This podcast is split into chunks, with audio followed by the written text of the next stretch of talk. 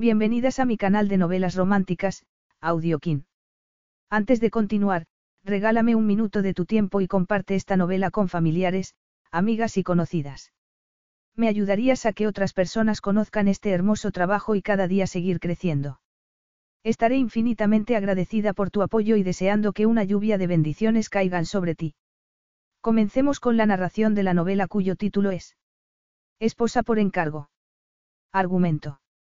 Contrató a una profesional para que le buscara una esposa, pero no podía ser la mujer a la que deseaba. Para salvar su negocio, Luke Dallas necesitaba casarse. Y contrató a Danica Novak para buscarle a la mujer adecuada. ¿Cuál era el problema? La hermosa y cautivadora Danica les estaba desviando de su objetivo, porque los dos sentían una atracción mutua, pero Danica se negaba a renunciar a cualquier relación que no implicara amor. Capítulo 1. Después del temprano vuelo en el que había cruzado el país, lo que Danica Novak quería era darse una ducha y dormir al menos 10 horas.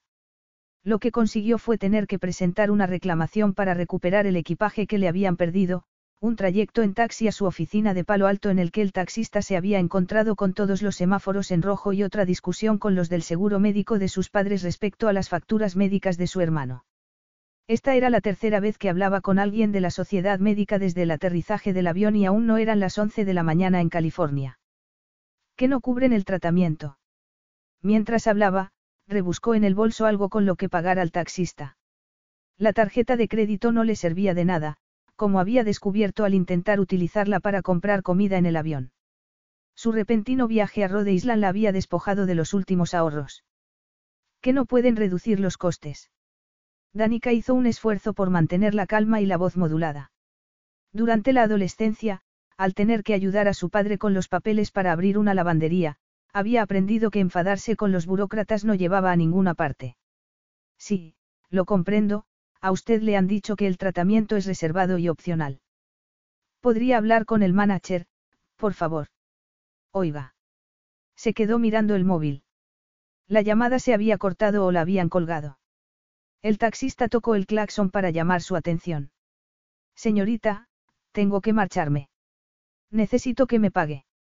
Sí, un momento, por favor, Danica dejó el móvil y rebuscó de nuevo en el bolso.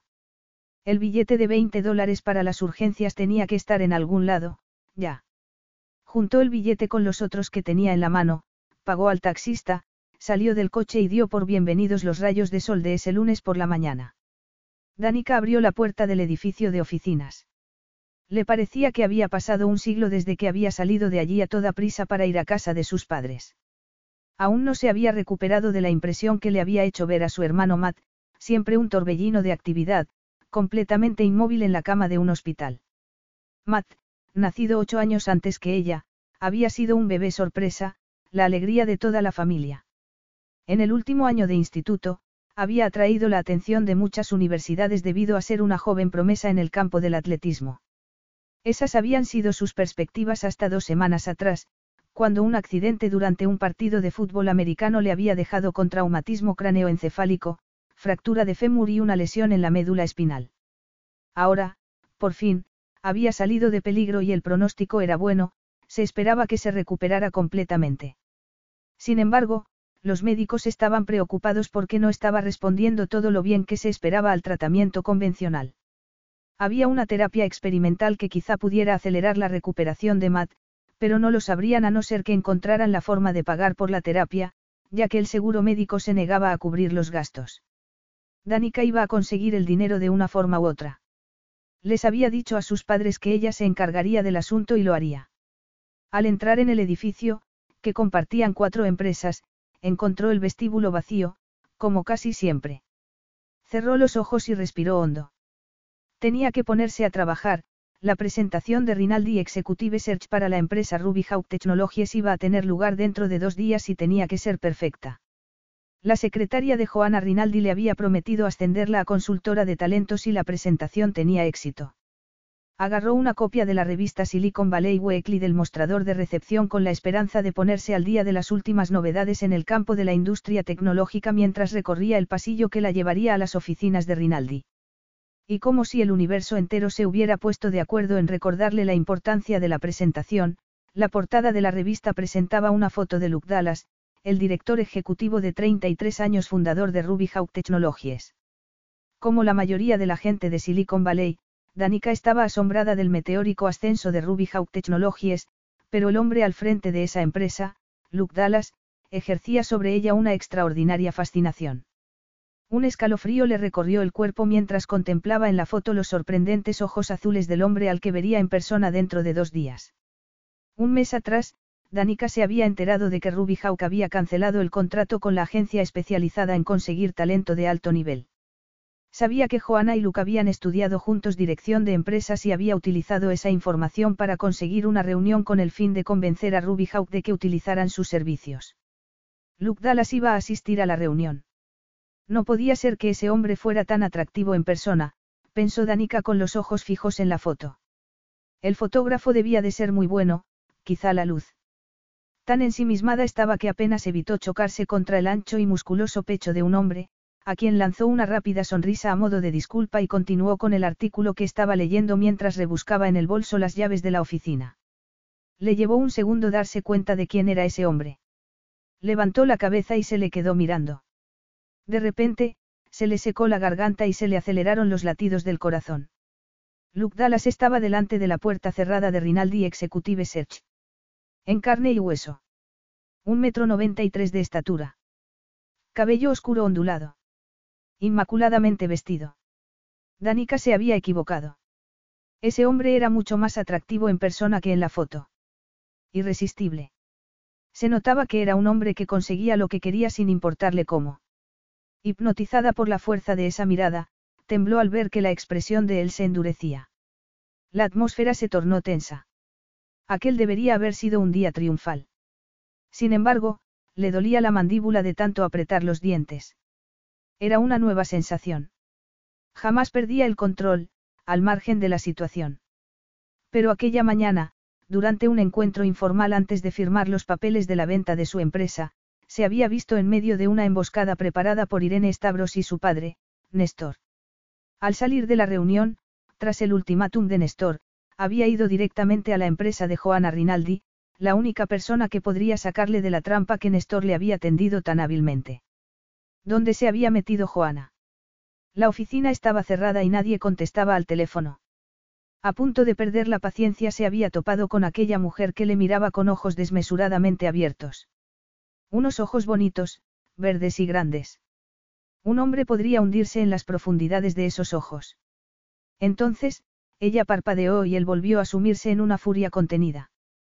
¿Puedo ayudarle en algo? Preguntó él, en parte, para disimular haberse quedado mirando a esa desconocida, al margen de lo atractiva que pudiera ser, por otra parte, porque no era Joana y, en esos momentos, era la única persona a quien quería ver. Usted es Luke Dallas. Pero la entrevista que tenemos con usted no es hoy, sino el miércoles. ¿Trabaja en la empresa de Joana? Sí. Sí, trabajo para Joana. Soy Danica Novak. Luke estrechó la mano que ella le había tendido y la vio sonrojarse. Al parecer, sabe quién soy. Sí, claro, la mujer agitó la revista que llevaba en la mano izquierda. Aquí está su fotografía. Ella le sonrió y esos ojos que le habían parecido preciosos antes se le antojaron deslumbrantes. Después, se fijó en el encabezamiento de la portada de la revista. ¿Le importa que vea eso? Preguntó él, y ella le dio la revista. Luke leyó el artículo. El periodista que lo había escrito, Cinco Jackson, se había enterado de que él estaba en tratos con Stavros Group, a pesar de lo mucho que se había esforzado por mantenerlo en secreto. El artículo hablaba de los rumores que corrían acerca de la adquisición de su empresa como algo inminente. Iba a resultarle imposible entrar en el edificio de Ruby Hawk sin que sus empleados le hicieran preguntas sobre la venta de la empresa y lo que eso iba a suponer para ellos.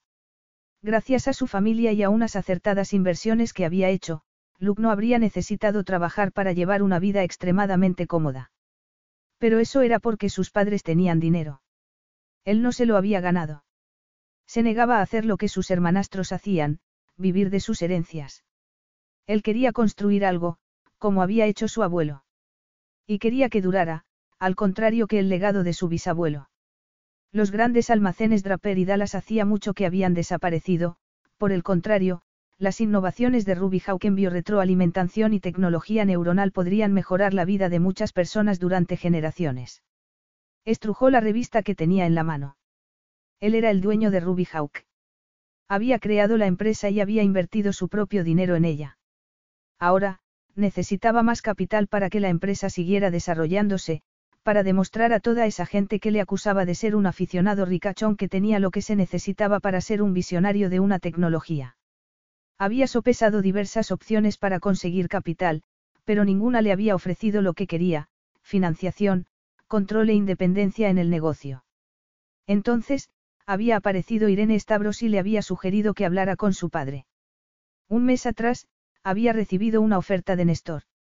En principio, la oferta había sido perfecta. Stavros Group compraría Ruby Hawk e invertiría el dinero necesario para que la empresa pudiera expandirse al tiempo que permitiría que Ruby continuara operando con toda independencia. La junta directiva, con Luca a la cabeza, seguiría siendo la misma y podría tomar decisiones sin interferencias de Stavros Group. Anticipando la firma del contrato, Luke había comprado nuevos aparatos tecnológicos muy caros. Pero al reunirse con Néstor para firmar los papeles, había descubierto la trampa que éste le había tendido. A menos que aceptara las condiciones de Néstor, no podría seguir pagando a sus empleados pasados seis meses. Y ahora aquel artículo. Gracias a revelar los términos del contrato, sus empleados esperarían que sus participaciones en la empresa valieran millones una vez concluida la transacción. Tenía que conseguir que se firmara el contrato. ¿Dónde está su jefa? Llevo aquí media hora y no ha aparecido nadie. ¿Qué clase de empresa es esta? Luke devolvió la revista a esa mujer. Una empresa muy profesional. Debe haber una explicación. Luke arqueó las cejas y se miró el reloj.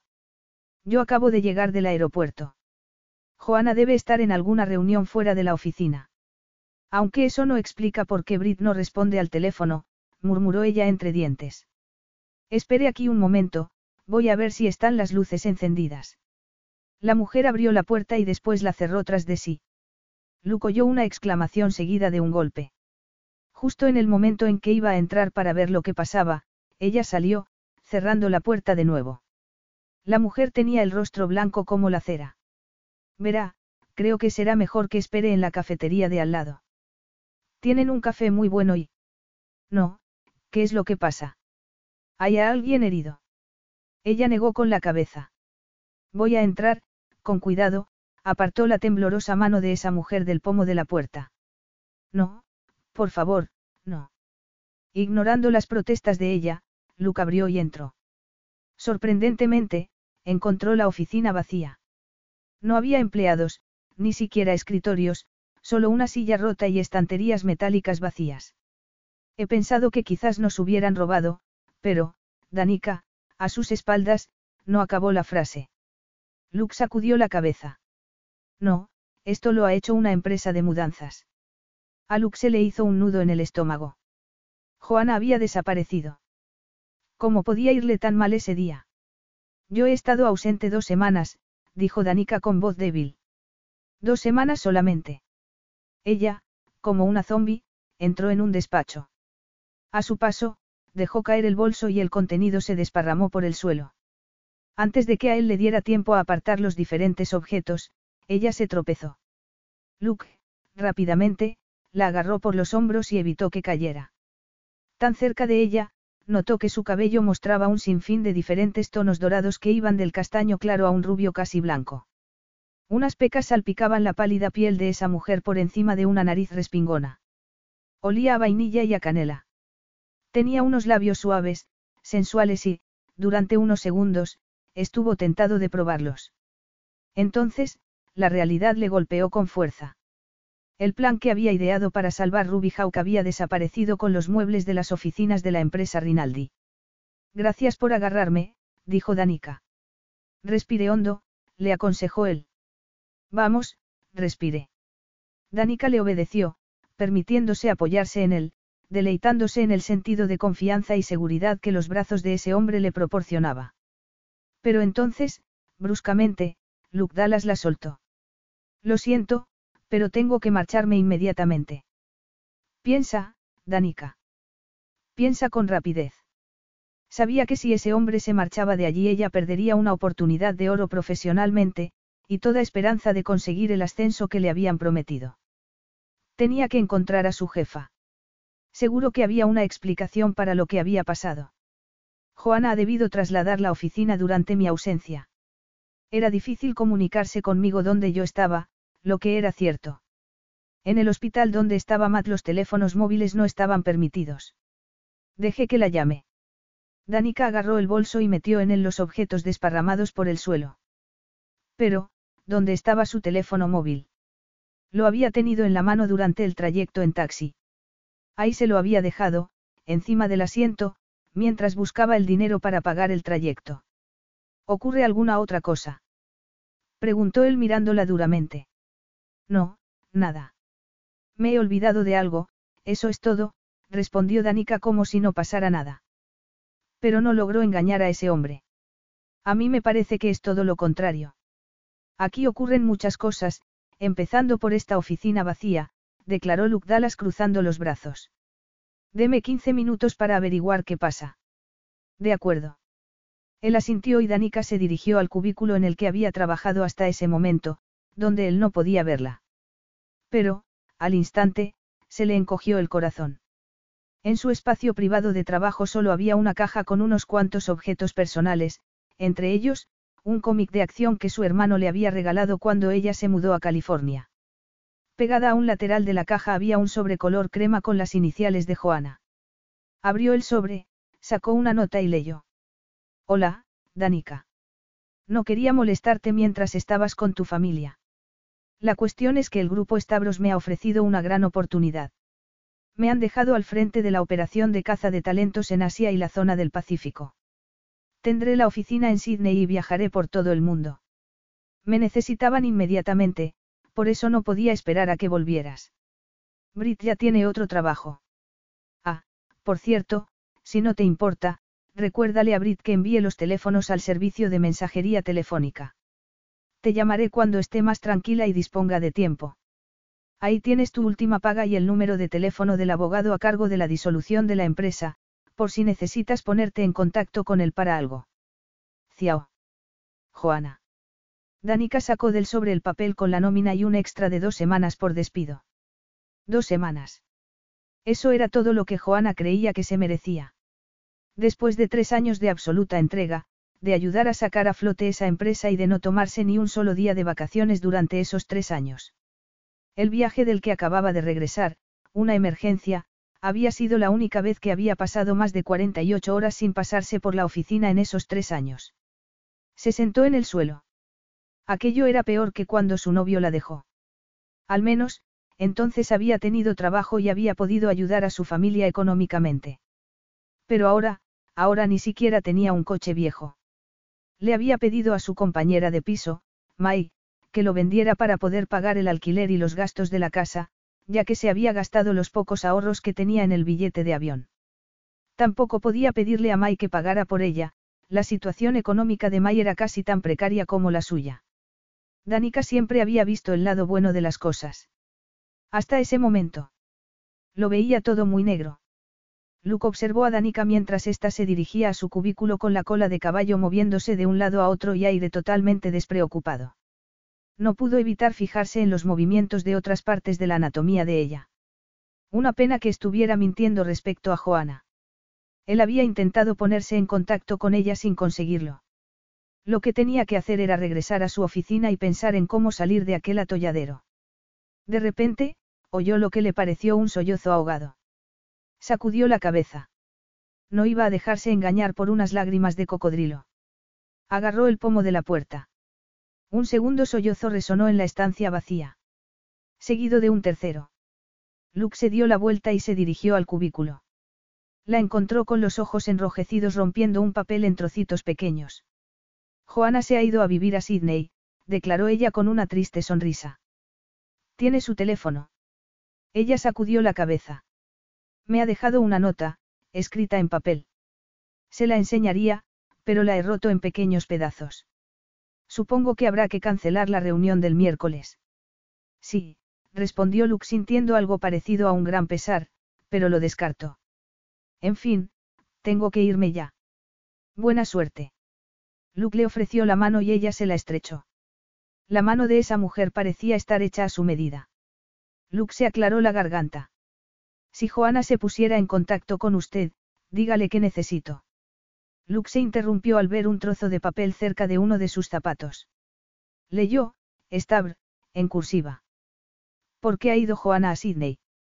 Danica se encogió de hombros. En la nota que me ha dejado dice que ha encontrado el trabajo de sus sueños, Danica dio una patada a los trozos de papel que había en el suelo. ¿En qué empresa? Preguntó Luke mientras se le contraían los músculos del vientre. El grupo Stavros. ¿Por qué? El golpe fue muy duro. Ahora comprendía hasta qué punto Néstor e Irene le tenían acorralado. ¿A qué otras personas de su círculo habían logrado atraer? Estaba seguro de que si llamaba a Gwen, la última mujer con la que había tenido relaciones, la encontraría rodando alguna película producida por el grupo Stavros fuera del país. ¿Cómo es posible que no lo haya visto venir? Se preguntó Luke apretando los dientes. Danica dejó de romper el papel y le miró a los ojos. ¿Qué tiene que ver con usted el nuevo trabajo de Joana? Luke sacudió la cabeza mientras tragaba bilis. Néstor e Irene iban muy por delante de él, siempre había sido así. Habían colocado a Joana fuera de juego, conscientes de que sería la persona a la que él recurriría inmediatamente. Irene, Joana y él habían estudiado juntos. Irene conocía su círculo de amigos. Tengo que volver a mi oficina, dijo él saliendo del cubículo. No, ni hablar. No se va a marchar hasta que no me diga qué es lo que pasa. No tengo tiempo para tonterías. Esto no es una tontería. Se trata de mi vida, a Danica se le quebró la voz, pero tomó aire, recuperándose. Hasta hoy, tenía un trabajo que me encantaba, reclutando talentos. Y se me da muy bien. Puede que, oficialmente, fuera ayudante, pero me iban a ascender ahora. Sin embargo, todo se ha esfumado, así, sin más. Y, al parecer, usted sabe algo del motivo por el que me he quedado sin trabajo. Creo que me debe una explicación. Luke no podía decirle la verdad, fue entonces cuando asimiló lo que Danica acababa de decirle, que su especialidad era reclutar talentos. Ha dicho que su especialidad es reclutar a gente. Soy la mejor, respondió ella sin vacilar. ¿Por qué lo pregunta? ¿Por qué necesito una esposa? Ya mismo. Y usted me va a conseguir una. Capítulo 2. ¿Qué necesita una esposa? Preguntó Danica con incredulidad. ¿Y quiere que yo se la consiga? No tenía sentido. No era posible que Luke Dallas tuviera problemas para encontrar a una mujer que quisiera casarse con él, de todos era conocido el efecto que tenía en las mujeres. De repente, se dio cuenta del motivo de su visita. A eso había venido, a pedirle a Joana que le buscara a alguien con quien casarse. ¿Quiere el trabajo o no? Danica trató de organizar las ideas que le rondaban por la cabeza en algo coherente. Yo jamás he buscado esposas. Si me pidiera que le buscara un especialista en economía financiera, por supuesto que sí. Pero una pareja. Alguien con quien pasar el resto de su vida. Para eso no me necesita, eso debe hacerlo usted mismo. ¿Qué diferencia hay entre una cosa y otra? replicó él. Le daré una lista con lo que necesito. Usted busque candidatas que cumplan con los requisitos de la lista. Pero, una esposa no es una empleada. ¿Qué hay de la compatibilidad? ¿Qué me dice de los objetivos en la vida?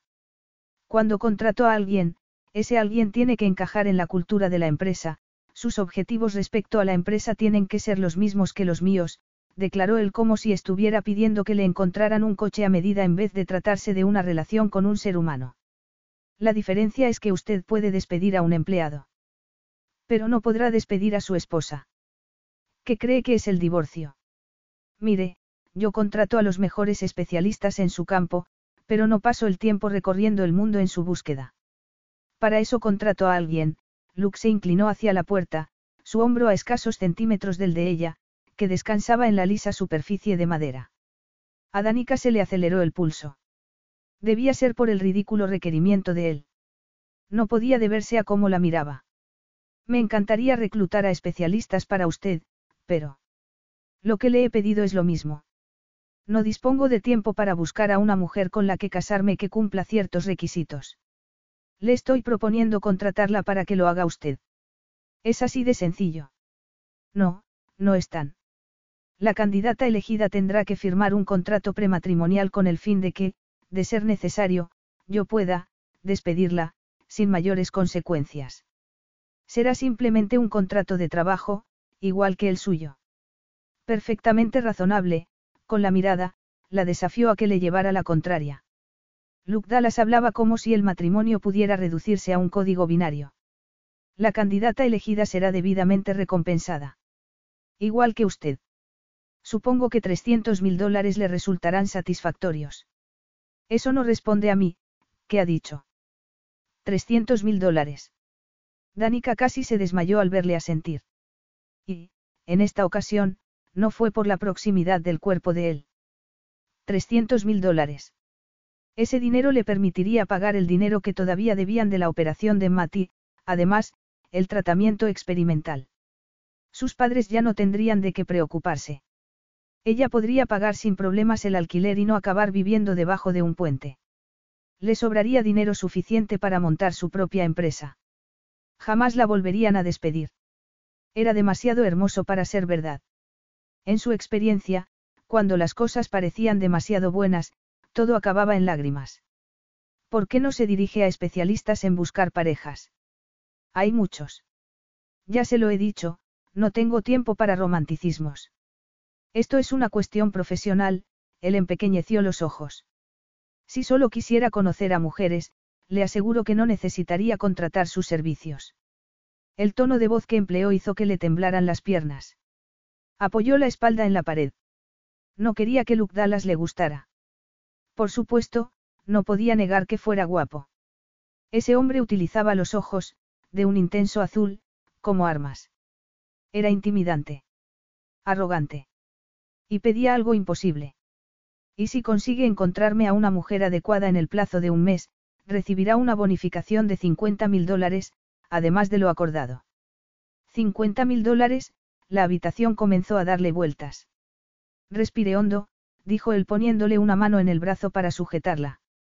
Y la piel le ardió ahí donde él la tocó. Debería hacer ejercicios de respiración. Era mucho dinero. Dinero que su familia necesitaba. Bueno, ¿qué dice? Luke se miró el reloj de pulsera. Le doy tres minutos para que responda. Técnicamente, encontrar una esposa para ese hombre no le supondría un problema. Sin embargo, su sentido de la ética, Danica se mordió los labios. Si acepto el trabajo, esa condición de no investigar la vida sexual de las posibles candidatas. Eso es cosa suya. Una sonrisa le transformó el rostro a Luke Dallas. Le hizo parecer más accesible, incluso encantador. ¿Significa eso que acepta el trabajo? Con ciertas condiciones, respondió Danica. Le proporcionaré tres candidatas, para que usted elija. No obstante, conseguir que alguna de ellas consienta en casarse con usted será cosa suya. Y si ninguna quiere casarse con usted, no será obstáculo para que yo cobre por mi trabajo. Solo tres. Veamos, me está pidiendo que encuentre mujeres que cumplan con ciertos requisitos, que investigue sus vidas, que consiga referencias y, por supuesto, que, en principio, estén interesadas en casarse con usted. Yo creo que conseguir tres candidatas en un mes no es poca cosa, declaró Danica. De acuerdo, acepto. ¿Y qué más? Necesitaré un despacho, un móvil de la empresa y una cuenta bancaria para cubrir gastos. Ah, y un seguro médico. Desde hoy mismo. Danica, a base de fuerza de voluntad, le sostuvo la mirada. Ese hombre tenía realmente unos ojos increíbles, azul intenso con motas grises, eran grises con motas azules. Fuera como fuese, le recordaban los antiguos mosaicos romanos que había visto en Zagreb, la ciudad natal de sus padres. Luke Dallas esbozó una sonrisa ladeada. Pásese por Ruby Hawk después del almuerzo, para entonces ya tendrá preparado un lugar de trabajo, un teléfono, seguro médico y tarjeta de crédito. Danica soltó el aire que había contenido en los pulmones. ¿Trató hecho? No, todavía no. Yo también voy a imponer ciertas condiciones. En primer lugar, esto será confidencial. Danica empequeñeció los ojos. En mi trabajo, la confidencialidad es esencial. En segundo lugar, firmará un acuerdo de confidencialidad. No podrá decir nada a la prensa, ni a su familia ni a su novio o marido, Luke alzó las cejas. Supongo que tendrá novio o marido. Jamás hablo con periodistas. Mi trabajo y mi vida privada son dos cosas completamente distintas, las mantengo separadas. ¿Y el novio o marido? Eso no es asunto suyo, pero no tiene de qué preocuparse, sí, ese hombre era muy atractivo, pero también lo había sido su exnovio. Que la había dejado plantada para casarse con una mujer que podría ser la candidata perfecta para Luke Dallas. Él asintió. A la plantilla de Ruby Hawk diremos que es una consultora que está ayudándome en un proyecto de investigación, añadió Luke Dallas. Y tercero, las candidatas que me busque deberán ser solteras y sin compromiso. Le sonó el móvil a Luke al mirar la pantalla para ver quién llamaba, apareció el rostro de un ejecutivo de Silicon Valley. Tengo que contestar esta llamada. La veré en mi oficina a las dos y media, fue una orden. Antes de que ella pudiera responder, él ya se había marchado. Luke no sabía si había cometido el mayor error de su vida o si había tomado una genial decisión. La idea de contratar a Danica Novak para buscarle una esposa con el fin de evitar la trampa que Néstor Stavros le había tendido le había parecido, en el momento, una buena idea. Pero ahora, una semana después, se le antojaba una decisión estúpida. Sobre todo, teniendo en cuenta que el trabajo de la señorita Novak no había producido aún ningún resultado. Se negaba a creer que se había dejado llevar por la atracción de esos enormes ojos verdes y la voluptuosa boca de esa mujer. Sí, la encontraba atractiva físicamente, pero Danica también era ingeniosa, inteligente y capaz. Lo único que le faltaba era evidencia de ello. Aparcó el BMW en el espacio reservado para él, con su nombre, y cruzó las puertas de la entrada de Ruby Hawk. Pasó de largo por los ascensores y subió por las escaleras, de dos en dos, hasta el piso en el que se tomaban las decisiones importantes. Ese día iba a ser también problemático. Cinco Jackson había escrito otro artículo sobre la adquisición del grupo Stavros y, esta vez, había mencionado que el trato podía venirse abajo si no se cumplían ciertas condiciones. Se encontró con Anjuli Patel al dejar las escaleras. La miró con extrañeza al fijarse en su atuendo. La directora del Departamento de Finanzas de Ruby Hawk y su brazo derecho, normalmente exhibiendo impecable vestimenta, aquella mañana parecía como si hubiera dejado que sus gemelos de tres años hubieran elegido su ropa. Acaba de aparecer otro artículo en la revista Silicon Valley Weekly, dijo Anjuli Patel. Mi marido me ha enviado un mensaje a las seis de la mañana desde el gimnasio. Sí, ya he visto el artículo. Y seguro que lo ha visto todo el mundo, respondió él mientras andaba. Anjuli le siguió el paso. ¿Qué hay de cierto en lo que dice el artículo? ¿Va a echarte de la empresa después de que el grupo Stavros compre esta? ¿O no va a haber trato? Preguntó Anjuli con angustia y curiosidad. Sabía tan bien cómo él lo necesitados que estaban de capital. Ven, vamos a hablar, dijo él encaminándose a su despacho. Como ocurría en la mayoría de las empresas de tecnología, los empleados de Ruby trabajaban en espacios abiertos. Nada de puertas ni cubículos, solo escritorios distribuidos de distintas formas. Pero, últimamente, Luke se había instalado en una de las salas de conferencia acristaladas con el fin de tener más privacidad durante las discusiones respecto a la adquisición. ¿Van a ser malas noticias o buenas noticias? Preguntó ella. Estate preparada para cualquier eventualidad, respondió él. Examina los números en caso de que el grupo Estabro siga adelante con el acuerdo y también revisa los números en el caso contrario. ¿Qué hago primero? Lo último, dijo él. No sabía que estuvieran tan mal las cosas, comentó Anjuli mirando con preocupación a los informáticos sentados delante de sus escritorios. Sí, cabe esa posibilidad, respondió él acelerando el paso. Pero aminoró la marcha al acercarse a la puerta de la sala de conferencias.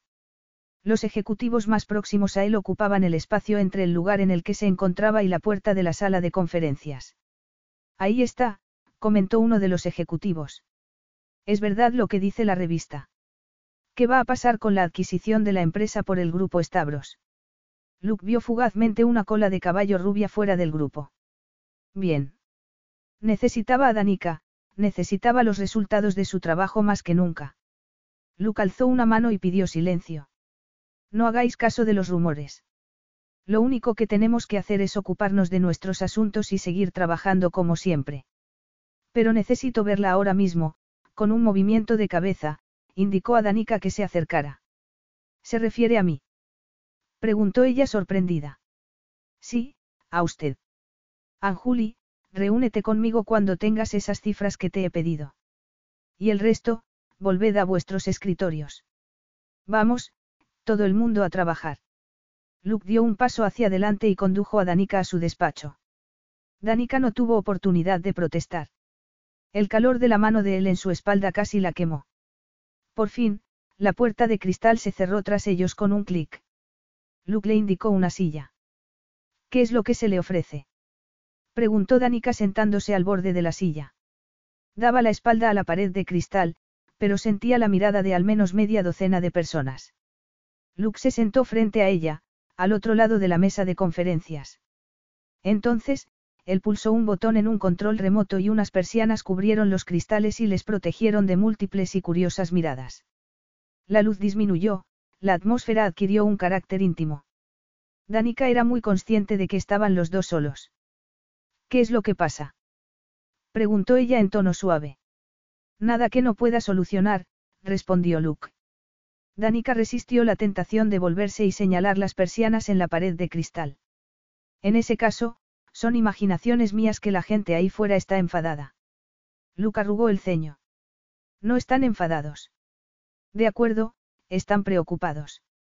Se debe al artículo sobre el grupo Stavros. Al parecer, cabe la posibilidad de que no firmen el acuerdo. Necesito tu lista con las candidatas.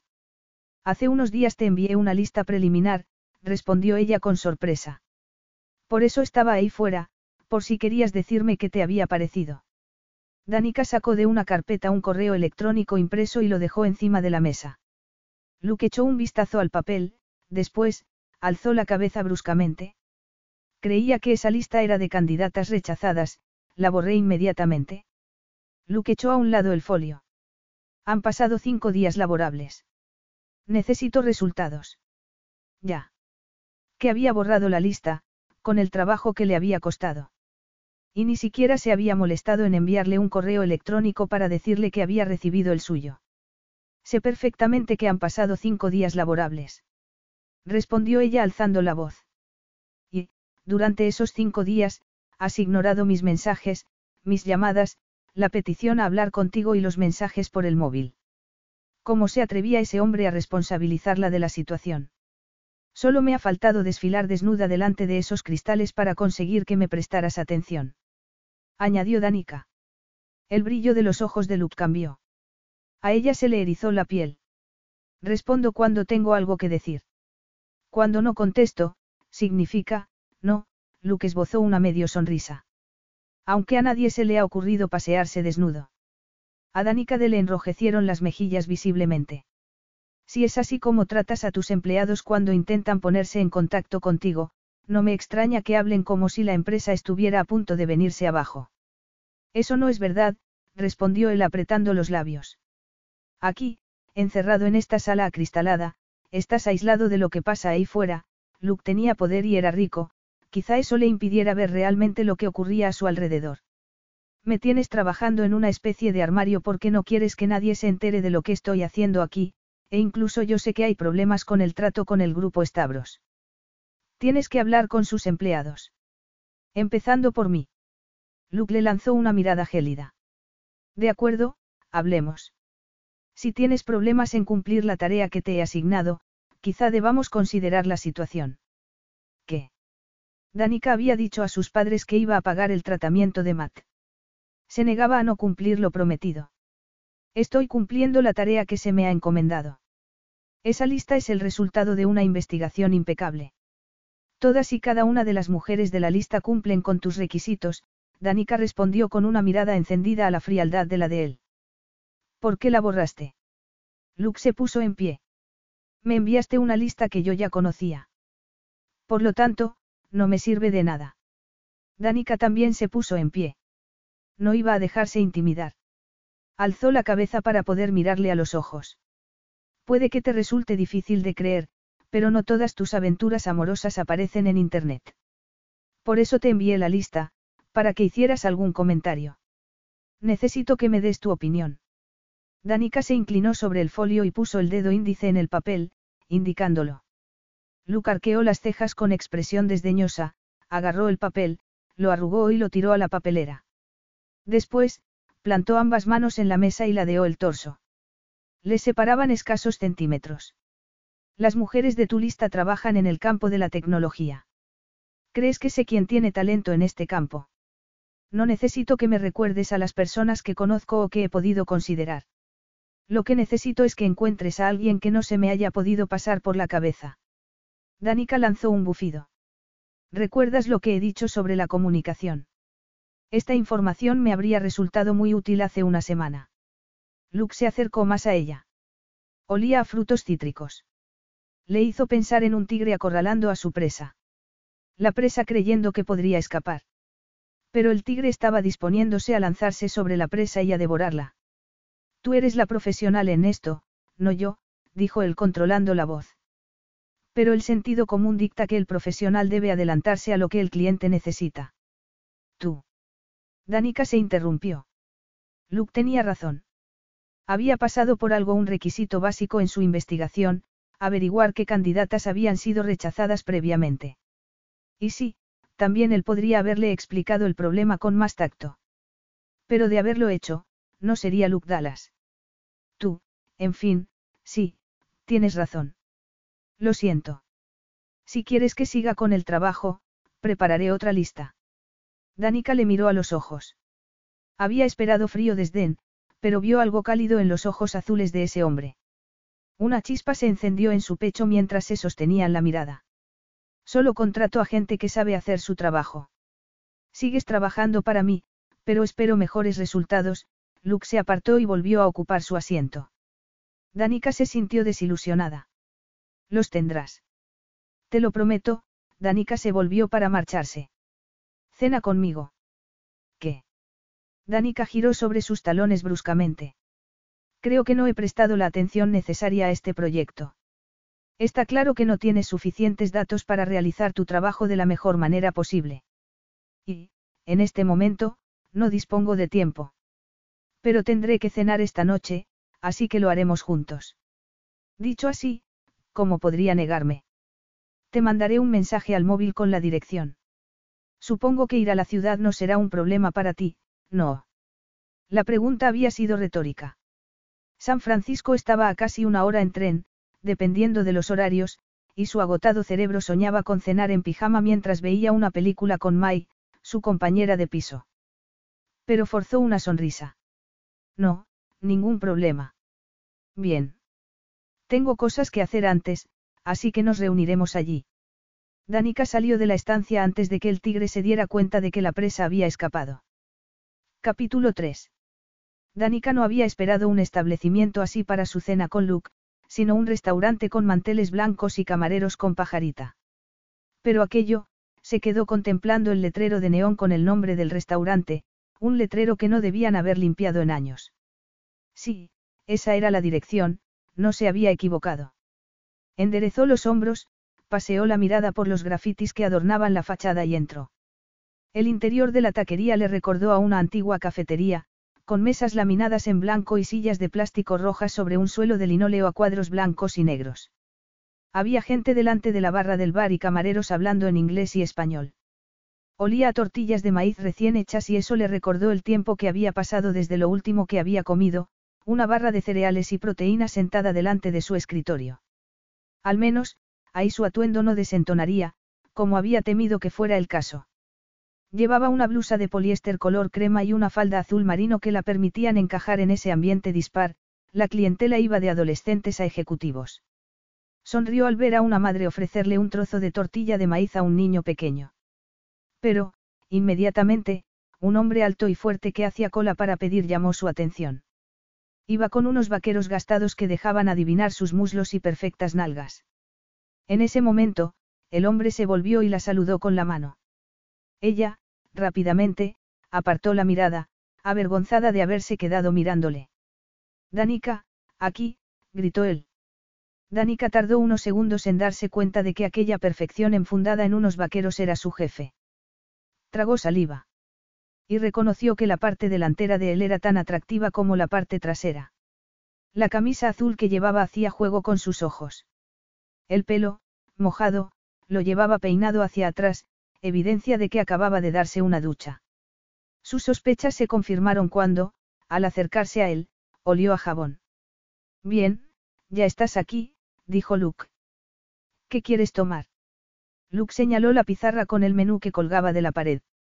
Los burritos son excelentes. Pero si prefieres otra cosa.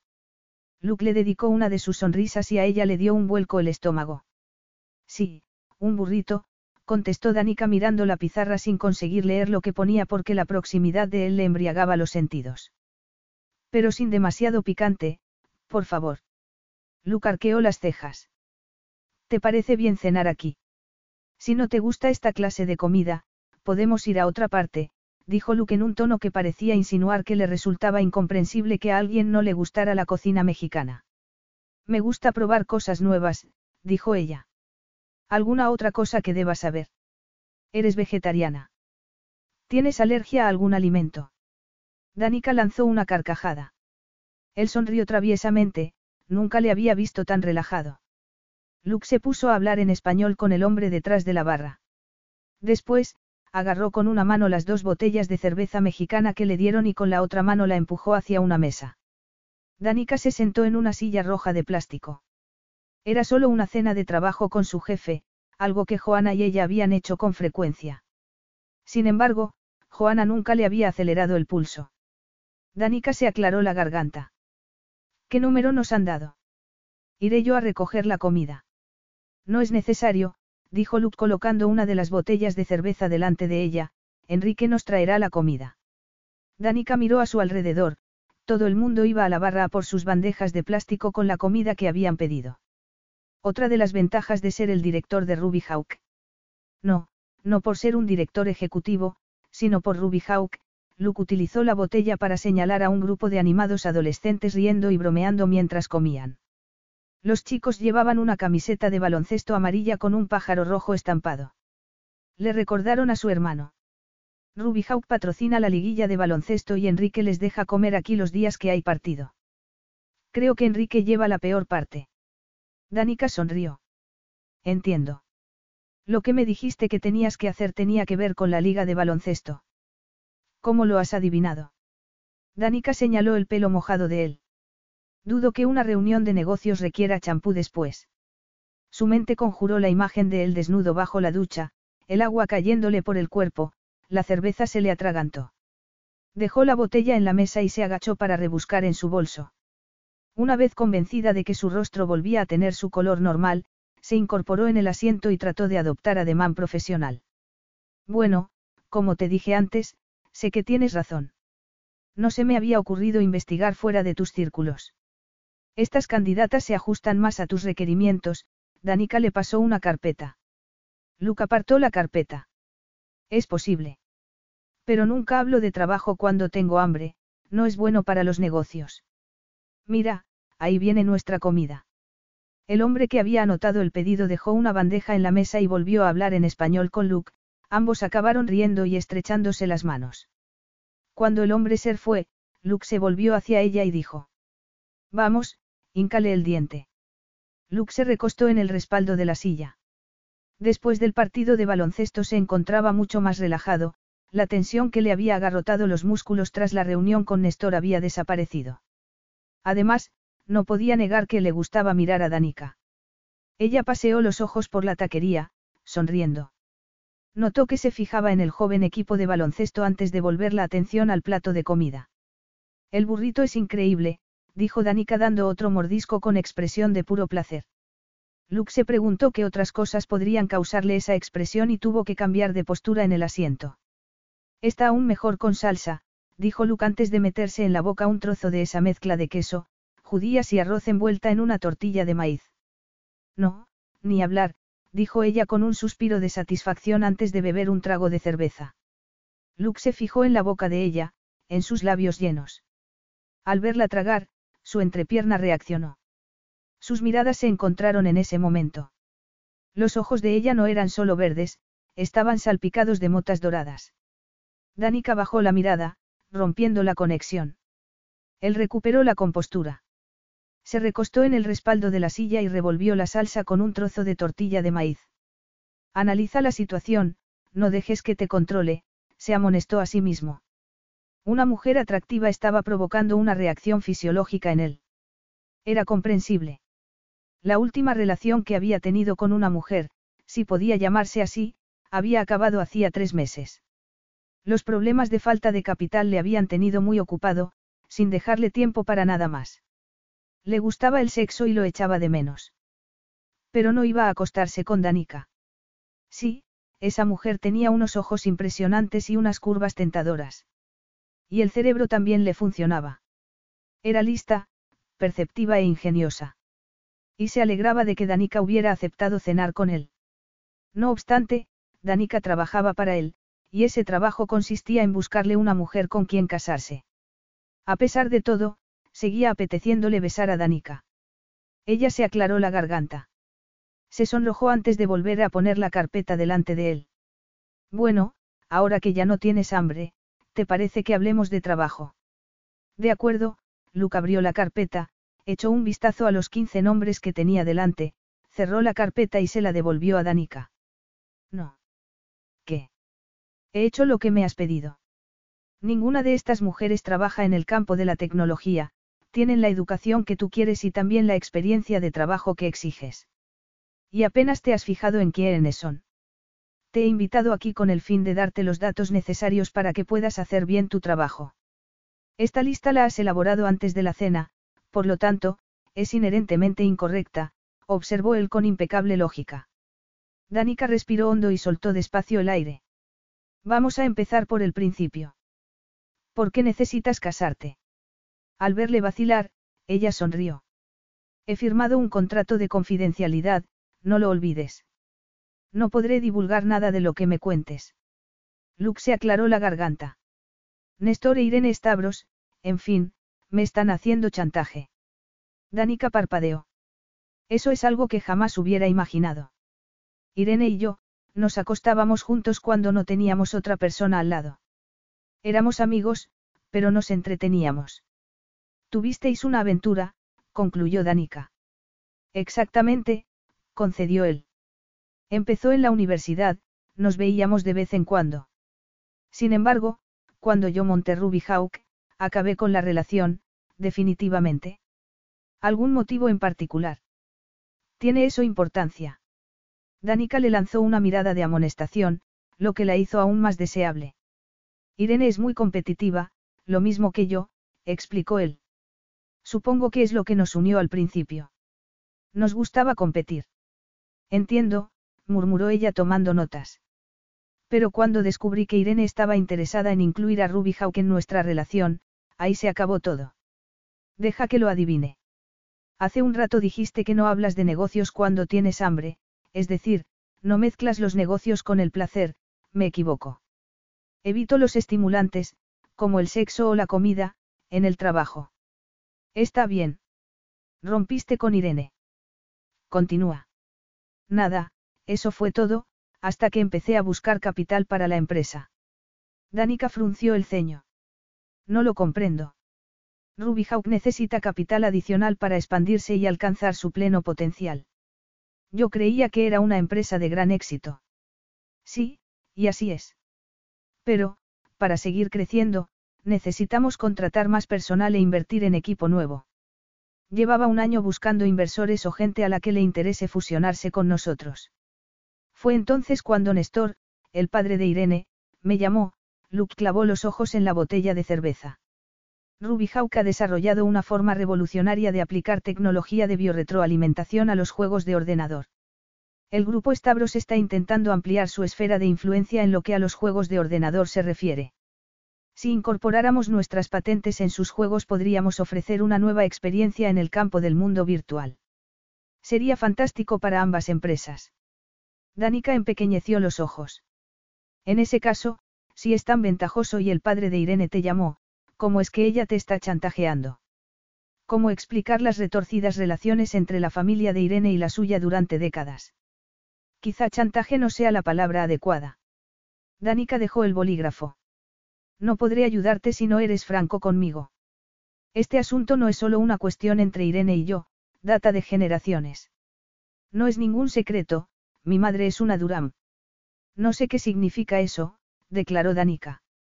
La familia Durán fue una de las primeras en amasar una fortuna durante la fiebre del oro en San Francisco. Esa familia ayudó a la reconstrucción de la ciudad después del terremoto de 1906, con lo que ganó mucho dinero, por supuesto. Pero cuando mi madre nació, la fortuna de la familia Durán había desaparecido. En ese caso, ¿por qué se habla tanto de tú? De mi dinero. Danica asintió, disculpándose con un encogimiento de hombros. Se debe a mi bisabuelo, por parte de padre. Fundó una cadena de grandes almacenes. El negocio se vino abajo, pero mi bisabuelo también era propietario de los terrenos en los que estaban los grandes almacenes, y esos terrenos valían dinero. Mucho dinero. Entendido. ¿Y qué tiene que ver Irene en todo esto? Luke miró al techo. La trampa de Néstor aún le encolerizaba. Mi madre iba a casarse con Néstor Stavros, pero rompió con él la noche antes del día de la boda y se escapó con mi padre. Néstor aún no se había hecho rico, pero mi padre iba a heredar millones de dólares. Danica, que se había quedado boquiabierta, cerró la boca bruscamente. Irene y yo conocíamos la historia de la familia, quizá fuera eso lo que nos unió en un principio. A Néstor no parecía importarle. Incluso hice prácticas en su empresa antes de acabar los estudios. Por eso, cuando me llamó para proponerme la adquisición de Ruby Hawk, me pareció una respuesta racional para ambos negocios. Pero no ha sido así, ¿verdad? Comentó ella en voz baja. No, Néstor quiere quitarme la empresa para vengarse de que mi padre le quitara a mi madre. Le había costado mucho decir eso. Había hecho grandes esfuerzos para protegerse del ambiente tóxico en el que había crecido, con numerosos padrastros y hermanastros apareciendo y desapareciendo de su vida. La informática había sido su refugio. Danica apretó los labios, que adoptaron una forma de corazón. Espera un momento. Te dijo eso con esas mismas palabras. En voz alta. Porque si el trato es tan ventajoso para ambas empresas, ¿cómo va a justificar su actitud delante de la junta directiva de la suya? Luke bebió un sorbo de cerveza. Ahora que lo mencionas, Néstor me dijo que la junta directiva de su empresa había insistido en incluir una cláusula de ética en el contrato. En ella se estipula que, si no cumplo con las exigencias morales impuestas por la junta directiva del Grupo Stavros en un plazo de 60 días, o bien se reservan el derecho de no firmar el contrato o a mí me apartan de mi empresa. En cuyo caso, tal y como Néstor me ha dicho, mi reputación se vería arrastrada por los suelos se me consideraría demasiado inestable o incapaz para trabajar en el grupo Stavros. Inestable. Repitió ella con incredulidad. Y al protestar, Néstor sacó a Irene a relucir. Ella le respaldó, citando la cantidad de veces que la abandonó. Por supuesto, Irene olvidó mencionar que nuestras rupturas, en el pasado, habían sido de acuerdo mutuo. Por lo que dices, a Irene pareció molestarle que pusieras fin a la relación, dijo Danica mirándole. ¿Estás seguro de que esto se debe a lo que pasó entre Néstor y tu madre, y no a lo que hubo entre Irene y tú? Estoy convencido de que se debe a una venganza relacionada con el pasado. Pero no voy a renunciar a Ruby Hawk. Yo dirijo esa empresa, punto. Todo el mundo sabe que el éxito de Ruby Hawk se debe a ti. Luke respiró hondo, tratando de controlar la ira que sentía. Mis abogados y yo hemos examinado bien esa cláusula del contrato, dijo él. En resumen, si no, restrinjo mi estilo de vida libidinoso, eso es lo que pone literalmente, en un plazo de 60 días, el grupo Stavros se reserva el derecho de no firmar el contrato de adquisición o, de firmarlo, se prescindirá de mis servicios. La única forma de cumplir con los términos de esa cláusula es casándome. Y me refiero a un matrimonio de verdad, no a un apaño durante unos meses. Danica parpadeó. Vaya. Qué drástico. Sí, así es Néstor. Por lo tanto, si tengo que casarme, necesito a una mujer capaz de enfrentarse al estrés y a las presiones del círculo en el que me desenvuelvo. Ahí es donde entras tú. Danica se recostó en el respaldo de su asiento y miró al techo. Y él no pudo evitar notar cómo la postura le estiraba el tejido de la blusa a la altura de los pechos. Sí, esa mujer le gustaba. Pero Danica no era la solución a su problema. ¿Por qué no? Dijo ella lentamente, como si estuviera pensando. ¿Por qué no te casas con Irene? Eso solucionaría tus problemas. A Luke se le atragantó la cerveza. Se lo pedí. Y ella se rió en mis narices. Lo único que quieren es quitarme la empresa, eso es lo que quieren, Luke arrugó la servilleta y la tiró encima de la mesa. Ahora ya sabes qué es lo que pasa. Hablemos de cómo vas a buscar a las posibles candidatas. Me quedan 52 días. Hasta ahora, me has hablado de ti, me has contado cosas de tu familia y de la familia Stavros. Pero ¿qué me dices de la mujer que se supone que debo encontrar para ti? ¿Cómo va a encajar ella en esto? Era una buena pregunta, una pregunta que no se había hecho a sí mismo, por eso respondió con lo primero que se le ocurrió. Será recompensada. Danica agrandó los ojos con expresión de horror. El dinero no hace un matrimonio, declaró ella pronunciando todas y cada una de las sílabas con suma claridad. Perdona, pero opino lo contrario, dijo él encogiéndose de hombros. Danica se inclinó sobre la mesa, unos rizos rubios le cayeron sobre el hombro izquierdo. Cuando se inició la guerra en Croacia, mis padres renunciaron a todo por seguir juntos, familia, país, comunidad religiosa, vinieron a Estados Unidos sin un céntimo. Pero se querían, y eso nos hacía más ricos que la mayoría de los chicos con los que jugábamos. Luke parpadeó. Ahora se enteraba de que los padres de Danica eran refugiados. Eso es admirable. Hay que tener mucho valor para empezar una nueva vida. Danica sonrió, fue como un rayo de luz abriéndose paso entre las nubes. Gracias. Y fue el amor lo que les dio fuerza para. Es una historia muy bonita. Me alegro por ellos. Pero, en lo que a mí concierne, el matrimonio es un contrato entre dos personas que deciden hacer una inversión conjunta, Luke volvió a encoger los hombros. Normalmente, invierten en los hijos. Pero ambas partes también necesitan protección económica individualmente. La candidata elegida tendrá eso. Danica se masajeó las sienes. Casi nunca tenía dolor de cabeza, pero era como si alguien se la estuviera golpeando con un martillo. No era posible que Luke creyera lo que acababa de salir de su boca. Yo pensaba que, creía que querías enamorarte de alguien y que me habías contratado para eso. Es un negocio. Por eso te he contratado. Pero, ¿y el amor? No quieres enamorarte. Luke la miró como si le diera pena. Los humanos confunden las endorfinas del placer sexual con el amor, y entonces utilizan esa confusión para manipular a los demás. Pero es solo una reacción química causada por hormonas programadas para producir respuestas neurológicas, Luke alzó una mano para acallar la protesta de ella. Sí, lo sé. Tu familia. Pero créeme, he visto la situación de la que estoy hablando con muchísima más frecuencia que la que tú pintas. ¿Cómo podía alguien como Luke, con todo lo que tenía a su favor, exhibir semejante cinismo. Se le encogió el corazón. Danica sacó el móvil de su bolso y abrió la aplicación de búsqueda de vehículos compartidos. Por la mañana tendrás otra lista de posibles candidatas, declaró ella levantándose del asiento. Gracias por la cena. Hasta mañana. Luke también se levantó.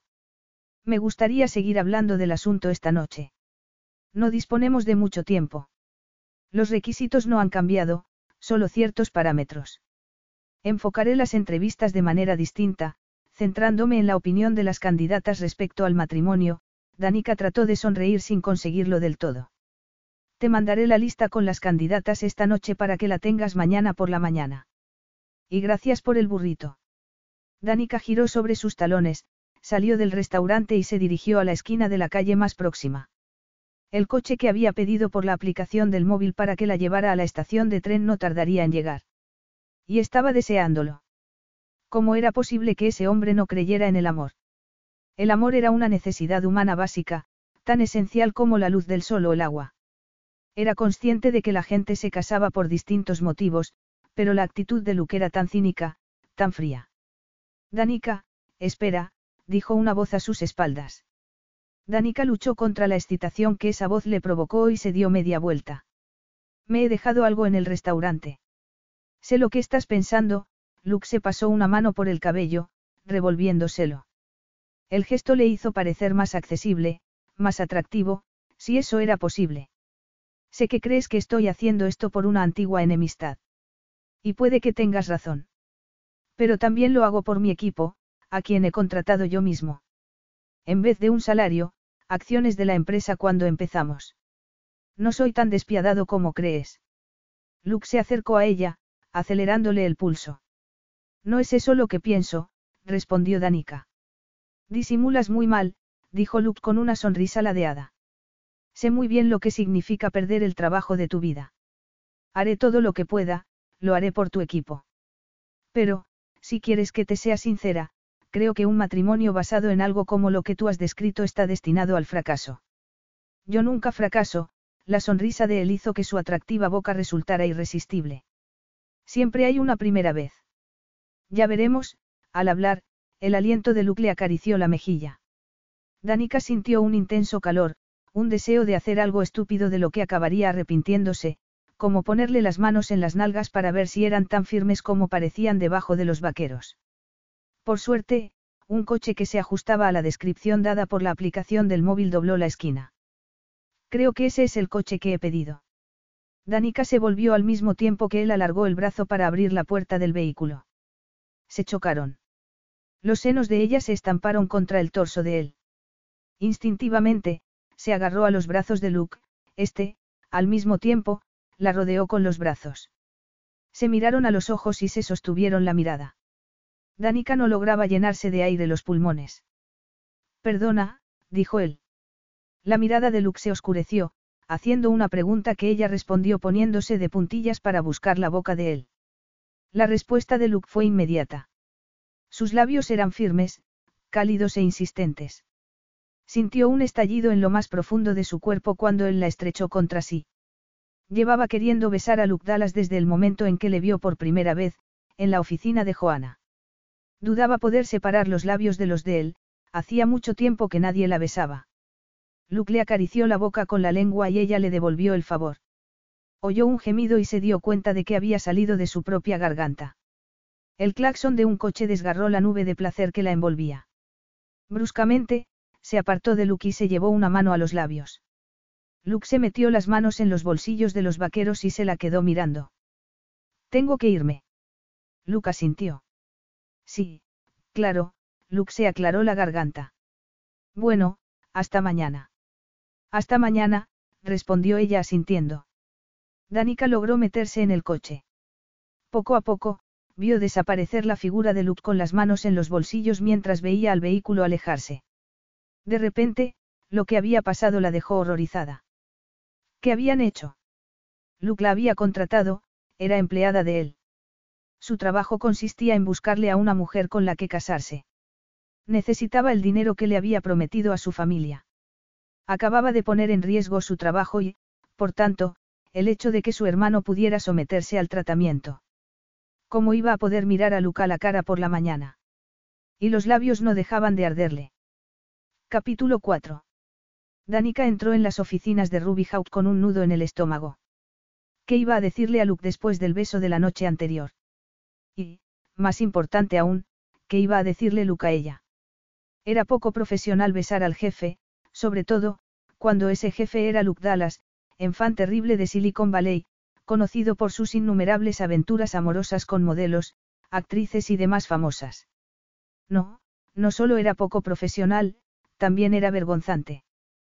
Pero él también te besó.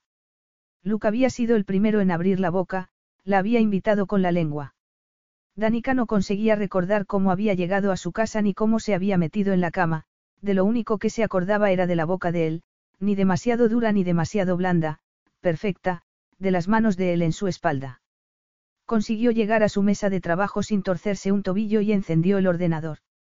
Al instante, vio en su correo que tenía un mensaje de Luke. Lo abrió.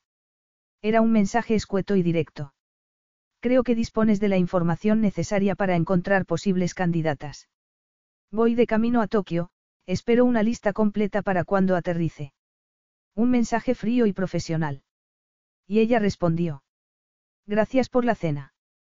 Tendré en cuenta todo lo que me has dicho. Envió el mensaje inmediatamente. Era lo mejor que podía haber pasado. Seguía siendo empleada de Luke y recibiría el dinero que él le había ofrecido. Pero cuando llegó la hora del almuerzo, el único mensaje que recordaba de los que había recibido era el de Luke. Pasó las dos semanas siguientes trabajando. Luke fuera de la ciudad.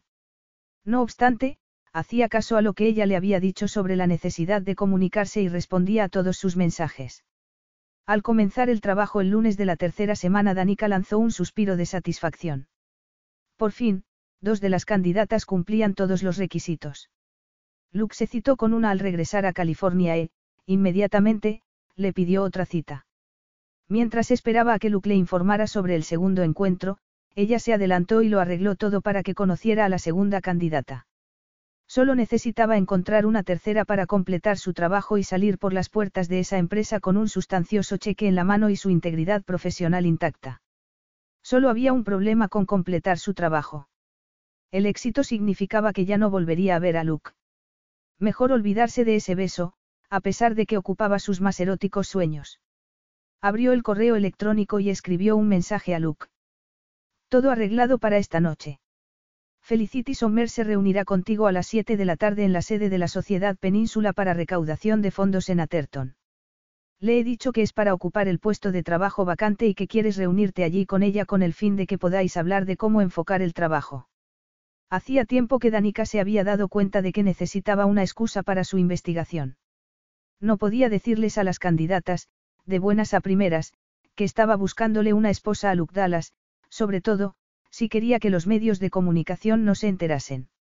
Por lo tanto, decía a las posibles candidatas que estaba buscando a alguien para ocupar el puesto de director de una sociedad con fines benéficos patrocinada por Ruby Hawk. El puesto de trabajo estaba vacante, así que no era todo mentira. El resto era asunto de Luke. Aunque pensar en él caminando hacia el altar con una de las mujeres que ella había seleccionado le producía náuseas. En ese momento, recibió la respuesta a su mensaje. Perfecto. Confirmo la cita con Felicity. Y prescinde de Heine Chung. Danica frunció el ceño. Heine era la primera candidata con la que Luke había accedido a citarse. En principio, era perfecta, educada en Harvard, licenciada en Planificación Urbanística y Desarrollo, y ahora estaba trabajando para en una empresa con fines benéficos dedicada a crear espacios ajardinados en lugares donde no había ninguno y se había pagado los estudios desfilando como modelo de alta costura en Nueva York y París durante las vacaciones. Creía que el primer encuentro con ella había ido bien. ¿Ha pasado algo? No te ha dejado anonadado. Él ignoró la broma. No es la persona apropiada. Heine no era la persona apropiada. Más input, por favor. Pero no obtuvo respuesta. Se recostó en el respaldo de la silla. Normalmente, Luke le contestaba, aunque fuera una respuesta escueta y cortante. Danica suspiró y cerró la ventana con el correo. El motivo por el que Luke no le había contestado era sencillo, dirigía una empresa de tecnología punta multimillonaria y ella era una empleada contratada para realizar una única tarea, nada más. Y dada la negativa a considerar a Heine, imaginaba que tendría que ponerse a buscar a una tercera candidata inmediatamente. Al principio, le había gustado Felicity, la mujer con la que se había citado Luke ese día, pero ahora ya no estaba tan segura. Había algo que no le gustaba nada de esa mujer. El teléfono sonó. Se miró el reloj, las siete menos cuarto. Era hora de volver a casa, ya no podía hacer nada más ese día. Luke, vestido con un smoking, estaría dándole al aparcacoches las llaves de su vehículo delante de la entrada de la sala en la que iba a celebrarse la fiesta para la recaudación de fondos. Al imaginar esos anchos hombros enfundados en un smoking el teléfono estuvo a punto de caérsele de las manos. Sí. Danica. Menos que has contestado. Aisa. Su investigadora preferida parecía asustada. Y Aisam que nunca se asustaba. ¿Qué pasa? Felicity Sommers. Tenemos un problema. ¿Qué problema? Aisa suspiró. Hoy me he enterado, por uno de los medios de comunicación, que Felicity está prometida. Se prometió con su novio hace un mes, pero aún no se lo han dicho a sus padres. ¿Qué? Eso es terrible. Y aún no te he dicho lo peor. Su prometido es Cinco Jackson, declaró Aisa. Cinco Jackson, espera, creo que he oído ese nombre. Danica abrió otra ventana en el ordenador y buscó la página web de la revista Silicon Valley Weekly. Al cabo de unos segundos, cerró los ojos apretando los párpados con fuerza. Es el periodista responsable de los últimos artículos sobre Ruby Hawk. Exacto, Aisa suspiró. Siento mucho no haberme dado cuenta antes. Al parecer, aún no se lo han dicho a los padres de Felicity porque uno de los artículos de 5 Jackson hizo mucho daño a un amigo del padre de Felicity. Esto me lo ha contado una de las amigas de facultad de Felicity. Danica rememoró la conversación que había tenido con Felicity. No, esta no le había mencionado que iba a casarse. Tenía que advertirle de ello a Luke. Si él se confiaba en ella y Felicity se lo contaba a Jackson. Tengo que dejarte, Danica apagó el ordenador portátil. Gracias por llamarme para contármelo. Te llamaré pronto. Danica marcó inmediatamente el número de Luke, pero no obtuvo respuesta. Solo le quedaba una opción. Pidió un coche por teléfono. Reinaba un animado bullicio en Aylward Hopkins, la mansión en la que se había reunido la alta sociedad de la zona de la bahía para celebrar la noche de Montecarlo, la fiesta anual de la sociedad de la península. Aunque era una noche dedicada al juego pero solo se apostaba con dinero falso, se esperaba recaudar unos 500 mil dólares para las obras de beneficencia de la organización. Luke estaba en la entrada, donde se había montado uno de los bares. Desde allí podía vigilar la llegada de los invitados y también las mesas de juegos próximas a la entrada. Unas puertas de cristales abiertas en la pared opuesta dejaban entrar el cálido aire de la noche proveniente del jardín. Habría preferido quedarse en su casa en vez de estar ahí disfrazado con ese estúpido smoking, al fin y al cabo, ser miembro de la junta directiva de esa sociedad con fines benéficos debería ser más que suficiente para demostrar su apoyo a dicha sociedad. No obstante, sabía que la asistencia a ese tipo de eventos sociales era fundamental para lograr el éxito en los negocios, tan importante como tener un buen producto. Una camarera con un vestido negro escotado le ofreció una copa de champán. Él aceptó la copa y ella le sonrió y le guiñó un ojo. En cualquier otro momento, Luke podía haber mostrado interés en ella. Pero, entre otras cosas, estaba allí para reunirse con, ¿cómo se llamaba? Sí, Felicity. Una pena que no fuera Danica. Ese beso, y ese cuerpo, pegado al suyo, las suaves curvas ajustándose a él, y ese gemido, grave y sentido. Debía andarse con cuidado si no quería dejar la fiesta rápidamente para darse una ducha fría. En ese momento, una bonita pelirroja cruzó la puerta de la entrada. Al verle, la pelirroja le saludó con la mano y él asintió. Tenía que reconocer que Danica había hecho bien su trabajo. Felicity parecía una candidata perfecta. Llevaba un vestido de noche azul, elegante y sencillo, muy apropiado para la ocasión. Tenía una bonita sonrisa, le estrechó la mano con firmeza y le sostuvo la mirada con unos ojos marrones verdosos. Los ojos de Danica eran verdes con motas doradas. Cuando se enfadaba, sus ojos se tornaban verde esmeralda. Y al besarle aquella noche. Con un sobresalto, se dio cuenta de que Felicity le estaba hablando. Muchas gracias por invitarme a esta fiesta. Había oído hablar mucho de la noche de Montecarlo. Luke se aclaró la garganta. Gracias por aceptar la invitación, Luke capturó la mirada de la camarera que le había dado la copa de champán. ¿Te apetece beber algo? Felicity titubeó antes de contestar. Mañana por la mañana, temprano, tengo una reunión. No debería, pero bueno, sí, gracias, Felicity aceptó la copa de champán que la camarera le ofreció con una falsa sonrisa. Es la primera vez que me ofrecen champán durante una entrevista de trabajo, Felicity lanzó una carcajada. Aunque también es la primera vez que tengo una entrevista de trabajo durante una fiesta. Es poco ortodoxo, ya lo sé. Pero el puesto de trabajo también es inusual, el repentino brillo que vio en los ojos de Felicity le hizo contenerse. Háblame de tu trabajo en Friedman Adams. ¿Qué es lo que más te gusta de trabajar ahí? Luke resistió la tentación de mirarse el reloj para ver cuánto tiempo más debía permanecer allí. No podía marcharse antes de tiempo, eso no le ayudaría a lograr los objetivos que se había propuesto. Si Felicity acababa no gustándole, Danica solo estaba obligada a proporcionarle una candidata más antes de cumplir con lo establecido en su contrato. Danica. Luke sonrió al recordar la conversación que habían tenido durante aquella cena y lo indignada que se había mostrado Danica después de que él le dijera que no creía en el amor. Por supuesto, comprendía que Danica creyera en los cuentos de hadas y en el amor para toda la vida. Era algo enraizado en la sociedad. Pero también era pura manipulación sentimental. Algo sin fundamento. Al contrario que el sexo, un fenómeno físico. Algo que se podía estudiar científicamente. De poder estudiarlo con Danica. Y esa es la diferencia entre un pesimista, un optimista y un consejero financiero. Felicity se echó a reír. En resumen, eso es lo que yo hago. Luke no había prestado atención. ¿Qué le ocurría? Fascinante. Felicity se colocó un mechón de pelo detrás de la oreja y paseó la mirada por el improvisado casino. Las mesas de juego se estaban llenando. No, me he dado cuenta de que no te lo parece en absoluto. Le habían pillado infraganti. Hay mucho ruido aquí, dijo él. Vamos a algún sitio más tranquilo. Buena idea, Felicity le dedicó una amplia sonrisa. Felicity tenía unos bonitos labios, pero no sentía ningún deseo de besarlos. No le apetecía averiguar su sabor. Solo quería besar a una mujer. De repente, de soslayo, vio a alguien agitando los brazos, tratando de atraer su atención. Danica. Durante unos segundos, temió que el subconsciente le estuviera jugando una mala pasada, pero entonces la vio sonreír y supo que era ella. Y los ojos de Danica eran tal y como los recordaba. Brillaban con contenida emoción. Se alegraba de verle. Oh, no, no era eso, algo pasaba.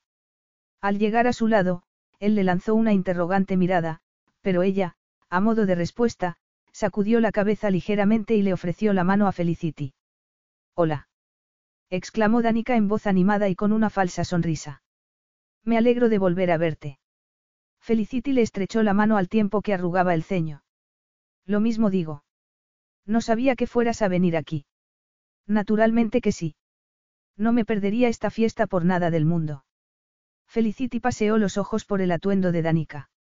Arrugó la nariz, como si.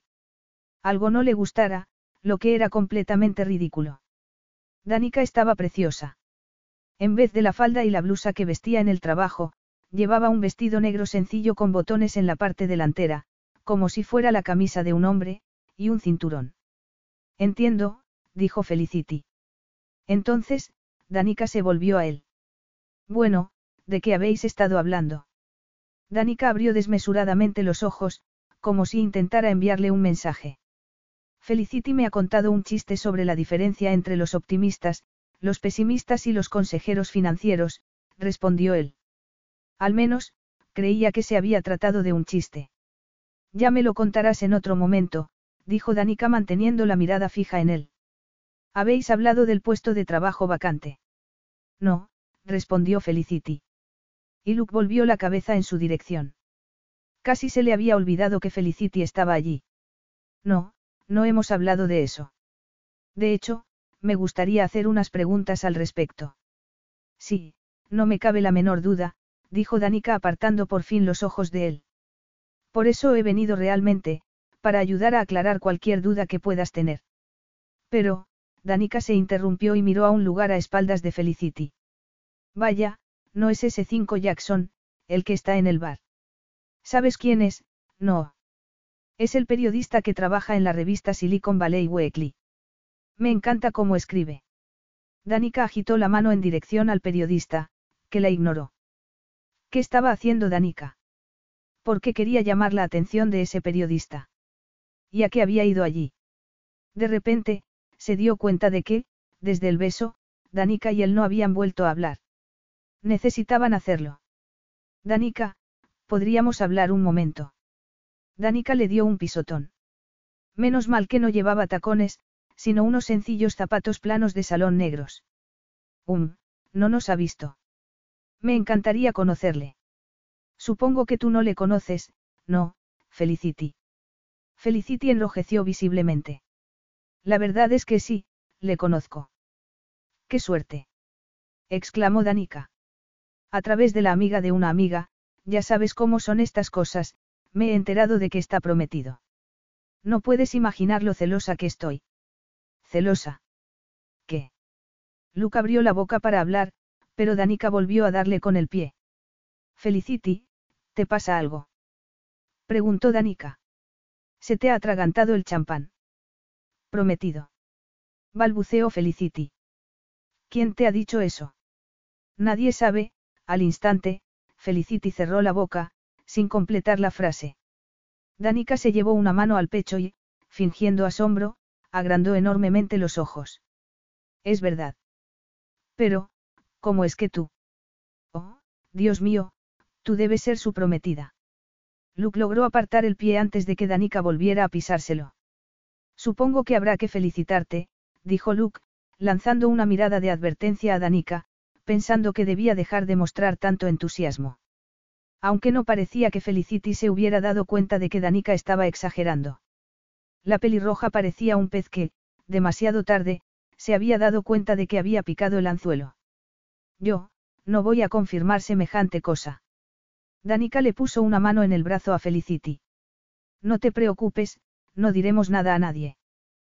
Pero yo no he. No tienes que decirlo, le interrumpió Danica. No has dejado de mirar a Cinco Jackson desde que lo he mencionado. Yo, Felicity apartó los ojos del periodista y se encogió de hombros. Sí, es verdad. Y esta es la entrevista de trabajo más extraña de mi vida. Sí, es poco usual, concedió Danica con una radiante sonrisa. Así somos en Ruby Hawk, interpuso Luke. Nuestros métodos de trabajo son muy poco ortodoxos. Quizá esta empresa no sea apropiada para ti. Sí, desde luego, es una empresa muy poco ortodoxa, apuntó Danica. ¿Ha sido esto una prueba? Quiso saber Felicity. Luke, constantemente, se ve interpelado por gente que quiere sonsacarle información confidencial. Necesitábamos ver cómo reaccionarías en ese tipo de situaciones, dijo Danica hábilmente. ¿Alguna cosa más que quieras saber? Felicity lanzó una carcajada. Montones, pero no sobre el trabajo. Creo que los tres sabemos que he fallado, Felicity se encogió de hombros. De hecho es un alivio. Supongo que ahora ya puedo decíroslo, Ha aceptado un trabajo en Nueva York y nos vamos a vivir allí dentro de unos meses. La sonrisa de Danica se desvaneció. En ese caso, ¿por qué decidiste presentarte para este trabajo? Me sentí halagada. No todos los días se recibe una oferta de trabajo para dirigir una fundación. Si la oferta hubiera sido demasiado buena para rechazarla, quién sabe lo que habría hecho. Luke removió el champán en su copa. No te pidió Jackson que aceptaras la entrevista con la esperanza de que obtuvieras información sobre Ruby Hawk. Felicity se mordió el labio inferior. Menos mal. Danica había impedido que cayera en una trampa. Buscó la mano de ella y se la apretó con agradecimiento. Danica se sobresaltó, pero no apartó los ojos de Felicity. ¿Por qué no vas con tu novio a disfrutar el resto de la velada? Sí, claro, respondió Felicity. Ah, Luke, sé que a cinco le encantaría hablar contigo. Lo tendremos en cuenta, interrumpió Danica. Te deseamos lo mejor en tu carrera profesional, añadió ella sonriendo. Felicity hizo una mueca. Sí, bueno, gracias. Gracias por todo. Tan pronto como Felicity se fue a buscar a su novio, el rostro de Danica ensombreció.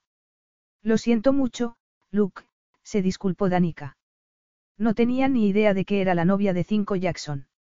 Me he enterado hace un rato, cuando la investigadora que trabaja para mí me llamó para decírmelo. Espero que esto no te haya estropeado la fiesta. Danica estaba ahí, en persona, pensó Luke. Y, de repente, sintió muchas ganas de ser sociable. Con ella. Me he quedado sin pareja en una fiesta formal. Sí, lo sé, respondió Danica bajando los ojos al suelo. Buscaré a otra que sustituya a Felicity. Te debo dos candidatas más. Eso no soluciona el problema que tengo ahora. Si pudiera hacer algo, pero... Estupendo. Eres mi pareja. Capítulo 5. Danica le miró fijamente. ¿Qué quieres que sea tu pareja? Aquí. En esta fiesta. Con un gesto, Danica señaló a los invitados, con sus elegantes trajes, indicó los cuadros que colgaban de las paredes, las botellas de champán francés, y, después, se señaló a sí misma, con ese sencillo vestido que había comprado en unas rebajas dos años atrás. Yo. Luke se encogió de hombros. Ahora mismo no tengo otra elección. Danica estaba a punto de decirle cuatro cosas cuando vio que Luke estaba conteniendo la risa. Muy gracioso, dijo ella. Ambos se echaron a reír. Los dientes de Luke brillaron, en contraste con su bronceada piel. ¿En serio quieres que me quede en la fiesta? Luke asintió, despacio, significativamente. Sí, quiero que te quedes. Su antigua jefa, Joana, le había hablado mucho de la fiesta de la Sociedad de la Península, la noche de Montecarlo.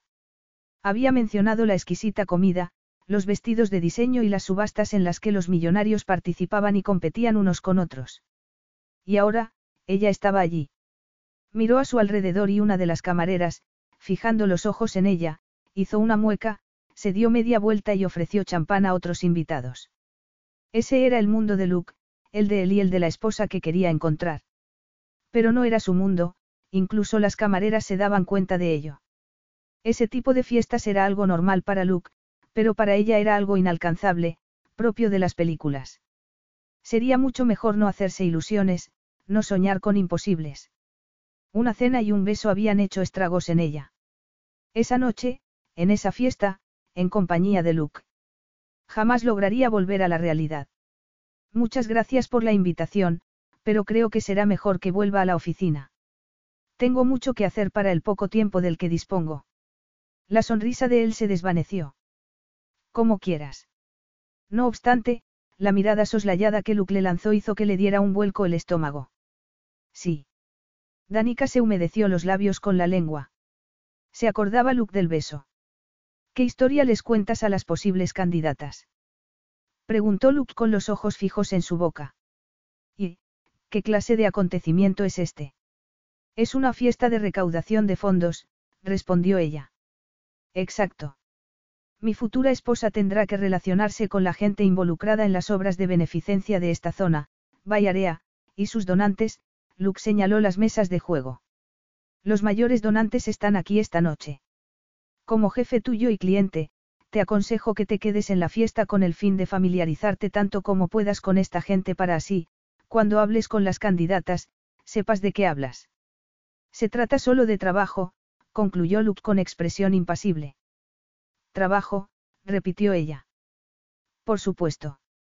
¿Qué otra cosa había imaginado que pudiera ser? Los cuentos de hadas eran pura fantasía. ¿Qué otra cosa podría ser? Dijo Luke desafiándola con la mirada. Si Luke no iba a mencionar el beso, ella tampoco lo haría. Tienes razón, mi trabajo consiste en buscarte una esposa que se encuentre cómoda en fiestas como esta, declaró Danica en tono profesional. Por fin lo has entendido, Luke vació su copa de champán. Por lo tanto, necesitas quedarte para realizar tu trabajo con la mayor eficiencia posible. Lo que tú digas. La expresión de Luke se relajó, lo que le hizo imposiblemente atractivo. Lo que más le gustó fue la calidez del brillo de sus ojos azules, que encendió una llama en su vientre. Luke dejó la copa vacía en la bandeja de un camarero que pasó por su lado y agarró dos copas llenas. Le ofreció una. Ella la aceptó asintiendo con la cabeza y bebió. Bueno, ¿cuál es el plan? preguntó Danica. Vamos a acercarnos a las mesas de juego. Solo por exigencias de la investigación, por supuesto. Por supuesto, respondió ella. Bien, adelante. Luke la condujo a la zona en la que los organizadores de la fiesta habían colocado las mesas de juego en filas largas a lo largo de la zona con vistas a los jardines. Otros invitados habían tenido la misma idea y los asientos estaban siendo ocupados rápidamente. Elige un juego, dijo él indicando con la mano varias mesas. Danica paseó la mirada por las superficies de fieltro verde. Aunque no era una amante del juego, ahora que se le había presentado aquella ocasión, ¿por qué no aprovecharla? La ruleta, dijo Danica. Luca arrugó el ceño. ¿Qué pasa? Le preguntó ella. ¿No te gustan las cosas que dan vueltas? Luke se encogió de hombros y, poniéndole una mano en la espalda, la condujo hacia la mesa con ruleta más próxima. A pesar del tejido de algodón del vestido, la mano de él le quemó la piel. Hay, aproximadamente, un 47% de probabilidades de ganar una apuesta a números rojos o negros, pero la recompensa es muy baja también. En lo que más se gana es apostando a un número en concreto, pero la probabilidad de que te salga es una entre 38. Eso, por supuesto, si la mesa no está amañada, dijo Luke. Danica se detuvo bruscamente y eso hizo que una pareja estuviera a punto de chocarse con ellos. El hombre le lanzó una mirada de censura, que se tornó en una expresión de respeto al ver quién era su compañero. ¿Cómo sabes eso? preguntó Danica. Hay 38 números en una ruleta americana, 37 en la europea. No hay que ser un genio para calcular las probabilidades. Danica hizo una mueca. No me refería a tus habilidades matemáticas, sino a cómo sabes tanto sobre el juego de la ruleta. Juegas con frecuencia. Cuando arriesgo dinero, prefiero hacerlo en circunstancias más fáciles de controlar. Eso no explica que conozcas tan bien las estadísticas. A los 10 años me regalaron mi primer ordenador. Cuando quise sustituirlo por uno nuevo, más potente, mi padre quiso darme una de esas esporádicas lecciones sobre la vida y me dijo que me lo tenía que comprar yo, aunque no me dijo cómo conseguir el dinero que necesitaba. Fue por eso por lo que creé una cuenta en una página web de juego, utilizando la tarjeta de crédito de mi madrastra, Luke sonrió, rememorando. Por aquel entonces había menos control en Internet. Danica sintió los ojos secos. Estaba tan atontada mirándole que se le había olvidado parpadear. Te pusiste a jugar con dinero a los 10 años. A los 11. Y solo para conseguir el dinero que necesitaba para comprarme otro ordenador, Luke se quedó pensativo unos segundos. Bueno, y también equipo accesorio. Pero dejé el juego cuando gané el dinero que necesitaba. Sin embargo, en relación a tu pregunta, me gusta más el póker que la ruleta, requiere cierta estrategia. ¿Qué dijo tu madrastra al enterarse de que habías utilizado su tarjeta de crédito? Sus padres la habrían castigado al menos durante un mes si hubiera utilizado una tarjeta bancaria sin permiso. Aunque, por supuesto, a ella no se le habría pasado por la cabeza hacer algo semejante. Nunca les había faltado comida, pero a su familia no les había sobrado el dinero. No me dijo nada, respondió Luke. Me acuerdo que fui a vivir con mi madre porque me enviaron allí el ordenador nuevo. Debió coincidir con el divorcio de mi padre con esa madrastra. Esa madrastra. ¿Cuántas madrastras has tenido? Tres madrastras y cuatro padrastros, hasta la fecha, Luke miró a su alrededor. Mira, allí. En esa mesa hay sillas vacías, la mesa de la izquierda, al fondo. Luke la empujó suavemente en esa dirección y Danica le permitió que la guiara mientras asimilaba lo que él le había dicho. No podía imaginar a sus padres separados, y mucho menos con múltiples parejas.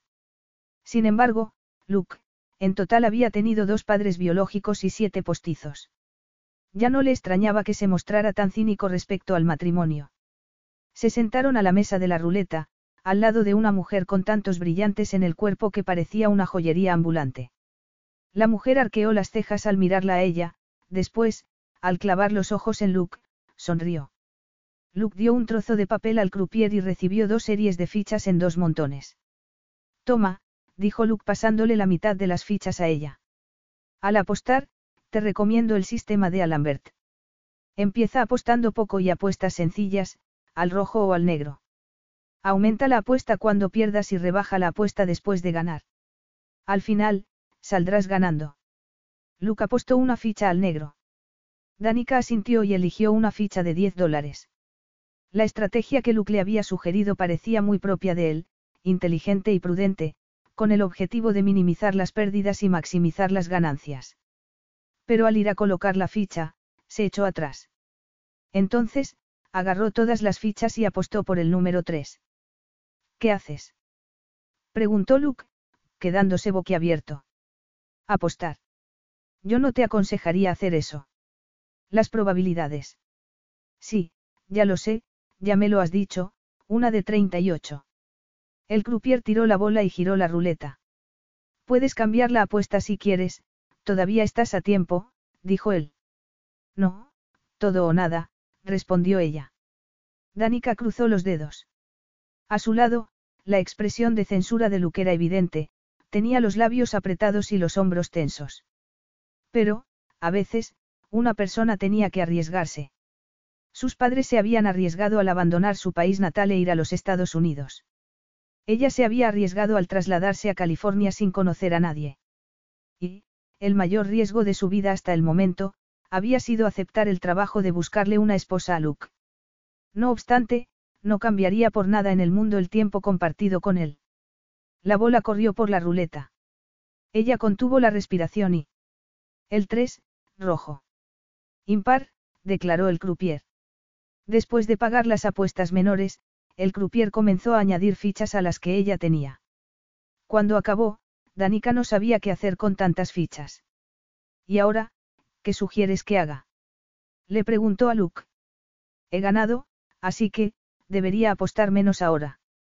Danica, mirándole a los ojos, le sonrió.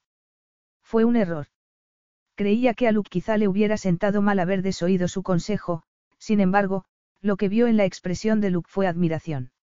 Y eso le causó una profunda turbación.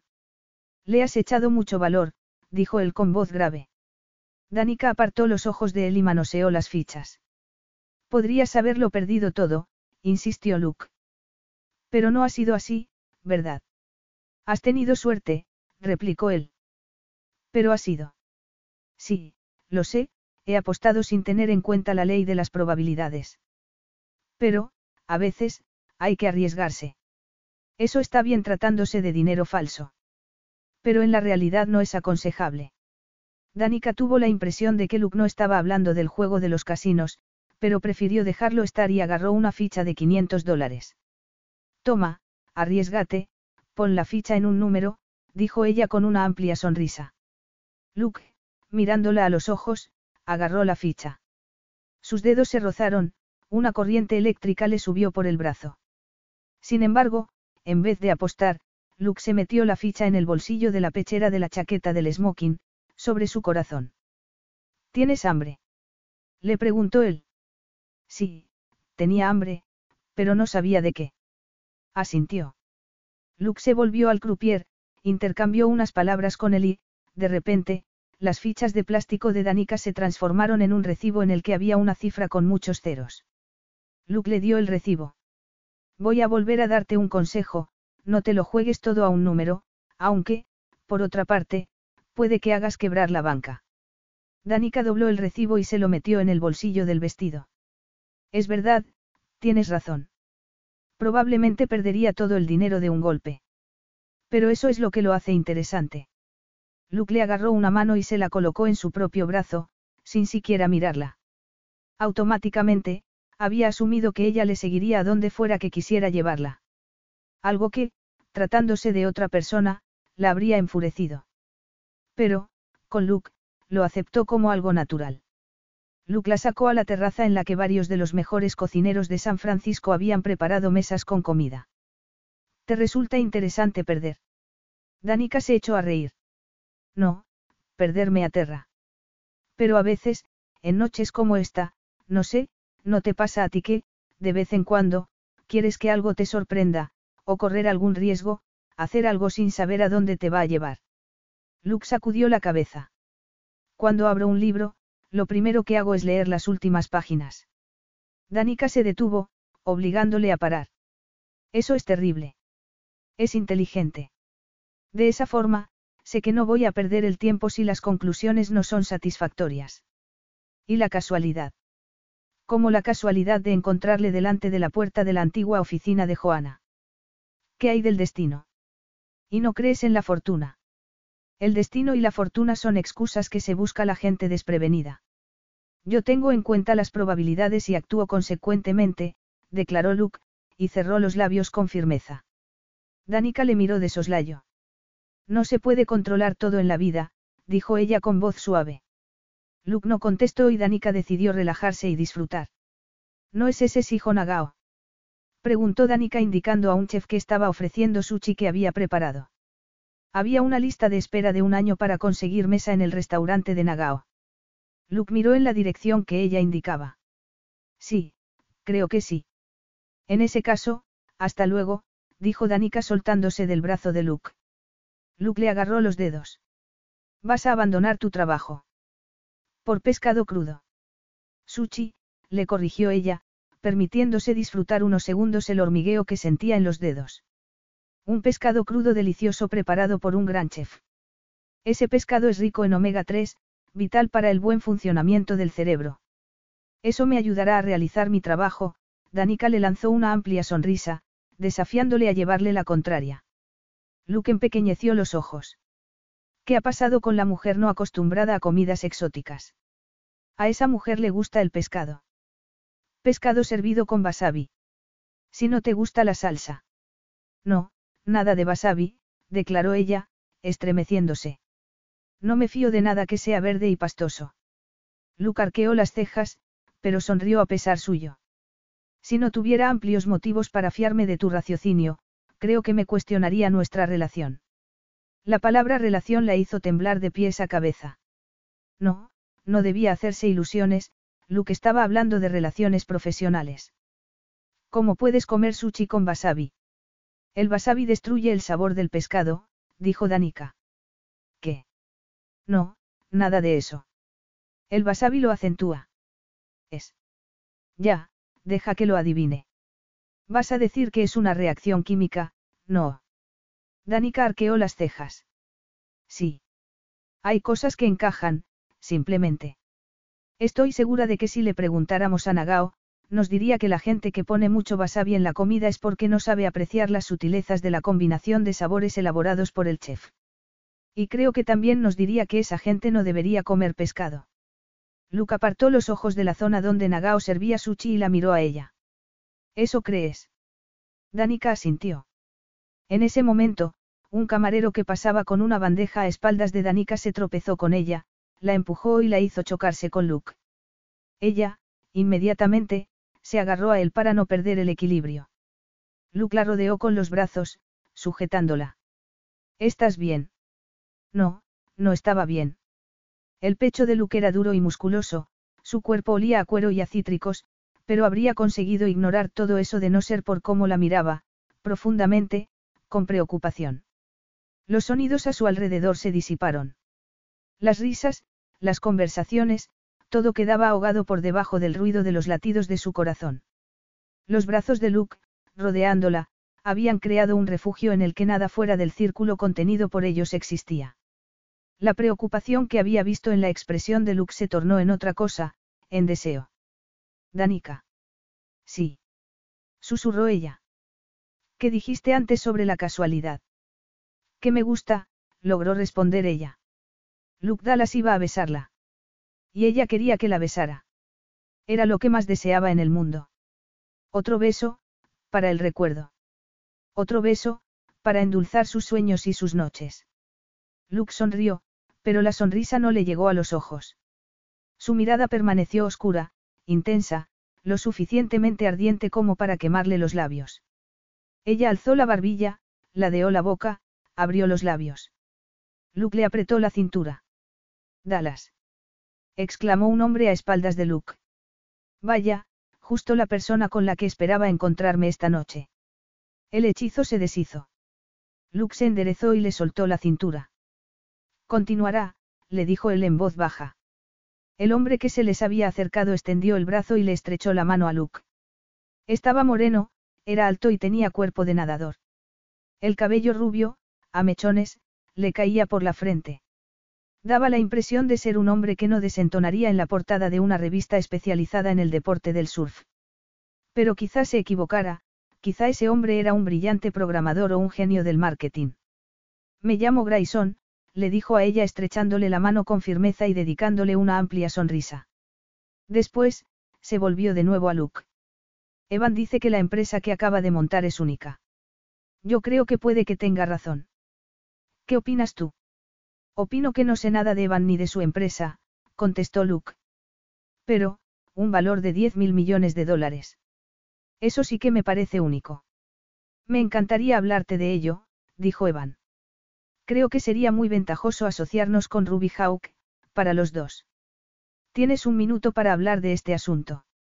Gracias, pero tengo un compromiso previo, Luke le ofreció el brazo a ella.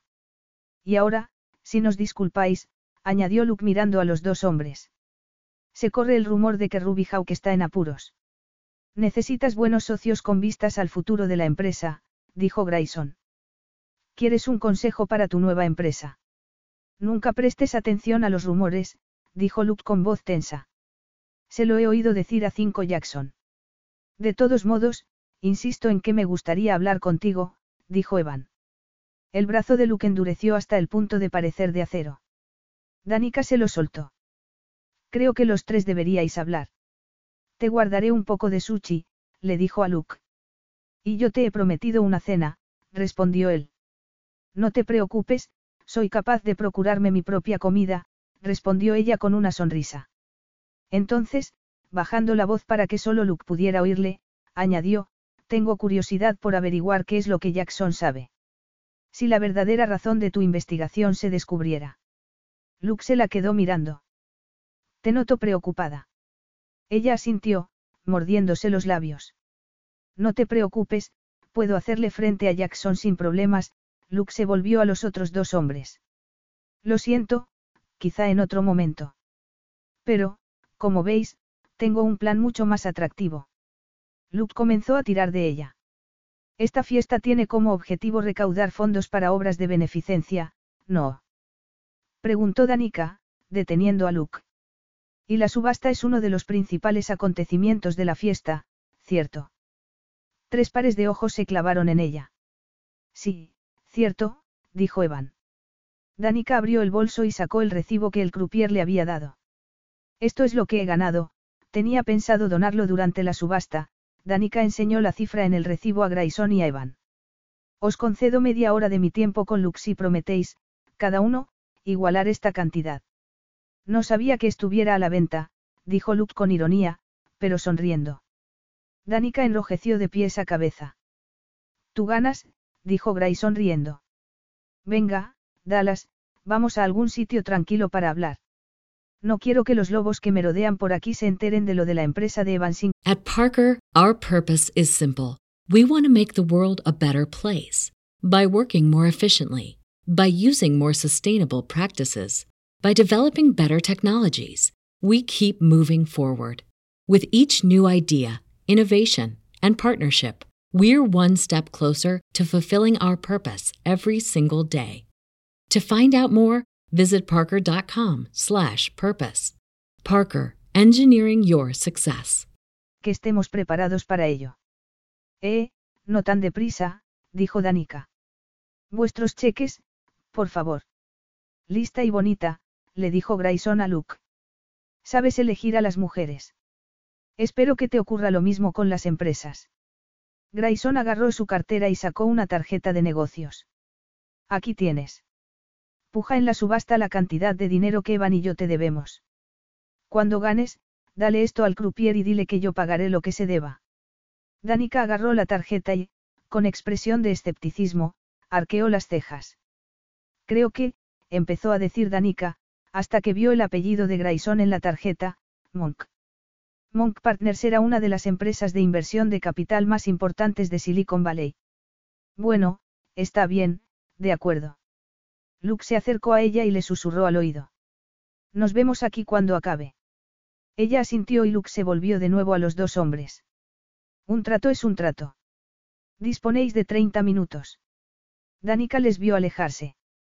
Después, se volvió para ponerse a la cola de la mesa en la que el chef Nagao estaba sirviendo su comida. Justo cuando estaba a punto de tocarle el turno, un hombre con una chaqueta de smoking blanca puso en sus manos dos copas de champán vacías. Tome, lléveselas, dijo el hombre. Danica agarró las copas siguiendo un puro reflejo, después, se quedó perpleja. ¿Qué? Buscó con la mirada un sitio donde dejar las copas, pero no vio ningún lugar apropiado. Por fin, vio a una camarera con una bandeja en la que llevaba platos y copas vacías y se acercó a ella. Tome, dijo Danica, ofreciéndole las dos copas. La camarera la miró de arriba abajo y esbozó una sonrisa burlona. Ni hablar, encárgate tú de ellas, respondió la camarera. ¿Y dónde has dejado la bandeja? Tras esas palabras, la camarera se marchó. Estaba claro, esa fiesta no era para ella, no pertenecía a ese mundo. En ese momento, vio una mesa apartada con platos sucios, se acercó, dejó las copas y se alejó de allí. Al volver a la mesa del chef Nagao, vio que éste ya había cerrado, había dejado una nota que decía que ya no le quedaba sushi. En ese momento, vio a una mujer con un vestido que había visto en la revista Vogue del mes anterior, la mujer sujetaba un par de platos vacíos y se dirigía directamente hacia ella. Danica, corriendo, se dio media vuelta y bajó las escaleras de la terraza a toda prisa. Le habría gustado marcharse ya, pero tenía que esperar a la subasta. Lo mejor sería dar una vuelta por los jardines de la mansión para matar el tiempo. Eligió un camino que atravesaba setos dispuestos formalmente y lechos de flores. Al final del camino, en un recodo formado por unos setos de aproximadamente un metro cincuenta de altura, había un banco de hierro forjado. Se sentó a descansar y, al cabo de unos segundos, oyó unas pisadas al otro lado del seto. Se levantó para volver a la mansión cuando, de repente, oyó a una persona mencionar a Luke. ¿Qué ha dicho qué? preguntó un hombre. Danica frunció el ceño. La voz le resultaba familiar. No ha sido Dallas, sino la mujer que trabaja para él reclutando personal, respondió una mujer. Esa voz sí la reconoció. Felicity. El hombre debía ser Cinco Jackson. No lo has entendido. La cuestión es que es ilegal preguntar por el estado civil en una entrevista de trabajo. A Danica se le heló la sangre en las venas. Pero la mujer no fue quien lo preguntó. Me sorprendió tanto que alguien lo supiera que, que acabé confirmándolo. Sigues sin entenderlo, dijo Jackson como si Felicity fuera una niña pequeña. ¿Tiene Dallas algo en contra de contratar a mujeres casadas? ¿Es eso algo que hace por norma? Danica se llevó las manos a la boca. Tenía que encontrar a Luca toda prisa. Pero, si se marchaba de allí, Jackson y Felicity la oirían, se darían cuenta de que alguien había estado escuchando su conversación. Aquí pasa algo raro, lo sé, continuó Jackson. Bueno, volvamos a la fiesta. Quiero ver con quién está hablando Dallas y de qué está hablando. Danica esperó a que cinco Jackson y Felicity se alejaran. Entonces, agarró el móvil para ponerse en contacto con Luke. En la pantalla vio que tenía un mensaje de él, ¿dónde estás? El sushi está cerrado. Danica reflexionó unos instantes. Con la fiesta en pleno apogeo y la subasta a punto de empezar, la entrada estaría relativamente vacía. Reúnete conmigo en el vestíbulo de la entrada. Tengo noticias. Cuando Danica llegó al vestíbulo, aminoró la marcha para no resbalarse en el suelo de mármol pulido. Luke estaba al lado de las puertas de la entrada. Al verla, él sonrió, y la sonrisa de Luke la dejó sin respiración. Perdone, alguien, a sus espaldas, le tocó el hombro. Recoge esto, por favor. Danica se volvió y vio a la camarera que antes la había sonreído burlonamente. Sostenía una bandeja con copas de champán vacías, platos sucios y servilletas arrugadas. Lo siento, no soy. Tengo que irme, ahora mismo. Toma, la camarera le pegó la bandeja al cuerpo. Capítulo 6. La camarera soltó la bandeja. Danica fue a agarrarla, pero se escurrió y perdió el equilibrio.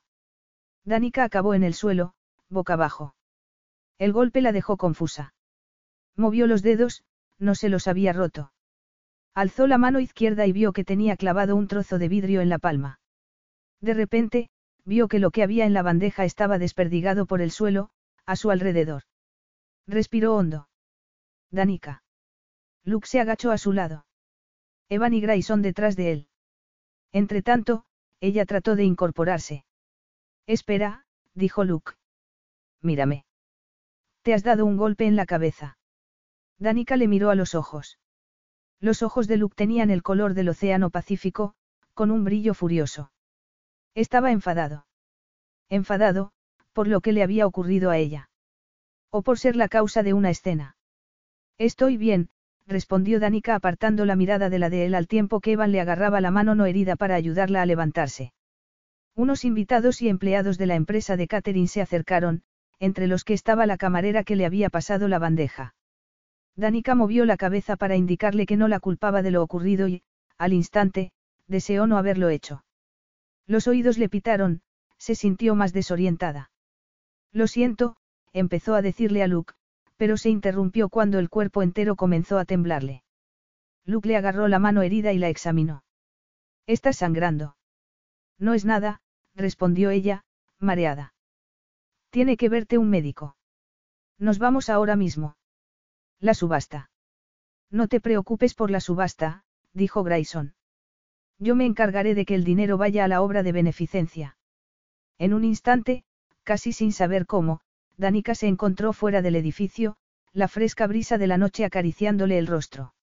El aparcacoches ya había llevado el vehículo de Luca a la entrada y éste la ayudó a entrar en el coche. Unos segundos después, con Luke al volante, estaban en marcha. El hospital más cercano está a 20 minutos en coche. ¿Cómo tienes la mano? preguntó él. Creo que la herida ha dejado de sangrar. No necesito un médico. Luke lanzó un gruñido y le dio la vuelta al coche. ¿Qué haces? Vamos a volver a la fiesta. Vivo cerca de aquí, respondió él. Si no quieres que te vea un médico, al menos deja que te limpie la herida y te la vende. Pero. No voy a aceptar una negativa por respuesta. Danica abrió la boca para protestar, pero él la interrumpió. Lo digo en serio. Vamos, aguanta, estaremos en mi casa en unos minutos. Danica apretó los labios. Se encontraba bien, Luke estaba exagerando. Bueno, se encontraba todo lo bien que podía teniendo en cuenta que la velocidad a la que le latía el corazón. Solo tenía que mover la mano unos centímetros para tocarle el muslo. No había perdido casi nada de sangre. No debería sentirse tan mareada. A los pocos minutos, Luke la hizo entrar en su casa. Ve directamente al cuarto de estar, dijo él. Ahora mismo me reúno contigo, antes voy a por el botiquín. Danica asintió, recorrió un corto pasillo y se adentró en una espaciosa estancia rectangular. La casa que compartía con Mike abría de sobra en aquel cuarto de estar. La pared del fondo era de cristal y daba a una terraza y a un jardín. Le llevó unos segundos darse cuenta de que la pared de cristal estaba compuesta por diversos paneles que, supuestamente, se corrían y permitían combinar el espacio interior con el exterior. A la derecha estaba la cocina, con muebles de madera y electrodomésticos de acero inoxidable, separada del resto de la estancia por mostradores bajos de madera. Cerca había una mesa metálica rodeada por doce sillas de distinto tipo. A la izquierda había una enorme chimenea. Enfrente de la chimenea había dos grandes sofás de cuero color crema y varios sillones. En el suelo, una bonita alfombra. No se atrevió a sentarse, tenía el vestido empapado de vino y no quería ensuciar el mobiliario de Luke. Siéntate en uno de los sofás, le dijo Luke a sus espaldas. Luke se había quitado la chaqueta del smoking y el lazo, y también se había desabrochado los botones superiores de la camisa. En las manos llevaba una caja con una cruz roja en la tapadera. Danica se señaló el vestido, manchado. Creo que será mejor ir a la cocina. Luke sacudió la cabeza y la empujó hacia uno de los sofás. Mucho mejor que en la cocina. Y, ahora, dame la mano. Danica tembló de placer cuando Luke empezó a curarle la mano izquierda. Era una sensación maravillosa. Después de desinfectarle la herida, Luke sacó gasa y esparadrapo. No tenías pensado hacer nada con la mano esta noche, ¿verdad? Eh. Era una suerte que la herida fuera en la mano izquierda, ya que era diestra. Después, por la noche, tenía pensado utilizar la mano derecha mientras fantaseaba con él. No. Luke terminó de vendarla y, al sujetar la gasa con el esparadrapo, le acarició los dedos. Y esas caricias le causaron incesantes latidos en la entrepierna. Bueno, ya está, declaró Luke con una media sonrisa. Si se te infecta la mano, podrías poner una denuncia. Aunque eso quizá haría quebrar a la organización, Peninsula Society. Danica retiró la mano. Él frunció el ceño, pero se la soltó. Gracias por el vendaje. Y ahora, será mejor que pida un taxi por teléfono. Luke se recostó en el respaldo del asiento, los ojos sin abandonar los suyos. Por cierto, ¿qué era lo que querías decirme? ¿Qué? Preguntó Danica sin comprender. Sí, antes de que te cayeras y te cortaras. Dijiste que tenías noticias. La conversación en el jardín. Se había olvidado por completo de ella. Sí, claro, Danica se aclaró la garganta e hizo un esfuerzo por adoptar una actitud profesional. He oído una conversación entre Cinco y Felicity. A continuación, le relató la conversación. Sabíamos que estaba husmeando en nuestra empresa. No sé, me parecía que se trataba de algo personal, respondió Danica. Cree que la adquisición está en entredicho porque Stabro sabe cosas de ti que te perjudicarían. Y no se equivoca, Luke se encogió de hombros. Néstor se niega a cerrar el trato si no cumplo con las condiciones que él quiere imponer. No obstante, yo nunca he preguntado a ninguno de mis empleados por su estado civil. Si eso es lo que Jackson cree que tiene contra mí, se equivoca. Danica soltó el aire que había estado conteniendo. En ese caso, ¿qué hacemos ahora? Luke clavó los ojos en la cabeza de ella. Deshaz tu cola de caballo. Danica, inmediatamente, se llevó la mano derecha a la cabeza. ¿Qué? ¿Por qué? Luke se acercó a ella, sus cuerpos casi tocándose. Para ver si tienes algún chichón en la cabeza. No me he dado ningún golpe en la cabeza, contestó Danica mirándole a los ojos. Cuando te caíste, te mareaste un poco, así que es posible que te hayas dado un golpe en la cabeza y no seas consciente de ello. Déjame que eche un vistazo, tras esas palabras, Luke apretó los labios con firmeza. Soy perfectamente capaz de hacerlo yo misma, gracias, le advirtió ella. Lo sé, pero deja que lo haga yo, respondió él, y sonrió. A Danica se le erizó la piel. Todo le daba vueltas otra vez. Bueno, de acuerdo, respondió Danica, y lanzó un suspiro. Al instante, Luke subió las manos, le quitó el elástico que sujetaba su cabello y los rizos rubios le cayeron por el rostro y le acariciaron los hombros. Tuvo la sensación de que la habían desnudado. Tembló. Luke la peinó con los dedos y le examinó el cuero cabelludo. Estaba tan cerca que podía ver la incipiente barba de él y el vello que le salpicaba la parte superior del pecho. Una deliciosa sensación la sobrecogió. Se inclinó hacia él como si fuera una gata. Ningún chichón, declaró Luke con los dedos enredados aún en los cabellos de ella. Los ojos de Luke habían oscurecido. Le sintió tenso, como un tigre a punto de lanzarse sobre su presa. Y ella quería que la devorase. Lo único que tenía que hacer era acercarse un centímetro más y sus bocas se juntarían. ¿Satisfecho? Logró preguntar ella. No del todo, respondió Luke. ¿Alguna cosa más? La mirada de él mostró puro y primitivo deseo. Solo si tú también lo quieres, contestó Luke. El ambiente se cargó de electricidad. Danica casi veía chispas saltando entre los dos, iluminando la atracción que les consumía. Alzó una mano y le agarró la muñeca. Sintió el pulso de él. Sabía que lo que tenía que hacer era darle las gracias por haberle curado la herida, levantarse del sofá y pedir un taxi por teléfono.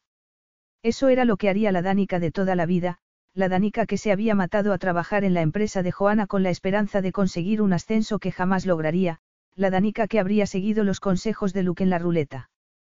Pero otra Danica había despertado. Una Danica que arriesgaba. La Danica que había apostado todas las fichas a un solo número. La Danica que había besado a Luke Dallas y que iba a besarle otra vez. Solo por una noche. Nada de relaciones sentimentales. No podía haber una relación entre los dos. Lo sabía perfectamente. Lo único que quería era saciar ese hormigueo en el vientre, ese vacío en su entrepierna que exigía ser llenado. Danica respiró hondo y se humedeció los labios con la lengua. Los azules ojos de Luke estaban casi negros. Danica movió la cabeza y pegó los labios a los de él. Luke tenía amplia experiencia con las mujeres. Pero cuando Danica le besó, se dio cuenta de que algo le había faltado hasta ese momento. Besar a Danica fue una inyección de adrenalina, un narcótico sumamente potente, algo que le lanzó a la estratosfera. En un segundo, endureció. Acarició esos gloriosos rizos rubios. Le encantaba la variedad de tonos dorados del cabello de ella. Y, a pesar de su suavidad, eran cabellos indomables. La boca de Danica era ardiente, insistente y exigente. Él le correspondió. Sus lenguas se exploraron. La estrechó entre sus brazos y tiró de ella hasta medio tumbarla sobre sus piernas.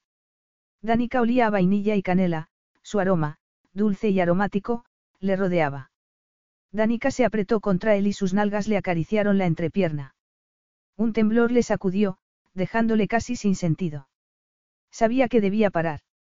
Danica trabajaba para él. El trabajo de Danica consistía en encontrarle una esposa. Una esposa en pleno sentido de la palabra. Si todo salía tal y como habían planeado, estaría delante de un juez, casándose, en cuestión de semanas. Pero por nada del mundo podía parar. Danica tiró de su camisa para sacársela de debajo de los pantalones y luego comenzó a desabrochársela. El roce de los dedos de ella en su piel aumentó la densidad de su miembro a un nivel desconocido. Luke le abrió los botones del vestido del cuello a la cintura. La piel de Danica era suave y cálida. Sus labios abandonaron los de ella para besarle el cuello y el hombro. Después, le bajó el cuerpo del vestido y dejó al descubierto los pechos cubiertos por un sujetador de algodón.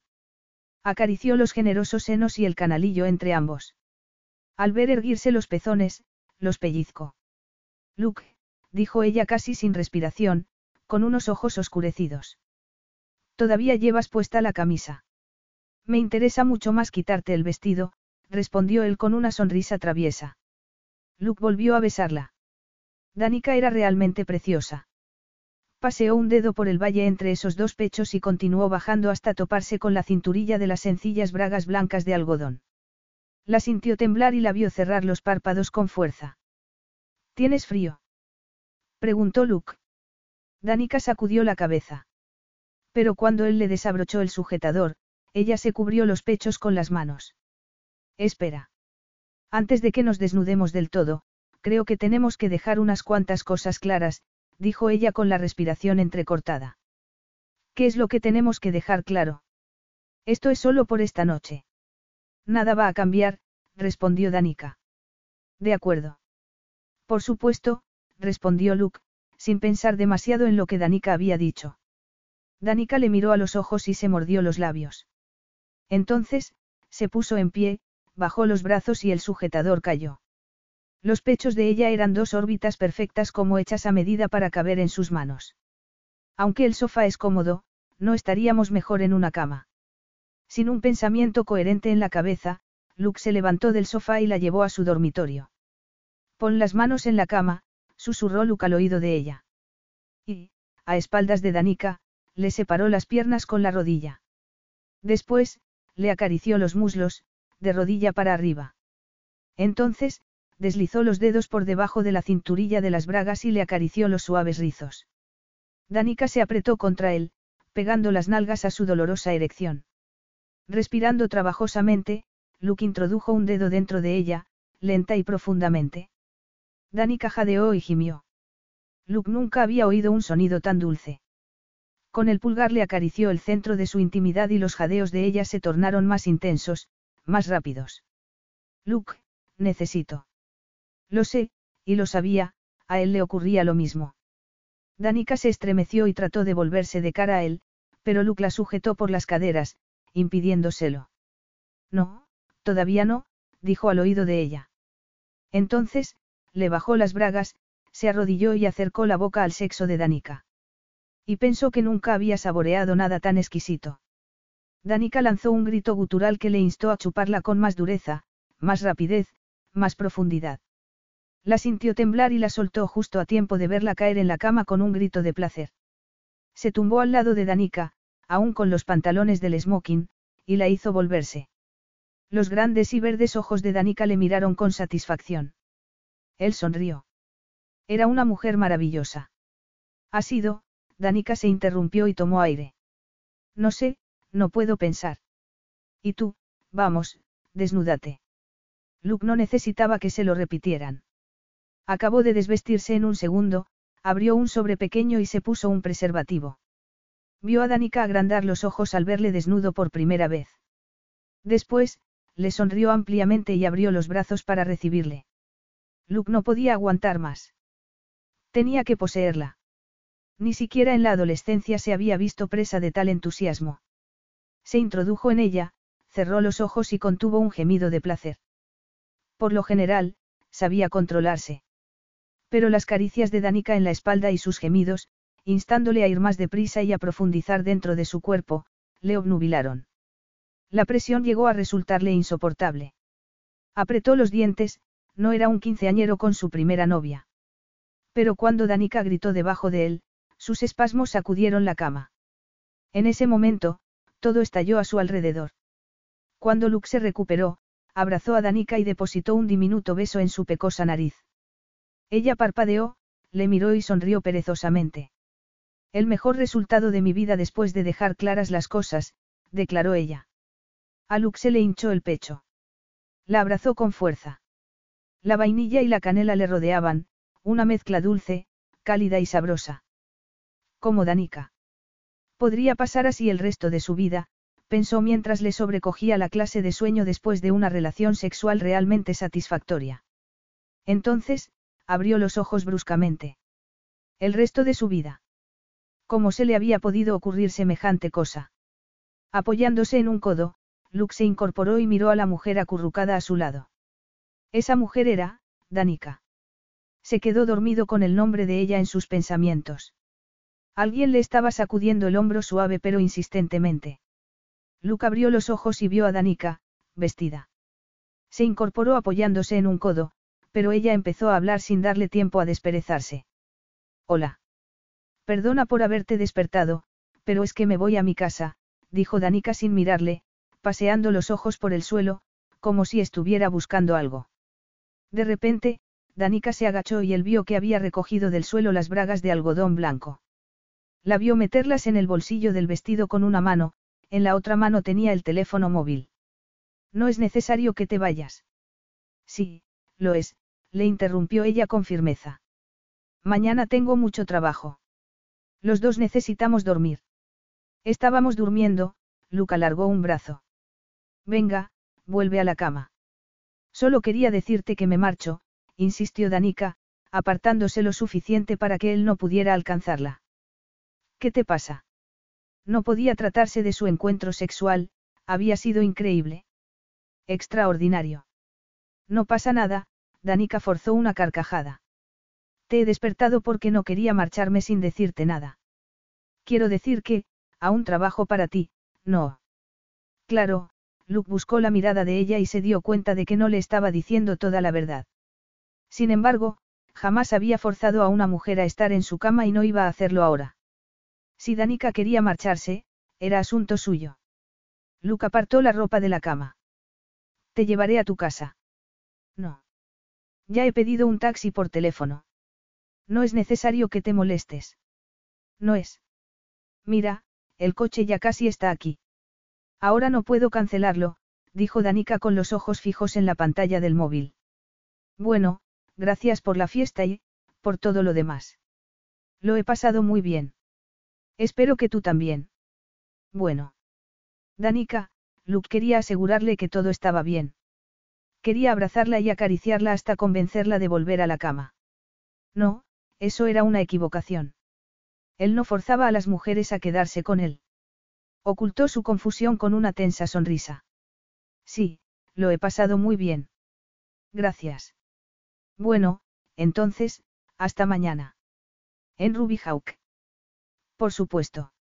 El vacío que sentía en el estómago debía ser hambre. No había comido nada durante la fiesta.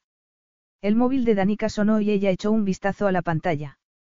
El taxi ya está aquí, Danica se dirigió a la puerta. Bueno, adiós. Y, tras esas palabras, desapareció. Unas horas después, cuando Luke se despertó de nuevo antes de que sonara la alarma del despertador, se encontró abrazando la almohada sobre la que ella había reposado su cabeza. Intentó volverse a dormir, pero no lo consiguió. Cuando salió de la ducha para empezar la jornada laboral, había tomado tres decisiones. La primera, la búsqueda había acabado. Con cinco Jackson husmeando a su alrededor, el riesgo había aumentado. Necesitaba convencer a Néstor de que estaba decidido a casarse. Una primera página con él persiguiendo a mujeres solteras lo pondría en cuestión. La segunda, seguía necesitando una esposa. La tercera, la solución lógica al problema era Danica. Capítulo 7. Luke cruzó la entrada de Ruby Hawk deseoso de poner en marcha cuanto antes el plan que había elaborado. En la cama la unión había sido explosiva, estaba seguro de que Danica se mostraría completamente de acuerdo con él. Te veo muy animado, dijo Anjuli al encontrarse con él en el bar. Nunca te he visto así después de la fiesta de la Península Society. Te quedaste en casa y no fuiste. Sí, fui. ¿Has oído hablar de Medevco? Anjuli arqueó las cejas, sorprendida por el brusco cambio en la conversación. No, respondió ella sacudiendo la cabeza. Pero puede que sea porque no he prestado mucha atención al sector de salud. ¿Te importaría investigar un poco? El fundador es Evan Fletcher. Grayson Monk es el principal inversor. Agarró el café y se dirigió hacia la sala de conferencias que utilizaba como despacho. Al llegar, encontró las persianas bajadas, lo que le extrañó, ya que estaba seguro de haberlas dejado abiertas al marcharse el día anterior. Luke abrió la puerta y, al instante, deseó no haberlo hecho. Irene Stavros estaba sentada a la mesa hojeando un número de la revista Silicon Valley Weekly. Hola, dijo ella. Siento no haber podido ir a la fiesta anoche. Pero, al parecer, lo pasaste muy bien a pesar de mi ausencia. Irene Stavros le enseñó una página doble con una foto de él y Danica hablando con Grayson Monk. Irene señaló a Danica con una uña. Lo que no llego a comprender es por qué te marchaste de la fiesta acompañado de una camarera. ¿Qué he hecho? ¿Qué he hecho? ¿Qué he hecho? Danica no podía dejar de hacerse esa pregunta. Recorrió como un autómata las seis manzanas que separaban la estación de tren de las oficinas de Ruby Hawk. Se había acostado con Luke Dallas. El encuentro sexual había sido explosivo, apocalíptico, indescriptible. Un encuentro sexual propio de una fantasía. Pero por excepcional que hubiera sido, no debería haber arriesgado su carrera profesional por ello. Lo que había ocurrido no podía volver a ocurrir. No podía ir más allá. Luke, con toda certeza, estaría de acuerdo. Al fin y al cabo, Luke la había contratado para buscarle una esposa, y ella no estaba en la lista de candidatas. Lo de la noche anterior había sido una locura, incentivada por el champán y la curiosidad. Ya lo habían hecho. No iban a repetir. Al llegar a su lugar de trabajo, respiró hondo, se sentó detrás del escritorio y se puso a trabajar con la intención de conseguirle a Luke una tercera candidata cuanto antes. Después, cobraría por su trabajo, se marcharía de Ruby Hawk y montaría su propia empresa. El teléfono sonó, indicándole que tenía un mensaje. Era de su madre. Por favor, llámame lo antes posible. El banco se niega a financiarnos una segunda hipoteca, pero los médicos insisten en que Matt necesita, como mínimo, Seis meses más de fisioterapia. Nos gustaría hablar contigo para ver qué opinas sobre vender la casa. Besos.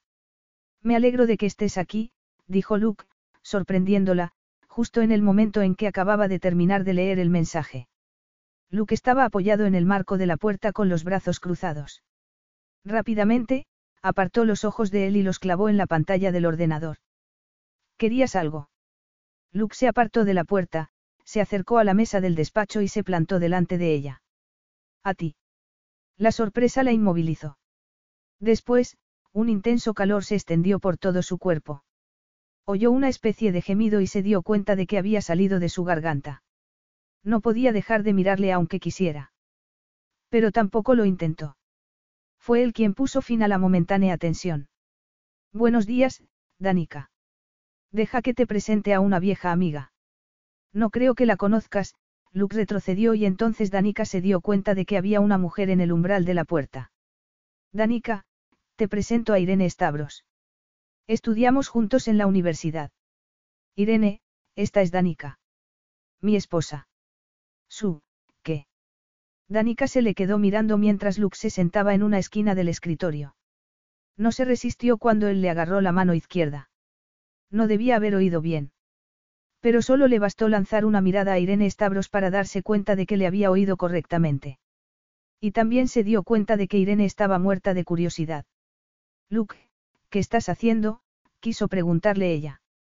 No obstante, se soltó de la mano de Luke, se puso en pie, y le ofreció a Irene la mano derecha. Encantada de conocerte. He oído hablar mucho de ti, lo que era verdad. Irene le estrechó la mano con firmeza, casi haciéndole daño. Encantada, respondió Irene. Aunque no puedo decir lo mismo de ti, después, se volvió a Luke. Qué calladito te lo tenías, Luke. Bueno, ya sabes lo que pasa, dijo Danica encogiendo los hombros y fingiendo no darle importancia. Somos gente discreta. Pero, por dentro, Danica sentía una mezcla de incredulidad, enfado y perplejidad. No obstante, ¿qué podía decir? No sabía lo que Luke le había contado a Irene ni por qué se le había ocurrido algo tan absurdo como que estaban casados. Lo que sí sabía era que no le gustaba el brillo en los ojos de Irene mientras la examinaba desde la cabeza a los pies. No, no sé lo que pasa, dijo Irene mirándola con una falsa sonrisa. ¿Cómo es que no llevas un anillo? Tienes que contarme cómo es que os habéis casado así, tan deprisa. Durante el almuerzo. ¿Estás libre? No, dijo Luke con firmeza. Vamos a comer juntos, los dos solos. Lo siento, pero ya tenemos mesa reservada. Lo comprendes, ¿verdad? Um, Irene continuó mirándola con una sonrisa burlona. Claro, los restaurantes no permiten nunca que se añada un plato en las mesas reservadas. De repente, Danica recordó que ella también disponía de armas propias. Claro, ven a comer con nosotros, entonces, agarró una mano de Luke y le besó la palma. Será divertido, ¿verdad, cielo? Preferiría estar solo contigo, dijo Luke. Y le alzó la barbilla para darle un beso en los labios. Además, Irene acaba de hacerme recordar que tenemos que ir a recoger los anillos. Vamos, tenemos tiempo de sobra para eso. Me encantaría conocer mejor a Irene, declaró Danica, dedicando una espléndida sonrisa a aquella mujer. Hacéis una pareja adorable, dijo Irene sin que la sonrisa alcanzara sus ojos. Me encantaría. Se interrumpió al oír su móvil, lo sacó del bolso y dijo. Lo siento, pero me parece que no voy a poder ir a almorzar con vosotros, tengo trabajo, Irene apartó los ojos de la pantalla del móvil. Mi padre está deseando conocer a Verónica. Danica, le corrigió Luke. Sí, claro, Irene tecleó el nombre en su móvil. Después, sacó de la cartera una tarjeta y se la dio a Danica. Llámame. Me encantaría hacer una fiesta en vuestro honor. Y no te preocupes, no habrá mucha gente.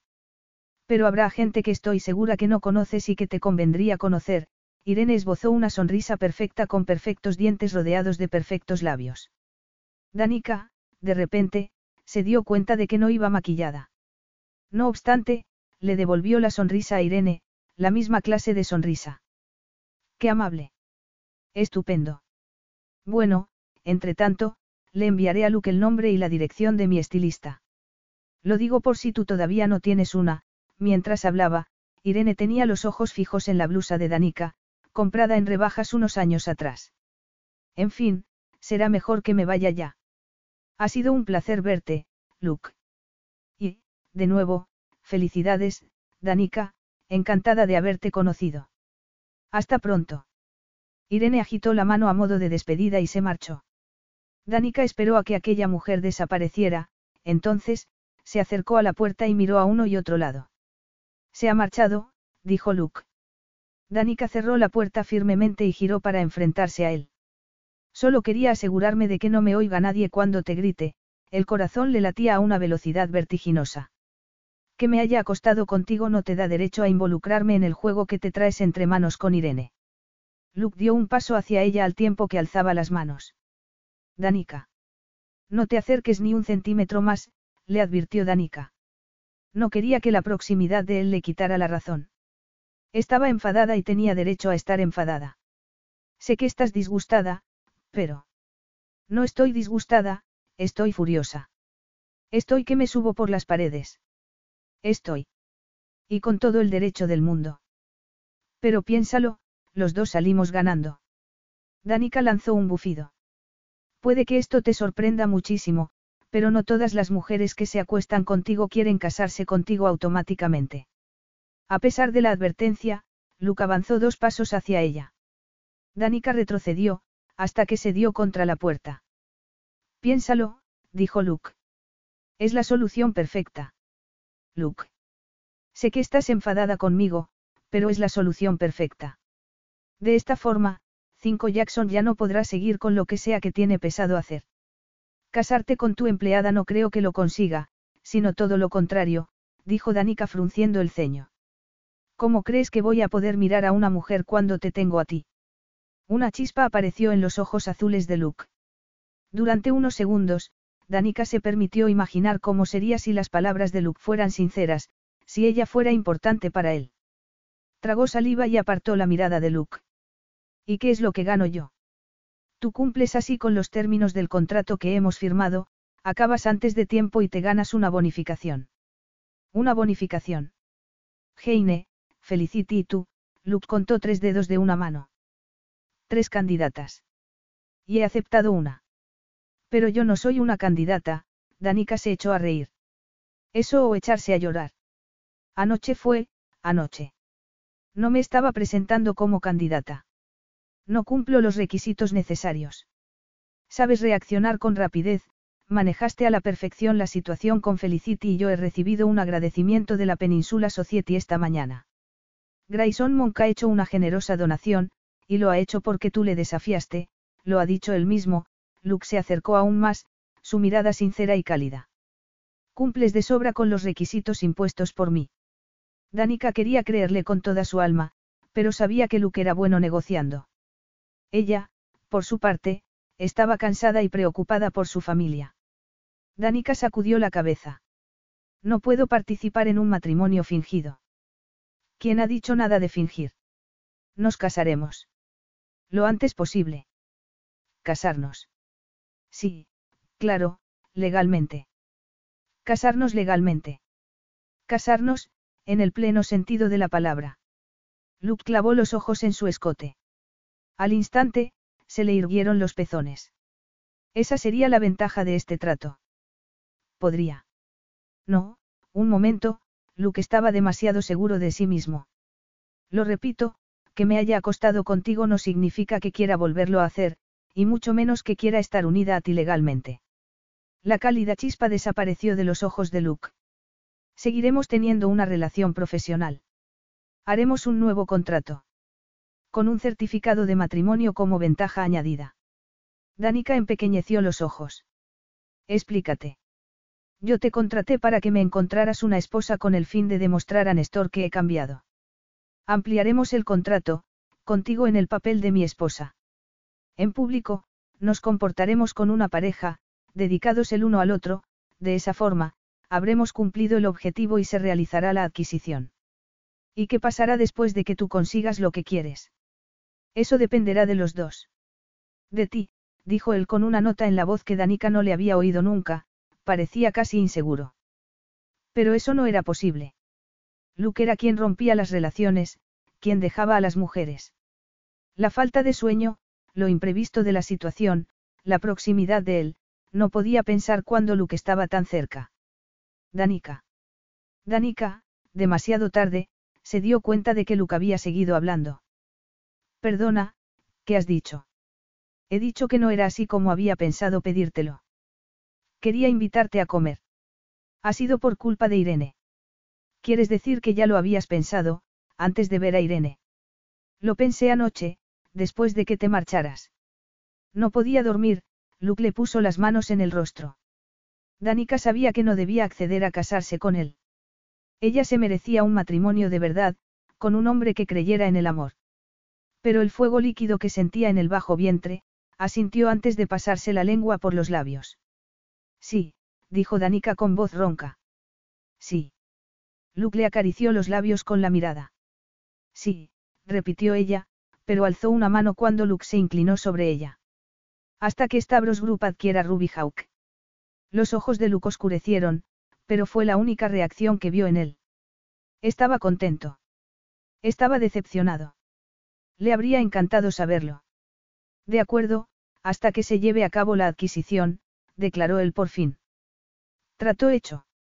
Danica le ofreció la mano para sellar el acuerdo, pero Luke la rodeó con sus brazos, envolviéndola con su calor. Danica contuvo el deseo de apoyar la cabeza en ese fuerte pecho, cerrar los ojos y aspirar el aroma de ese hombre. No te encariñes con él, se advirtió a sí misma. Empezamos a contar ya, dijo Luke con voz ronca. Y antes de besarla, susurró, no voy a permitir que perdamos el tiempo. Y toda lógica la abandonó. Capítulo 8. En circunstancias distintas, Danica habría estado encantada. Era el día de su boda. Su novio era un hombre importante en Silicon Valley. Su familia iba a dejar de tener problemas económicos. Matt iba a poder continuar con la terapia hasta que ya no la necesitara, no hasta cuando el seguro médico dejara de financiarla. Aunque debería sentirse la persona más feliz del mundo, estaba aterrada. En menos de 24 horas Luke había conseguido arreglar los papeles y cita en el juzgado para la ceremonia, que iba a tener lugar a las dos y media de la tarde. Respiró hondo, contó hasta tres y soltó el aire. Aquello era solo una cuestión de negocios, un trato. Habían redactado un contrato el día anterior, por la tarde, después del trabajo.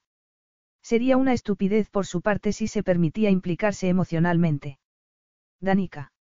Luke estaba ya en la sala de espera, había llegado antes de la hora. Vaya, ya estás aquí, dijo ella, logrando un tono de voz normal. Sin embargo, por dentro, estaba hecha un manojo de nervios.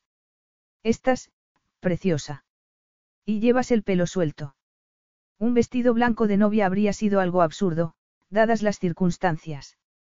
Pero la tarde anterior, al ver un vestido estampado en flores de color rosa en el escaparate de una boutique de palo alto, no había podido resistirlo. Gracias, respondió ella con súbita timidez.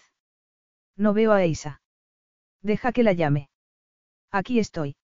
Danica se volvió y vio a su investigadora acercándose a ellos.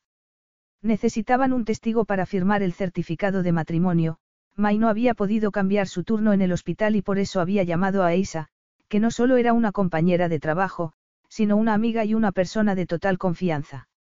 Danica estaba segura de su total discreción respecto a la boda.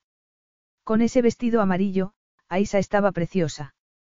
Su amiga la miró de arriba abajo y le dio un ramo de rosas blancas. Te he traído esto, por si no se te ocurría. Ya sabía que se me olvidaba algo, dijo Danica con una sonrisa. Son preciosas. ¿Cómo habéis conseguido organizar la boda con tanta rapidez? Preguntó Aisa. Un favor de un amigo de mi familia, respondió Luke. En ese momento, el móvil de Luke sonó. Disculpadme un segundo, por favor. Ahora mismo vuelvo. En el momento en que Luke se apartó, Aisa le tocó el brazo a Danica. Podríamos hablar un momento. En privado, antes de que vuelva el novio. Aisa parecía muy seria. Eso significaba que no debía tratarse de buenas noticias. ¿Qué ocurre? 5 Jackson. ¿Por qué crees que me ha llamado a la oficina y me ha preguntado por ti? ¿Crees que tiene algo que ver con tu repentina boda? ¿Qué te ha preguntado por mí? ¿Qué te ha dicho? Preguntó Danica aún más nerviosa si cabía. Aisa se encogió de hombros. ¿Qué cuánto tiempo llevo colaborando contigo? Que si te conozco bien, que cuánto tiempo llevas trabajando para Dallas, ese tipo de cosas. ¿Le has dicho algo sobre la boda? Preguntó Danica mirando a Aisa a los ojos. Luke tenía pensado hacer público su matrimonio, pero sin mencionar la fecha en la que había tenido lugar. No, claro que no. exclamó Aisa. Eso es cosa tuya. Pero hace unos días, me pediste que investigara sobre el estado civil de unas mujeres. Y ahora resulta que vas y te casas de repente. Jackson no es el único que siente curiosidad. Aisa parecía desairada. Danica no tenía muchos amigos en California, no quería perder a Aisa. Ha sido una decisión repentina. Pero lo hemos pensado bien. Ya, dijo Aisa, sin parecer convencida. Dallas está muy bien relacionado, su madre, prácticamente, es la dueña de la sociedad Bayarea. ¿Cómo es que solo estamos los tres en esta ceremonia? No queríamos un espectáculo. Queríamos que esto fuera algo íntimo. La expresión de Aisa seguía mostrando escepticismo. Se rumorea que hay un cierto problema con la adquisición de Ruby Hawk, y que ese problema se refiere a lo que la familia Stavros tiene en contra de Dallas. No sé qué es lo que pasa, pero he investigado a Irene y sé que es mejor no enemistarse con ella. ¿Por qué casarme con Luke iba a enemistarme con Irene? Danica agrandó los ojos. Aisa se la quedó mirando durante unos segundos. Está bien, si no quieres contármelo, no lo hagas. Como he dicho antes, es asunto tuyo. No hay nada. En ese momento, Luke se reunió con ellas y le ofreció el brazo a Danica. Creo que ya nos toca. Vamos. Por lo que Aisa le contó después, la ceremonia había sido correcta. Pero ella no recordaba nada. Felicidades otra vez, dijo Aisa ya fuera del juzgado. Tengo que irme a trabajar, pero pasadlo bien. Aisa abrazó a Danica con fuerza, se despidió y se marchó. Luke se aclaró la garganta. Aún tenemos pendiente una comida. ¿Tienes hambre? Como no había probado bocado desde que él apareció en su despacho el día anterior, Danica asintió. Estupendo, Luke le agarró la mano, que ahora lucía un anillo con un brillante de tres quilates. Tienes las manos frías. Acabo de casarme, respondió ella y, con un esfuerzo, sonrió. De nuevo, gracias. Un trato es un trato. Y el matrimonio solo va a durar hasta que asegures la adquisición de la empresa. Pero, entre tanto, estamos casados, no. Dijo Luke arrugando el ceño. Claro, estamos casados. Pero esa no ha sido una ceremonia de verdad, en toda regla, Danica sabía que estaba hablando por hablar, pero no podía callar. El certificado de matrimonio está en toda regla. Sí, ya lo sé. Pero, para empezar, mi familia no estaba ahí. Ningún organista estaba tocando Maisot, del musical Hamilton. ¿Qué era lo que no tocaba el organista? Preguntó Luke, deteniéndose. No soporto la marcha nupcial en las bodas. No la soporto. Luke se echó a reír, lo que le había imposiblemente atractivo. No, claro que no. ¿Quién soporta la marcha nupcial? Es un tópico. Yo prefiero algo más personal, con significado. ¿Y la canción que has mencionado? Habla sobre las oportunidades que se te presentan en la vida. Habla de atreverse a correr riesgos, ¿cómo? Como el matrimonio, concluyó él, asintiendo. Entiendo. Llegaron al coche, Luke lo abrió y la ayudó a entrar. Como el amor, susurró Danica mientras Luke rodeaba el vehículo. Cuando Luke se sentó al volante, ella preguntó, ¿dónde vamos a ir a almorzar? Si te parece bien, podríamos ir a un sitio que conozco, está muy bien y no está lejos de aquí. Oh. Oh. Luke se volvió y la miró con fijeza, provocándole un escalofrío en todo el cuerpo. O podemos ir a mi casa, concluyó Luke. Entonces, le agarró la mano y le besó la palma. Hablabas en serio al decir que esto es un matrimonio de verdad, comentó Danica sintiendo un profundo calor en la entrepierna. Sí. Pero será como tú quieras, Luke le acarició la muñeca, pero lo que Danica quería era que le acariciara los pechos. De momento, Luke le pertenecía, al menos, legalmente y durante el tiempo que el contrato tuviera vigencia. ¿Tienes champán en casa? Los ojos azules de Luke oscurecieron. En la nevera. Danica se inclinó sobre él hasta que sus bocas casi se tocaron. Me apetece champán, susurró junto a sus labios. Danica colgó el teléfono contenta de haber terminado de hablar con sus padres y con Matt. Entonces, le sobrevino un súbito sentimiento de culpabilidad por estar tan contenta. Tal y como había prometido, Luke le había pagado lo acordado más una bonificación justo el día de después de su boda, y ella había enviado el dinero a su familia. Sus padres se habían disgustado al enterarse de que se había casado con un hombre del que no sabían nada, pero ella había conseguido calmarles al prometerles que pronto iría a visitarles acompañada de su esposo, cuando Matt se encontrara mejor. A partir de entonces, hablaban por teléfono una vez a la semana y, hasta el momento, Danica había logrado contestar a sus preguntas satisfactoriamente. Danica abrió un archivo en su ordenador. Desde la boda, su vida cotidiana se había normalizado. Luke seguía necesitando un nuevo director para la sociedad benéfica dependiente de Ruby Hawk y ella había seleccionado a unos candidatos a los que tenía que entrevistar. También tenía que terminar un informe sobre las obras de beneficencia que la fundación debía apoyar. Sin embargo, lo que debería estar haciendo era trabajar en el lanzamiento de su propia empresa. Al fin y al cabo, antes o después dejaría Ruby Hawk. Pero enfrentarse a esa realidad significaba enfrentarse a la inevitable separación entre Luke y ella. Al casarse con Luke, no había podido imaginar que sus relaciones sexuales pudieran alcanzar semejante grado de placer. Después del trabajo, cuando se quedaban solos.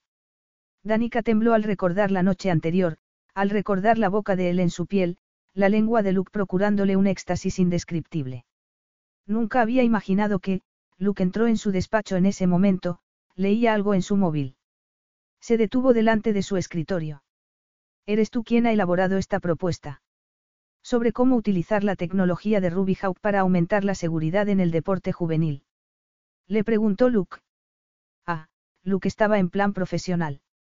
Tendría que dejar esos pensamientos eróticos hasta por la noche. Sí, ¿qué tiene de malo? Nada en absoluto. Es una propuesta muy buena. No sabía que te interesara tanto el tema de las lesiones en el deporte juvenil. ¿Solías jugar a algo? Yo. Danica lanzó una carcajada. No, en absoluto.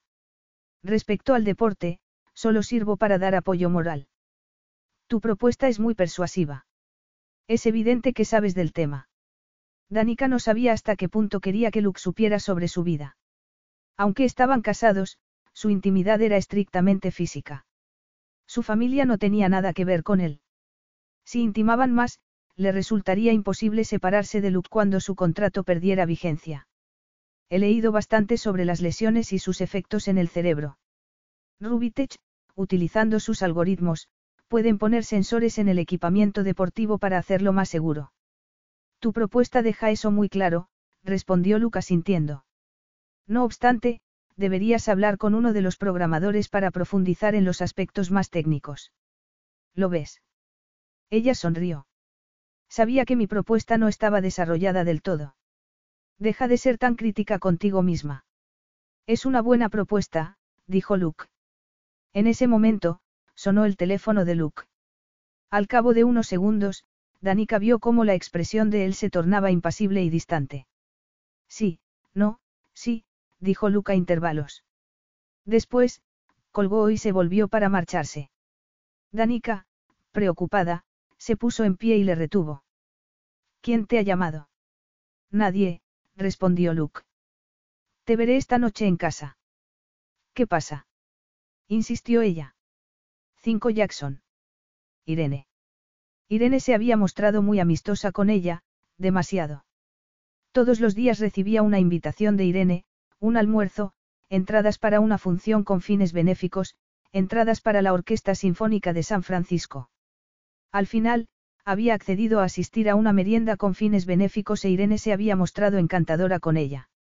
No le extrañaba que Luke hubiera tenido relaciones con Irene. Luke sacudió la cabeza. Se trata de una cita que creía que había sido cancelada.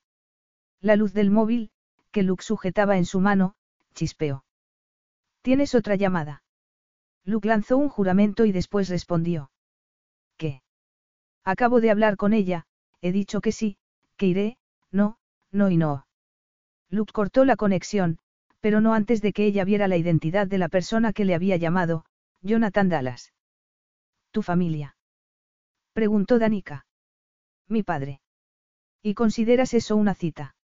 Danica sabía que el padre de Luke, jubilado, se había ido a vivir a Palm Beach, Florida, entre tanto, su madre repartía su tiempo entre sus casas en San Francisco, París y Capetón.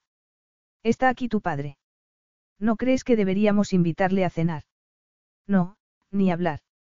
Un almuerzo en un sitio neutral como mucho. Han sugerido la bahía Alfmont, como si fuera fácil para mí cruzar las montañas en un día laboral. El móvil de Luke volvió a sonar. Esta vez, el nombre que apareció en la pantalla fue Poebe Ailes. Luke, sin contestar, guardó el móvil en el bolsillo. Deberías considerar la posibilidad de aceptar el trabajo de la fundación. Danica se negó a picar el anzuelo. Si tus padres están en la ciudad, ¿por qué no me los has presentado? Eres una entrometida, dijo él, y no era un halago. Claro que lo soy, es parte de mi trabajo. Bueno, tengo que marcharme, yo también necesito ponerme a trabajar, declaró Luke con frialdad. Muy bien, dijo Danica. Entonces, suspiró y se apartó de él. Pero si quieres hablar de tu familia, aquí me tienes. No lo creo probable. Y menos contigo. Danica tuvo la impresión de que él estaba dolido. No se le había pasado por la cabeza que a Luke pudiera hacerle sufrir a alguien, y menos sus padres. Quiero ir a almorzar con vosotros. No, de ninguna manera, replicó él. Sí, Luke, quiero ir.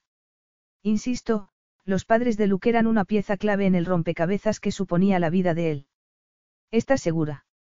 El motivo por el que quieren almorzar conmigo es porque se han enterado de nuestro matrimonio. Y no soy yo quien se lo ha dicho. ¿No se lo habías dicho? Preguntó ella con incredulidad. ¿Por qué no? ¿Por qué no lo había creído necesario? Esperaba evitar un enfrentamiento. No es posible que hables en serio, dijo ella parpadeando. Sí, así es. Seguro que quieres venir a almorzar. Tendré que conocerles en algún momento. Al fin y al cabo, estamos casados, aunque nuestro matrimonio tenga fecha de caducidad. Allá tú. Vamos, Luke, no creo que sea tan terrible, dijo Danica alisándole las arrugas de la pechera de la camisa. Sí, fue terrible. Danica y Luke llegaron a la una en punto al elegante restaurante. Una camarera les condujo a una mesa con servicio para cuatro en un discreto e íntimo patio. Dos de las sillas estaban ocupadas, sus ocupantes enfrascados con sus móviles. Luke se aclaró la garganta y el padre de Luke alzó la cabeza. Ah, hola. Me alegro de veros, dijo el padre de Luke con una animada sonrisa. Soy Jonathan. Esta es, comenzó a decir Luke. Sabemos quién es, dijo la acompañante de Jonathan aún con los ojos fijos en el móvil. Aunque no lo sabemos por ti. La madre de Luke era rubia y tenía la piel muy blanca, unas enormes gafas de sol le ocultaban gran parte del rostro. Esta es Danica, concluyó Luke. Danica, te presento a mis padres, Jonathan Dallas y Poebe Ailes. Luke, que la llevaba de la mano, se la apretó y le susurró al oído. Luego no digas que no te lo había advertido. Danica le dio un codazo disimuladamente, se soltó de la mano de él y ofreció la suya a la madre de Luke. Encantada de conocerla, señora Ailes. Igualmente, respondió Poebe estrechándole la mano brevemente. Luke apartó una silla, al lado de la de su padre, para Danica. Llámala Poebe. Yo también la llamo así, dijo Luke. Jonathan se llevó una mano de Danica a los labios. Encantado de conocer a una joven tan encantadora, dijo Jonathan después de soltarle los dedos lentamente. Gracias, respondió Danica sonriendo al padre de Luke. Jonathan Dallas era un hombre sorprendentemente guapo, no obstante, padre e hijo no se parecían mucho. Danica tampoco vio gran parecido entre Luke y su madre. Bueno, esto sí que es una sorpresa, declaró Poebe dejando por fin a un lado el móvil. Luke nos había dicho que estabas demasiado ocupada para venir.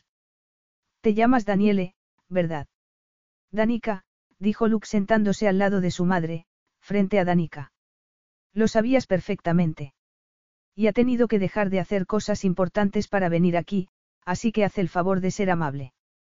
Quizás no se me habría olvidado el nombre de mi nuera si nos hubieras dicho que te habías casado, en vez de enterarnos por Irene Stavros. Danica y yo decidimos que queríamos una ceremonia discreta e íntima. Casi nadie lo sabía, respondió Luke. La madre de Luke continuó quejándose, pero Danica no le prestó atención. Comprendía que Irene hubiera hablado con los padres de Luke. No era esa la razón de que Luke necesitara una esposa, debido al feudo entre la familia Stavros y la familia Dallas. Esa gente se desenvolvía en el mundo de las altas finanzas, los aviones privados y cuentas bancarias sin límites. Mientras que ella, ella no era más que un accidente pasajero. Un contrato con fecha de caducidad. ¿Te pasa algo, querida? Preguntó Poebe arqueando las cejas por encima de la montura de las gafas de sol. No, nada en absoluto, respondió Danica. ¿Qué vais a comer? No sé qué pedir, no acabo por decidirme. Estás muy pálida, comentó Poebe con falsa dulzura. No tendrás náuseas, ¿verdad? No, estoy bien. Aquí hacen muy bien el ceviche, interpuso Luke abriendo la carta. Creo que te gustará, Danica. Pescado crudo, sin especias. Pescado crudo. No lo considero aconsejable, dijo Poebe. Quizá solomillo de ternera, aunque hay que tener cuidado con la listeria. Listeria. Danica, mirando a Luke, arqueó las cejas. ¿Es eso parecido a la enfermedad de las vacas locas o a la salmonela? Poebe, Danica no está embarazada, después, Luke se volvió a Danica. La listeria es una bacteria que puede llegar a causar grandes problemas durante el embarazo. ¿Te apetece que compartamos un ceviche de aperitivo? Poebe se aclaró la garganta. Danica y Luke se volvieron para mirarla. Si no está embarazada, ¿por qué os habéis casado? Poebe se quitó las gafas, tenía unos penetrantes ojos azul oscuro. Era en lo único que su hijo se parecía a ella. ¿Te apetece bogavante de plato principal? Le preguntó Luke, ignorando a su madre. Aquí lo preparan de maravilla. Un momento, ¿crees que estoy embarazada? Preguntó Danica mirando a Poebe antes de dejar escapar una queda carcajada y volverse a Luke. Esta pregunta se la han hecho tus padres a todas las mujeres que les has presentado o solo a mí. Poebe cerró la carta y la dejó encima de su plato. Es la primera vez que mi hijo se casa, Daniele. Y, por supuesto, no se extraña que lo haya hecho con una desconocida, una mujer cuyo nombre no aparece en casi ninguna página web y a la que no se conoce en los círculos sociales en los que nos desenvolvemos. Vaya, me alegro que hayas aprendido a buscar por internet, comentó Luke. Pero dejemos de andarnos por las ramas. Queríais conocer a mi mujer, bien, aquí la tenéis. Y ahora, ¿os parece que pidamos la comida? Jonathan se aclaró la garganta. Es una ocasión especial poder comer con mi hijo y su hermosa esposa, Jonathan dio una palmadita a Danica en la mano, que descansaba en la mesa. Hace un día magnífico, no. A veces, echo de menos vivir aquí. Dime, ¿te criaste en California? No, en Rhode Island. Ah, Newport. Lo conozco bastante bien. Hacías vela. Siempre he dicho que no hay nada mejor que el viento y la brisa del mar en el rostro. Extraordinario. No, no he ido nunca en barco de vela, respondió Danica. Y supongo que conoces Newport mucho mejor que yo. Entonces, lo que te gusta es el tenis. Te llevaremos al club cuando vengas a Florida. Partida de dobles. Hablando de todo un poco, Jonathan se volvió hacia Luke, tu madrastra y yo vamos los primeros en la liga de dobles este año. En la reunión de la junta directiva, les he dicho que. A Danica no le gusta mucho el deporte de equipo, dijo Luke lanzándole una mirada conspiratoria a su mujer. No. Jonathan arqueó las cejas. El golf entonces. Danica sacudió la cabeza. ¿Y el esquí? Ese no es un deporte de equipo, sobre todo, tal y como lo hago yo, Jonathan lanzó una carcajada y sacudió la cabeza. Para cuando llegamos a Baile y abrimos la casa, ha acabado la temporada de esquí y nos dedicamos a beber. Sí, el esquí, respondió Danica. Tenía la sensación de que si no se decantaba por un deporte Jonathan no iba a dejarla en paz. Estupendo. En ese caso, Navidades en Colorado. Papá.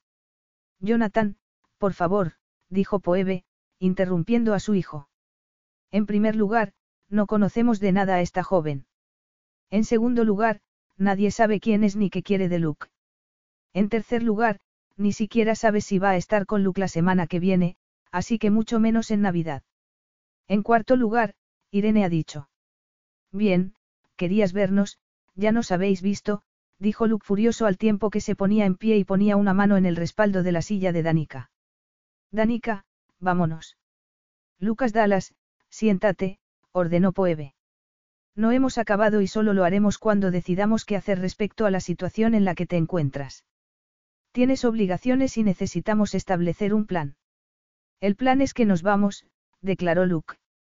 Después, ofreció una mano a Danica para ayudarla a levantarse. ¿Lista?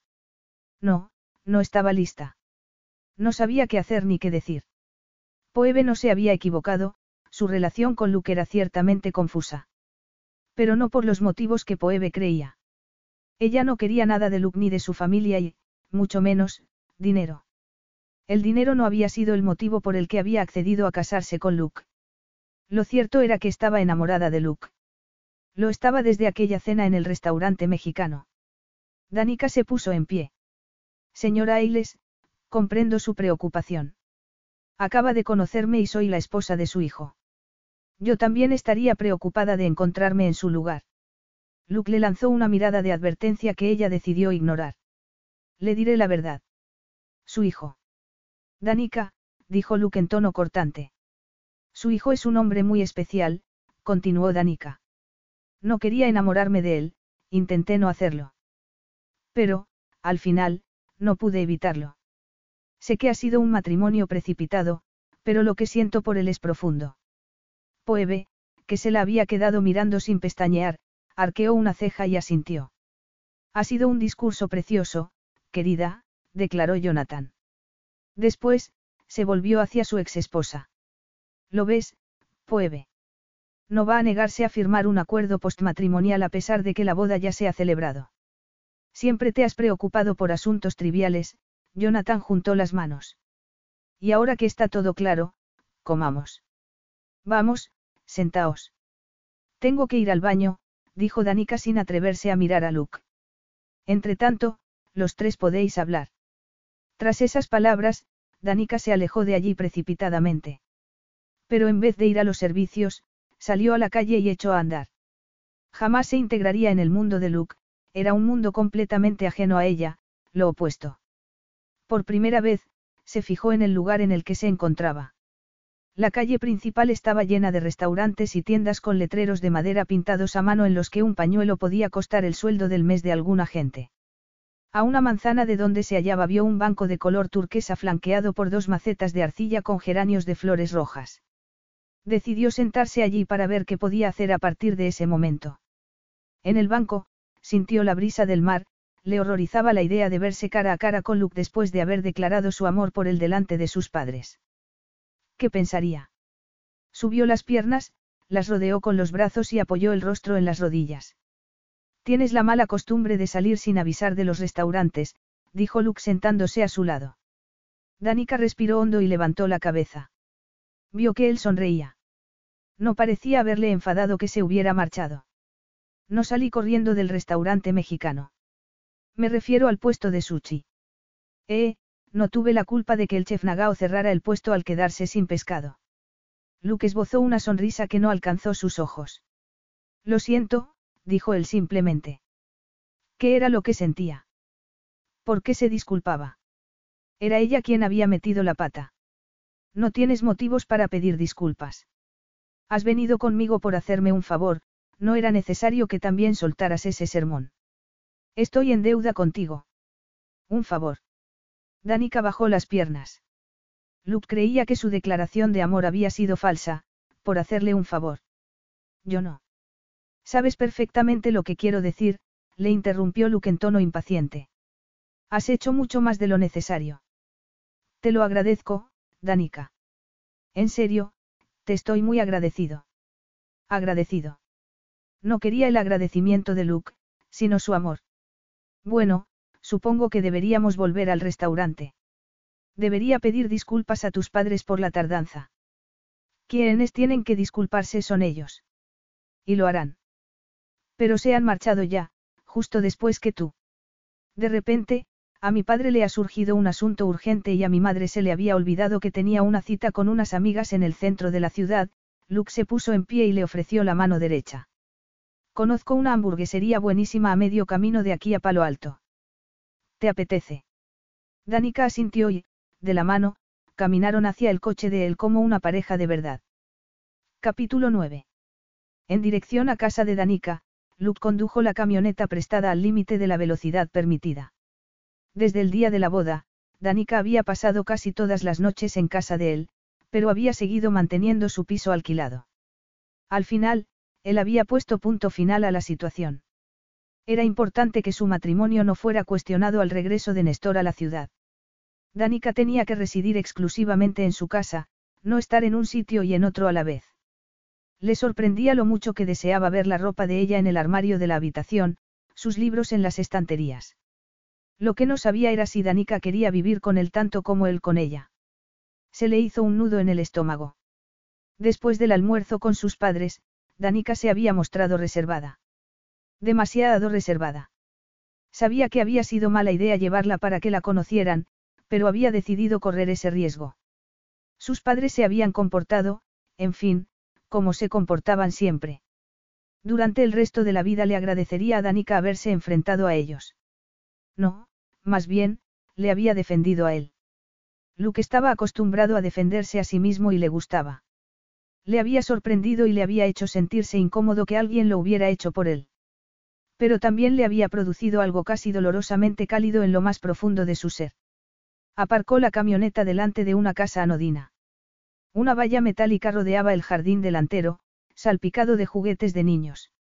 Danica recorrió el corto camino del jardín para reunirse con él. Arqueando las cejas, señaló los coches de plástico y las muñecas. Algo que no me has contado. Mi compañera de piso se gana algún dinero extra cuidando niños, dijo Danica después de dejarse besar. Es enfermera, especializada en pediatría, un buen trabajo. Pero también tiene muchos gastos, los alquileres se han disparado durante los últimos años. La puerta de la casa daba directamente al cuarto de estar. El sol de primeras horas de la tarde apenas se filtraba a través de las cortinas. No obstante, vio que la estancia estaba ordenada, a pesar del viejo mobiliario. Había varias cajas de cartón contra una pared. No me habías dicho que compartías la casa, dijo él. Cuando vine a vivir aquí no sabía lo cara que es la zona de la bahía.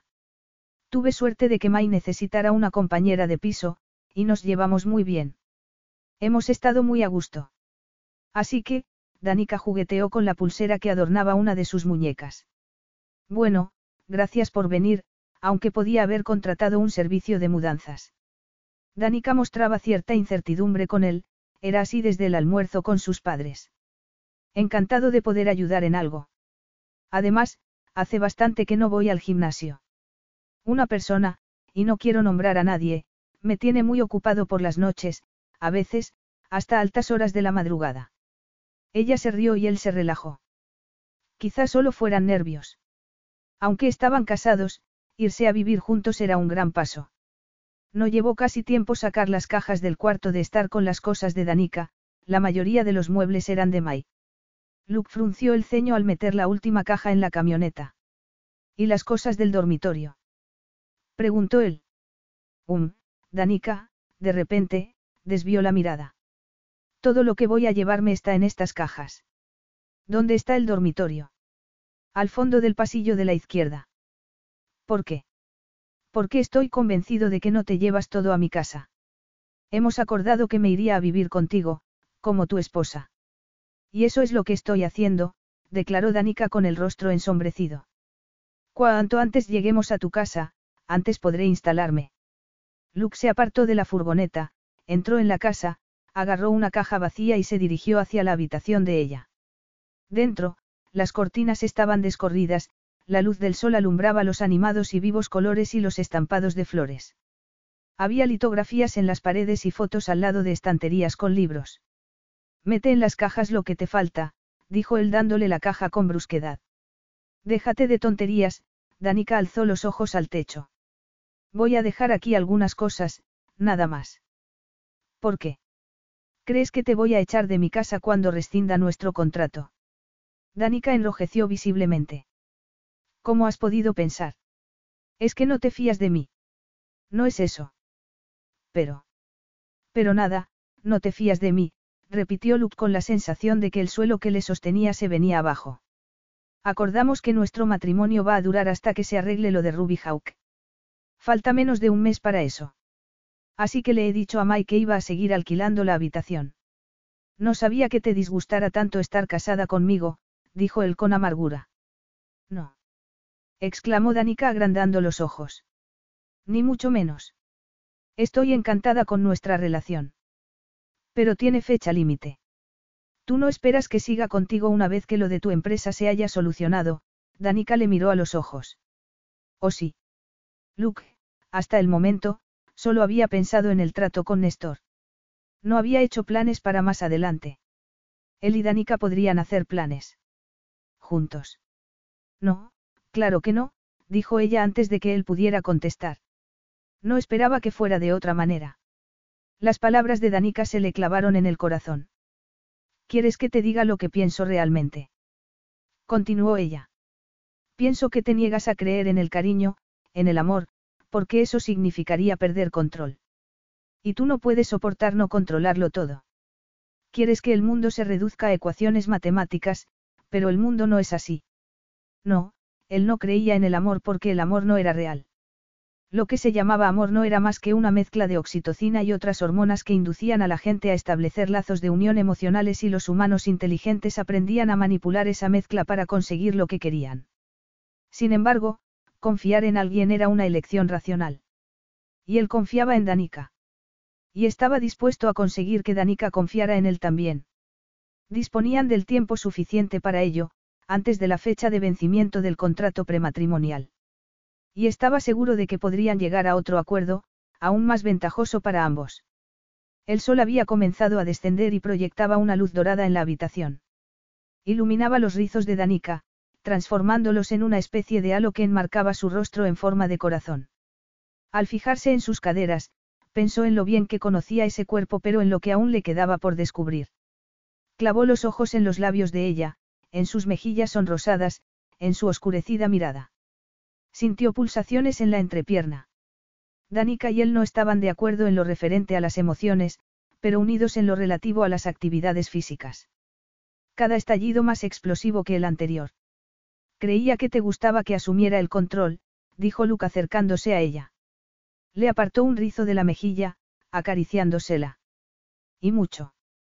Danica parpadeó y se inclinó hacia él. Vio en el rostro de ella diversas emociones, pudo identificar algunas. Danica esbozó una sonrisa ladeada. Estás intentando cambiar de tema. ¿Y está funcionando? Preguntó antes de besarle la base del cuello y aspirar su aroma. Danica lanzó un suave gemido. Se me había olvidado decirte que Mai tiene turno doble hoy. No volverá a casa hasta las 10 de la noche. ¿En serio? Luke sonrió maliciosamente. Tengo la casa para mí sola, respondió ella, y se lamió los labios con la punta de la lengua. Me alegra saberlo, Luke fue a quitarle la goma elástica con la que ella se había recogido el pelo en una cola de caballo. No. No. Preguntó Luke mirándola fijamente. Es mi casa y aquí impongo yo las reglas. Y la regla número uno es, Danica se puso de puntillas para susurrarle al oído, nada de tocarme. La que va a tocar soy yo. A ver qué tal llevas lo de no ser tú quien tenga el control. Luke siempre se aseguraba de que ella tuviera un orgasmo antes de permitírselo a sí mismo. Incluso lo de trasladarse a casa de él había sido según las reglas impuestas por Luke. Siempre asumía el control en todas las situaciones. Pero, en ese momento, Luke estaba en sus manos. Era ella quien estaba totalmente al mando. Nada de tocar, repitió Danica, y dio un paso atrás. Si lo haces, pararé. Danica agarró un pañuelo que colgaba de un gancho en la puerta y le ató las manos por la espalda. Después, comenzó a desabrocharle la camisa y le acarició el pecho con las yemas de los dedos. Luke se estremeció y se inclinó para besarla. Ella se echó para atrás justo a tiempo y le señaló con un dedo. He dicho que nada de tocar. Pensaba que te referías a no tocar con las manos. Nada de pensar. Limítate a sentir. No te preocupes, eso ya me está pasando, dijo Luke con los ojos oscurecidos. Si hablas, piensas, le advirtió ella arañándole suavemente los pezones, y sintió la erección de Luke con el vientre. Con un paso atrás, le acarició el reguero de vello que desaparecía debajo de los pantalones. La bragueta estaba impresionantemente abultada. Le llevó solo un segundo desabrocharle el cinturón para deslizar ambas manos por debajo de los calzoncillos para acariciar el trofeo que la esperaba. Luke respiraba sonoramente. Movió las caderas contra ella. Cuando Danica retiró las manos, él se quedó quieto. Danica. Danica sonrió. Tras acariciarle el miembro una vez más, se apartó y comenzó a desabrocharse la blusa despacio, con los ojos de Luke fijos en ella. Dejó que la prenda de seda cayera al suelo y después se quitó la falda. A partir de su relación con Luke, Danica había comprado otro tipo de lencería. Ese día llevaba ropa interior de encaje color carne con cintas negras. La hambrienta mirada de Luke la siguió mientras volvía a su lado. Le plantó las manos en el pecho, orgullosa de sí misma por ser capaz de controlar el temblor que le causaba la casi feroz mirada de él, y le quitó los calzoncillos. Después, con cuidado, le empujó hacia un sillón de oreja en un rincón de la habitación y le hizo sentarse. Podía perderse en el ardor de la mirada de Luke. Pero no podía engañarse a sí misma, no había cariño en esa mirada. A Luke le gustaba el sexo y le gustaba acostarse con ella. Eso era todo. No obstante, en lo más profundo de su ser, albergaba cierta esperanza. Con los ojos fijos en los de Luke, le agarró el miembro, aún más hinchado. Se lo acarició, con firmeza, con suavidad, con firmeza de nuevo. Un ahogado gemido escapó de los labios de Luke al tiempo que cerraba los párpados y echaba la cabeza hacia atrás. Se arrodilló frente a él y puso la boca donde había puesto las manos, acariciándole con la lengua. El alto gruñido de él le llegó al alma. Sintió un líquido fuego en la entrepierna y apretó los muslos para aliviar la tensión. Danica, necesito tocarte, dijo Luke, con voz ronca. Danica redobló sus esfuerzos, perdida en el olor y el sabor de él, vanagloriándose del tenerle a su merced. Luke estaba a punto de alcanzar el orgasmo, podía sentirlo. Danica, por favor. De repente, se levantó del sillón. Se había desatado las manos y se quitó la camisa. La levantó del suelo y la arrojó sobre la cama. Boca arriba, perpleja, le oyó abrir un sobre. Al volver la cabeza, le vio ponerse un condón en tiempo récord, y entonces se tumbó en la cama con ella. Le apartó hacia un lado el encaje que la cubría y la penetró plenamente. Danica tuvo tal orgasmo que llegó a ver galaxias y estrellas fugaces. Luke gritó su nombre y se dejó caer encima de ella. Abrazándole, pensó que, en ese momento, Luke la pertenecía por completo. Abrazado a Danica, Luke paseó la mirada por la habitación, permitiéndose inspeccionar aquel lugar que representaba la vida íntima de ella. Quizá por eso le gustara tan poco que Danica dejara allí algunas de sus cosas. La quería consigo por entero. Le llamaron la atención unas fotos enmarcadas encima de la mesilla de noche. En una de ellas, Danica aparecía con un hombre y una mujer mayores, y supuso que serían sus padres. Frunció el ceño al ver la foto de un apuesto joven con un uniforme de jugador de fútbol americano. Un novio. Danica, sonriendo, le miró. Es mi familia, dijo ella. Supongo que esos son tus padres. Pero ¿y la otra foto? Matt, mi hermano, respondió Danica apartando las piernas de las de él. No sabía que tuvieras hermanos. Solo uno. Es ocho años menor que yo. Mi madre dice que ha sido la mayor sorpresa de su vida. Yo estoy de acuerdo. ¿Juega al fútbol americano? Preguntó Luke señalando la foto. Siempre se le han dado bien los deportes, baloncesto, fútbol, pero su verdadera pasión era el fútbol americano. ¿Por qué has dicho? Era. Ha dejado de jugar. Matt estaba en el último año del instituto, muchas universidades estaban interesadas en él. Sus entrenadores nos dijeron que, si jugaba bien este año, le darían una beca para estudiar. ¿Qué ha pasado? Preguntó Luke, fijándose en las lágrimas que habían aparecido en los ojos a Danica. Un accidente. Se le salió el casco al chocarse con otro, perdió el conocimiento y, cuando lo recuperó, no podía mover ni las piernas ni los brazos. Los médicos nos dijeron que tenía dañada la médula espinal cervical. Fue un milagro que no se rompiera el cuello. Lo siento, Luke le agarró una mano a Danica y se la apretó. Los médicos opinan que se recuperará. Pero Matt no ha respondido bien al tratamiento convencional y, por supuesto, las universidades han dejado de interesarse por él. Luke la abrazó y la hizo apoyar la cabeza sobre su pecho. ¿Por qué no me lo habías dicho? Es un asunto de familia que solo nos concierne a nosotros, respondió Danica tras encogerse de hombros. Yo podría haber ayudado, a su mente acudió Medevco, la empresa de la que Evan Fletcher y Grayson Monk le habían hablado en la fiesta de la noche de Montecarlo. No estaban metidos en algo relativo a la cura de lesiones en la médula espinal. Al menos, eso le parecía haber leído en el prospecto que le habían enviado. Ya has ayudado, dijo Danica. ¿Por qué crees que acepté tu oferta de trabajo? Necesitábamos dinero. Quiero mucho a mi familia y quería ayudarles. Te debo mucho. Pero de no haber sido por eso no habrías aceptado, ¿verdad? Dijo Luke. Hacía demasiado calor, las sábanas le molestaban, se las bajó.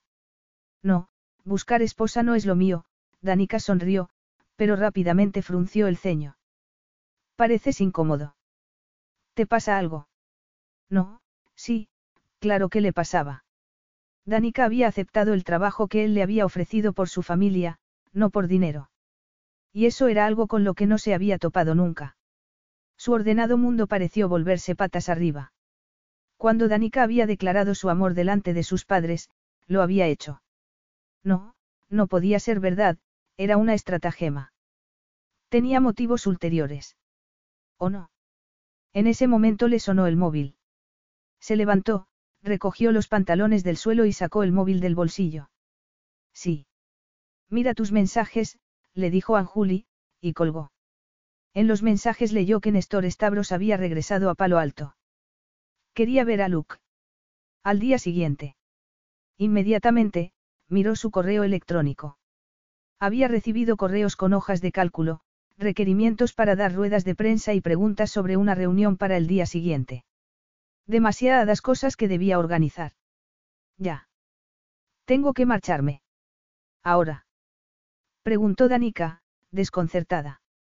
Néstor Stavros ha vuelto. Quiere reunirse conmigo mañana por la mañana para hablar sobre la adquisición de la empresa. Deja que me vista y te acompaño a la oficina, dijo Danica apartando la ropa de la cama. No es necesario. Quédate aquí descansando. Luke quería besarla, pero temía que si lo hacía acabaría quedándose. Capítulo 10.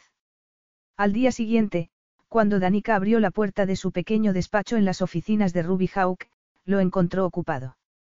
Irene Stavros, inclinada sobre una esquina del escritorio, leía algo en una carpeta de papel manila. Hola, dijo Irene con animada sonrisa. Había demasiado ruido en la zona de los ingenieros y mi padre está en el despacho de Luke. Hola, respondió Danica. Irene exhibía un aspecto espectacular, vestido de lana ceñido a su cuerpo como un guante. Cutis perfecto. No te preocupes, como si estuvieras en tu casa. Gracias, Irene se apartó de la mesa de despacho y ocupó la silla para las visitas. Tan pronto como Danica se sentó detrás de su escritorio, Irene comenzó a hablar. Tengo que hablar contigo de muchas cosas. Soy toda oídos, respondió Danica al tiempo que encendía su ordenador. En primer lugar, tenemos que hablar del artículo que está escribiendo Cinco Jackson. En buena parte, se centra en ti. Un profundo temor se apoderó de Danica. Que Cinco Jackson está escribiendo un artículo sobre mí. Sí, Irene tocó con los dedos la carpeta. Trata sobre cómo Luke te pagó para que te casaras con él con el fin de realizar el contrato con mi padre. Luke saludó a Néstor Stavros y le guió hasta la mesa de conferencias, en un rincón de su despacho. Irene me ha contado lo de tu matrimonio, dijo Néstor una vez sentados. Me ha sorprendido. No imaginaba que acabaras casándote. He encontrado a la mujer de mi vida, respondió Luke. Tan pronto como esas palabras salieron de su boca, se dio cuenta de que era verdad. Había encontrado a la mujer de su vida. Danica. Danica era su esposa. La única esposa que querría en la vida. Pero, le ocurría a ella lo mismo. Néstor carraspeó, sacándole de su ensimismamiento. Pensando en tu mujer. Preguntó Néstor arqueando las cejas, con gesto cínico. Estamos solos, puedes dejar de fingir. No estoy fingiendo. Te has enamorado y te has casado tan deprisa. Tú. Un Dallas. Lanzó un bufido. Admito mi reticencia a comprar Ruby Hout contigo incluido en el trato. Procedes de una familia que no cumple con sus obligaciones y siempre busca un trato favorable a ellos, Néstor bebió agua, mirando a Luke por encima del borde del vaso. Los del Consejo de Administración de mis empresas me advirtieron de que no lo hiciera, fue Irene quien sugirió la cláusula matrimonial. Dijo que si realmente querías que adquiriera tu empresa, encontrarías la forma de conseguirlo, demostrando así tu capacidad de compromiso, algo fundamental para nosotros. Bien hecho. Néstor alargó la mano para estrecharla de él, Luke no la aceptó. La cláusula exigiendo mi matrimonio era una trampa, dijo Luke. Yo no lo llamaría así. En cualquier caso, no muchos habrían mostrado la persistencia suficiente para llegar tan lejos, y mucho menos se habrían casado con el fin de asegurar el trato. La determinación de ganar, a cualquier precio, es lo que exijo de mi gente. Así que, firmamos el contrato. Deja que le eche una última ojeada, dijo Luke sintiendo la amargura de las bilis en la boca. Los términos del contrato eran buenos. El número de acciones que sus empleados recibirían a cambio de los salarios que se pagaban en el mercado de trabajo era espectacular. Y se lo merecían por el trabajo que realizaban. Por haber confiado en él. Pero el vacío que sintió en el estómago se hizo más profundo. ¿Qué? Yo no, quiero decir, balbuceó Danica después de oír las palabras de Irene. Lo sabía. ¿Cómo se había enterado? Creo que escribiste esto tú misma, Irene le tendió una hoja de papel. Era una copia de su primer contrato con Luke, el contrato que había escrito y le había enviado por correo electrónico. Se quedó helada. ¿Te acuerdas de Joana? Continuó Irene. Sí, claro que te acuerdas. Joana ahora trabaja para el grupo Stavros. Cuando Cinco se puso en contacto con ella para preguntarle sobre la misteriosa cazatalentos que se había casado con Luke Dallas así, de repente, Joana accedió a revisar los archivos de Rinaldi para ver si había algo que debiéramos saber, Irene señaló el contrato. Y esto es lo que encontramos. Esto es un contrato para un puesto de trabajo como buscadora de talentos, declaró Danica forzando las palabras que salieron de su boca. Lee el párrafo tercero. Para buscar una esposa. Con el fin de cerrar el trato con el grupo Stavros. Y, al parecer, una de las candidatas era la novia de cinco. Mala suerte. Danica cerró los ojos. La integridad de Luke en duda. Su reputación como profesional, por los suelos. Sus padres enterándose de que su matrimonio era una farsa. No puedes culpar a Luke de intentar salvar ese ridículo obstáculo que vosotros. No, no culpo a Luke de nada. A propósito, te felicito. Muy valiente. ¿Qué es lo que quieres de mí, Irene? Irene sonrió, pero la sonrisa no alcanzó a sus ojos. No te preocupes. Le he dicho a Cinco que fue amor a primera vista entre vosotros dos. Encontrará otra cosa que escribir. No te comprendo. Vamos a comprar Ruby Hawk. Cuidamos de los nuestros, Irene juntó las manos por encima de la mesa. Y ahora que sabes que sabemos la verdad, considera un favor que guardemos el secreto. Por si acaso. ¿Por si acaso qué? Preguntó Danica, consciente de que había sido una amenaza. Luke está dispuesto a aceptar nuestros términos, pero en el futuro. Irene dio unos golpecitos en la carpeta. Tenemos un seguro contra cualquier posible rebelión en el futuro. No es necesario que te diga el escándalo que podríamos destapar. Pero, por favor, entiéndeme, esto no es nada personal. Me caes muy bien, Irene sonrió, mostrando una dentadura blanca y perfecta. Danica no le devolvió la sonrisa. Tenía que encontrar a Luke y advertirle de lo que pasaba. Si firmaba el trato, acabaría siendo rehén de los estabros durante el resto de su vida. Algo más. Tengo mucho trabajo.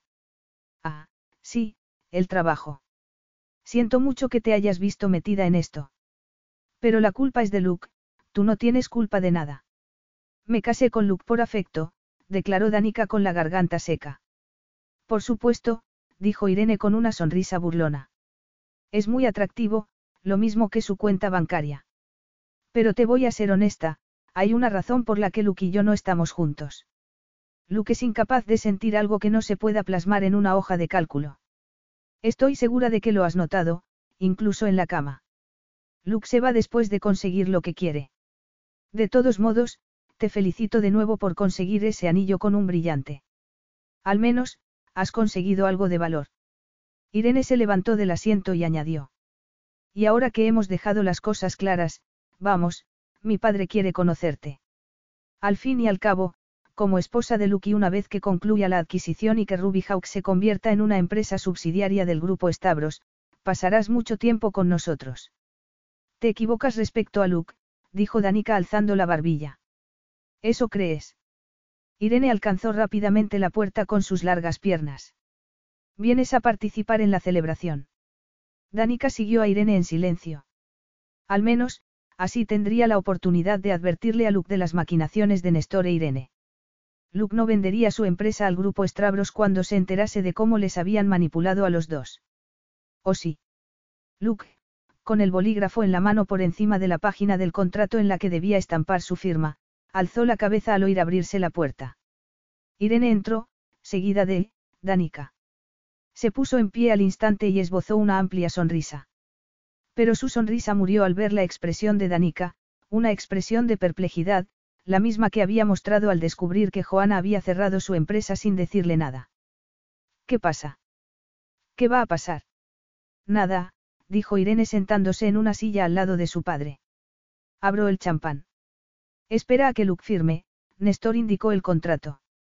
Luke, ignorando a ambos, se acercó a Danica y le tomó una mano con las suyas.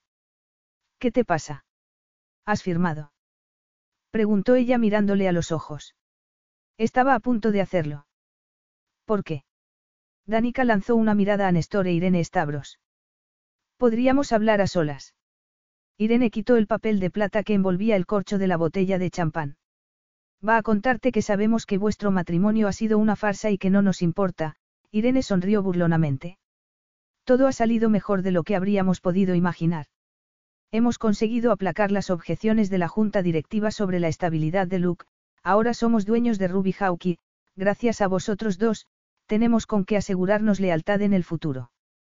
Ah, Luke, otra cosa que Danica quiere decirte es que tenemos prueba escrita de que vuestro matrimonio ha sido una farsa, Irene descorchó la botella. Y eso no será de gran utilidad, algún día. Néstor se miró el reloj de pulsera. ¿Os parece que cerremos ya el trato? Tengo que salir para Los Ángeles en media hora, para reunirme con unos banqueros. Si no lo hacemos hoy, los de la junta directiva tardarán meses en aprobar otra oferta, Néstor arqueó las cejas. He visto tu situación financiera, Luke. No dispones de meses. Danica se volvió a Luke, su mano aún en la de él. No puedes vender. Y menos a ellos, le imploró. Ven conmigo, Luke la sacó de la sala de conferencias y la llevó a un pequeño apartado para hablar en privado. Pero cualquiera podía pasar por allí y se dio cuenta de que algunos que podían verles les estaban lanzando curiosas miradas. Voy a firmar el trato. Voy a hacerlo para asegurar el futuro de Ruby Hawk. Pero ya has oído lo que han dicho, dijo Danica palideciendo. Jamás te verás libre de ellos. Te vas a vender a ti mismo. Todo saldrá bien, ya lo verás, Luke sonrió. Esto no va a cambiar nada entre tú y yo. Danica se zafó de la mano de él y sacudió la cabeza. Puede que a ti no te importe, pero a mí sí. Les está siguiendo el juego. Y todo cambiará, ya lo verás. Nuestro matrimonio va a llegar a su fin una vez que se firme el trato. No tenemos por qué romper. Encontraremos la forma de librarnos de ellos. Es que no lo entiendes. Danica le miró a los ojos. Todo esto no tiene nada que ver con la empresa, sino contigo y la familia Stavros, es personal. Si firmas, el juego continúa. Si no rompes con ellos, romperé yo contigo. Me niego a formar parte de esto. Danica, no, te necesito. No, tú no me necesitas. Me doy cuenta de que tú nunca me has necesitado. Danica miró por encima del hombro de él. Irene viene hacia aquí.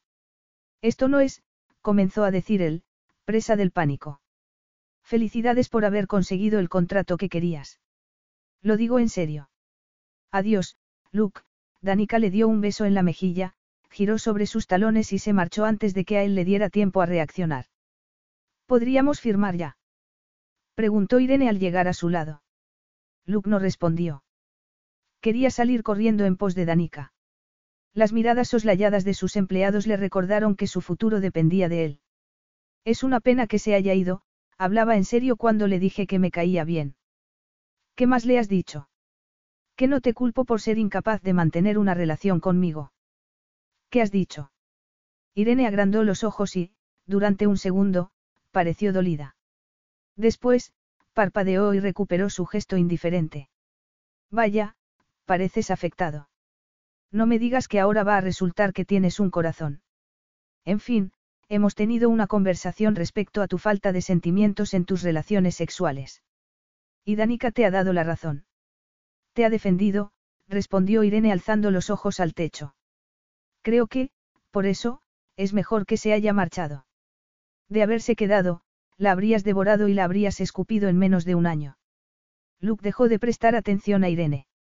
Danica le había defendido. Debía quererle. Pero, si era así, ¿por qué se había marchado?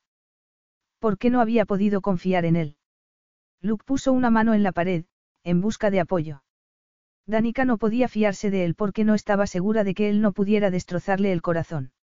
Damika no sabía lo mucho que. La amo, dijo, sin ser consciente de haber pronunciado aquellas palabras en voz alta.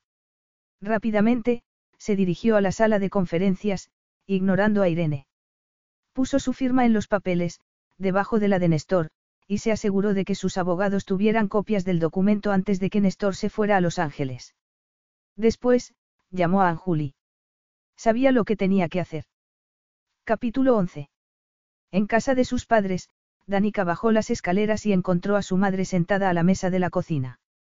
Te sienta muy bien esa camisa que te has puesto para ir a visitar a tu hermano, pero ¿por qué llevas una maleta? El grupo Stavros ha comprado Ruby Hawk, dijo Danica, que había leído la noticia en la página web de la revista Silicon Valley Weekly. Pero Luke ya no es el director. Ese no era el plan. Ha debido pasar algo. ¿Y por eso has decidido ir a California ahora? Preguntó a Mila, dejando la taza de café en la mesa. Tengo que ir a dar una explicación. Tengo que conseguir que le vuelvan a nombrar director de la empresa. A Luke lo único que realmente le importa en el mundo es Ruby Hawk, es primordial para él dirigir esa empresa. Creía que le habías dejado precisamente por eso, porque solo le importaba su empresa, Su madre se inclinó hacia adelante y apoyó la barbilla en una mano. De todos modos, me alegro de verte animada otra vez. Cuando viniste, no querías levantarte de la cama, excepto para ir a ver a Matt. Danica bajó los ojos. Al marcharse de San Francisco, lo había hecho con la intención de no volver a ver a Luke. Pero al cabo de unos días, Mayla había llamado para decirle que Luke había llevado a la casa todas las pertenencias de ella, después, la había invitado a cenar, tras disculparse por invadir su casa, y había donado 50 mil dólares al departamento de pediatría en el que May trabajaba. A pesar de todo, Luke seguía siendo un imbécil, había añadido May, mostrando su solidaridad con ella. Solo sé que necesito ayudarle a recuperar su puesto en Ruby Hawk. Tengo que hacerlo. Me marcho ya. Su madre agarró el asa de su maleta. Si quieres irte, vete, pero antes tienes que venir con nosotros a ver a tu hermano. Mira, ahí está tu padre, Amila señaló al hombre que bajaba las escaleras. ¿Estáis listas? Mirko Novak agarró las llaves del coche que estaban encima de la mesa. Danica quiere ir al aeropuerto para tomar un vuelo a California, le dijo a Mila a su marido. Mirko agrandó los ojos. No, ni hablar. Tiene que ver a, Amat. Eso es lo que yo le he dicho, dijo Amila, asintiendo. Danica miró a su madre y después a su padre. ¿Qué pasa? ¿Por qué es tan importante que vaya a ver a Matt? ¿No te parece importante visitar a tu hermano? Mirko arqueó las cejas. Después, agarró a su hija por el codo y la empujó hacia el garaje, donde tenía el coche. Cuando llegaron al hospital, Danica firmó en el libro de visitas y después giró hacia la izquierda, en dirección a la habitación de Matt. Su madre la agarró por el brazo. El médico de Matt quiere vernos, solo a tu padre y a mí. ¿Ocurre algo? Preguntó Danica, frunciendo el ceño. Quiere hablar con nosotros, los padres, sobre un nuevo tratamiento. Ya sabes cómo son los médicos. Um, Danica empequeñeció los ojos. Primero, sus padres habían insistido en que fuera a ver a Matt. Ahora, no querían que le viera. Esperaré aquí. Su madre le apretó la mano. Gracias, Draga. El sol se filtraba en el recinto a través de unas puertas de cristal, una silla blanca de aspecto cómodo la invitó a sentarse. No era un mal lugar para esperar. La decoración, moderna, le resultaba parecida a la de las oficinas de Ruby Hawk. Y eso la hizo pensar en Luke. Igual que ese hombre que estaba cruzando esas puertas de cristal. El tiempo se detuvo. Era Luke. Hola, dijo él, deteniéndose delante de ella. Hola, respondió Danica, con un graznido. Fue entonces cuando se fijó en su indumentaria. Los pantalones de Luke tenían una raya brillante en cada uno de los laterales exteriores de las perneras. ¿Por qué llevas pantalones de smoking? No fue una pregunta brillante, solo lo primero que se le ocurrió. Entonces le vio sonreír. Después, Luke se metió las manos en los bolsillos y las sacó cerradas en dos puños. ¿Por qué llevaba estos pantalones cuando me diste esto? Luke abrió la mano izquierda y mostró una ficha de póker de 500 dólares. ¿Y has atravesado el país para devolverme eso? No, Luke cerró la mano con la ficha para que ella no pudiera arrebatársela. He venido para pedirte que vuelvas a arriesgarte. La esperanza que se había despertado en ella comenzó a apagarse. Sí, había estado en lo cierto al pensar que Luke la necesitaba, pero solo para ayudarle a recuperar su empresa. He leído que la junta directiva te ha quitado de director. Si es porque me marché antes de que el trato se cerrase, estoy dispuesta a hablar con quien sea. Sé que esa empresa lo es todo para ti. No, Luke negó con la cabeza. Lo único que lo es todo para mí es mi esposa. La junta directiva no me echó, yo presenté mi dimisión. Anjuli es la nueva directora, perfectamente capaz de hacerle frente a Néstor. La emoción que vio en la azul mirada de Luke la hizo temblar. No lo comprendo. Has renunciado a Ruby Hawk. Tenías razón, hacía mucho que debería haber dejado que el pasado dictara mi futuro. Como tú dijiste también, es hora de que deje de intentar controlar el presente, Luke sonrió con suma ternura. Una inmensa felicidad se apoderó de ella. ¿Qué va a pasar con Irene? Y con el correo electrónico sobre nuestro acuerdo. Y con el artículo de 5 Jackson. He llamado a 5 y se lo he contado todo, Luke lanzó una carcajada al tiempo que abría la mano con la ficha. Arriesgado, pero ha salido bien. Le ha interesado mucho más que el grupo Stavros haya accedido ilegalmente a mi correo electrónico con el fin de chantajearme. Danica esbozó una sonrisa de oreja a oreja. Y ahora, vas a montar otra empresa para luego venderla bajo condiciones ridículas. Sí, una nueva empresa. He hablado con Grayson Monk y Evan Fletcher para unirme a ellos, en Medevco, Luke se le acercó y ella tuvo que contenerse para no rodearle el cuello con los brazos y pegar los labios a los de él. Y jamás volveré a permitir que te alejes de mí. Te amo, Danica Novak. Le pareció algo sumamente afortunado estar en un hospital, no estaba segura de que no fuera a darle un ataque al corazón de tanta felicidad. Puso las manos en ese rostro amado y lo acarició. No te has afeitado, comentó Danica, disfrutando indescriptiblemente del amor y la pasión que veía en los ojos de Luke. Tenía demasiada prisa. Sus bocas se unieron y ella se perdió en el beso. Le estrechó con todas sus fuerzas. Sí. Alguien le dio una palmada en el hombro. Después, oyó una voz que decía. Eh, siento interrumpiros, pero... Danica se soltó de Luke, se volvió y, de nuevo, se agarró a él. Era Matt. Y Matt estaba de pie, apoyándose en un andador. No puedo creerlo. exclamó Danica con lágrimas en los ojos. ¿Cómo es posible? Lo he conseguido esta última semana, gracias a unas nuevas terapias, respondió Matt, y señaló a Luke. De Luke. Dijo Danica con incredulidad. Luke sonrió y la abrazó. Fue idea tuya utilizar la tecnología de Ruby Hawk en equipo deportivo, una idea que me dio que pensar. Los productos de Medevco incluyen herramientas revolucionarias para la terapia física. Matt se ha prestado a probarlas. Las lágrimas le corrían por las mejillas, pero eran lágrimas de felicidad. Gracias por ayudar a mi hermano. Es familia, respondió Luke. Entonces, sorprendiéndola aún más si cabía, Luke la soltó y se arrodilló delante de ella. ¿Me harías el honor de seguir siendo mi esposa?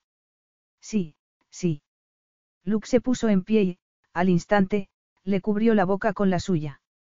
Danica le rodeó el cuello con los brazos y se apretó contra él. Le olió, le saboreó, le acarició. Eh, chicos. Nos están esperando para el principal acontecimiento, oyó Danica decir a su hermano. Luke se echó a reír y alzó la cabeza, pero siguió rodeando la cintura de su esposa. ¿Qué acontecimiento? ¿Qué va a pasar ahora que no haya pasado ya? Danica miró a Luke a los ojos. Nunca se cansaría de hundirse en esas azules profundidades. Dijiste que la boda que tuvimos no te pareció una boda de verdad porque tus padres no estaban, respondió Luke sonriendo. Por eso, Luke se sacó el móvil del bolsillo, pulsó una tecla y comenzaron a oírse los primeros acordes de Maisot, de Hamilton. Tu madre te ha traído un vestido. Te estaré esperando en la capilla del hospital. Danica nunca había imaginado que semejante felicidad pudiera existir. Ya estamos casados. Otra ceremonia no tiene sentido. Luke lanzó un gruñido y ella se echó a reír. No voy a volver a permitir que te vayas de mi lado. Me casaré contigo cien veces si es necesario. Si quieres, ponte a planificar la siguiente boda. Con dos bastará, dijo Danica. Siempre y cuando el contrato matrimonial sea para el resto de nuestras vidas. Por lo menos, respondió Luke. De eso puedes estar segura. Danica sonrió. Lo estoy para el resto de nuestras vidas. Fin.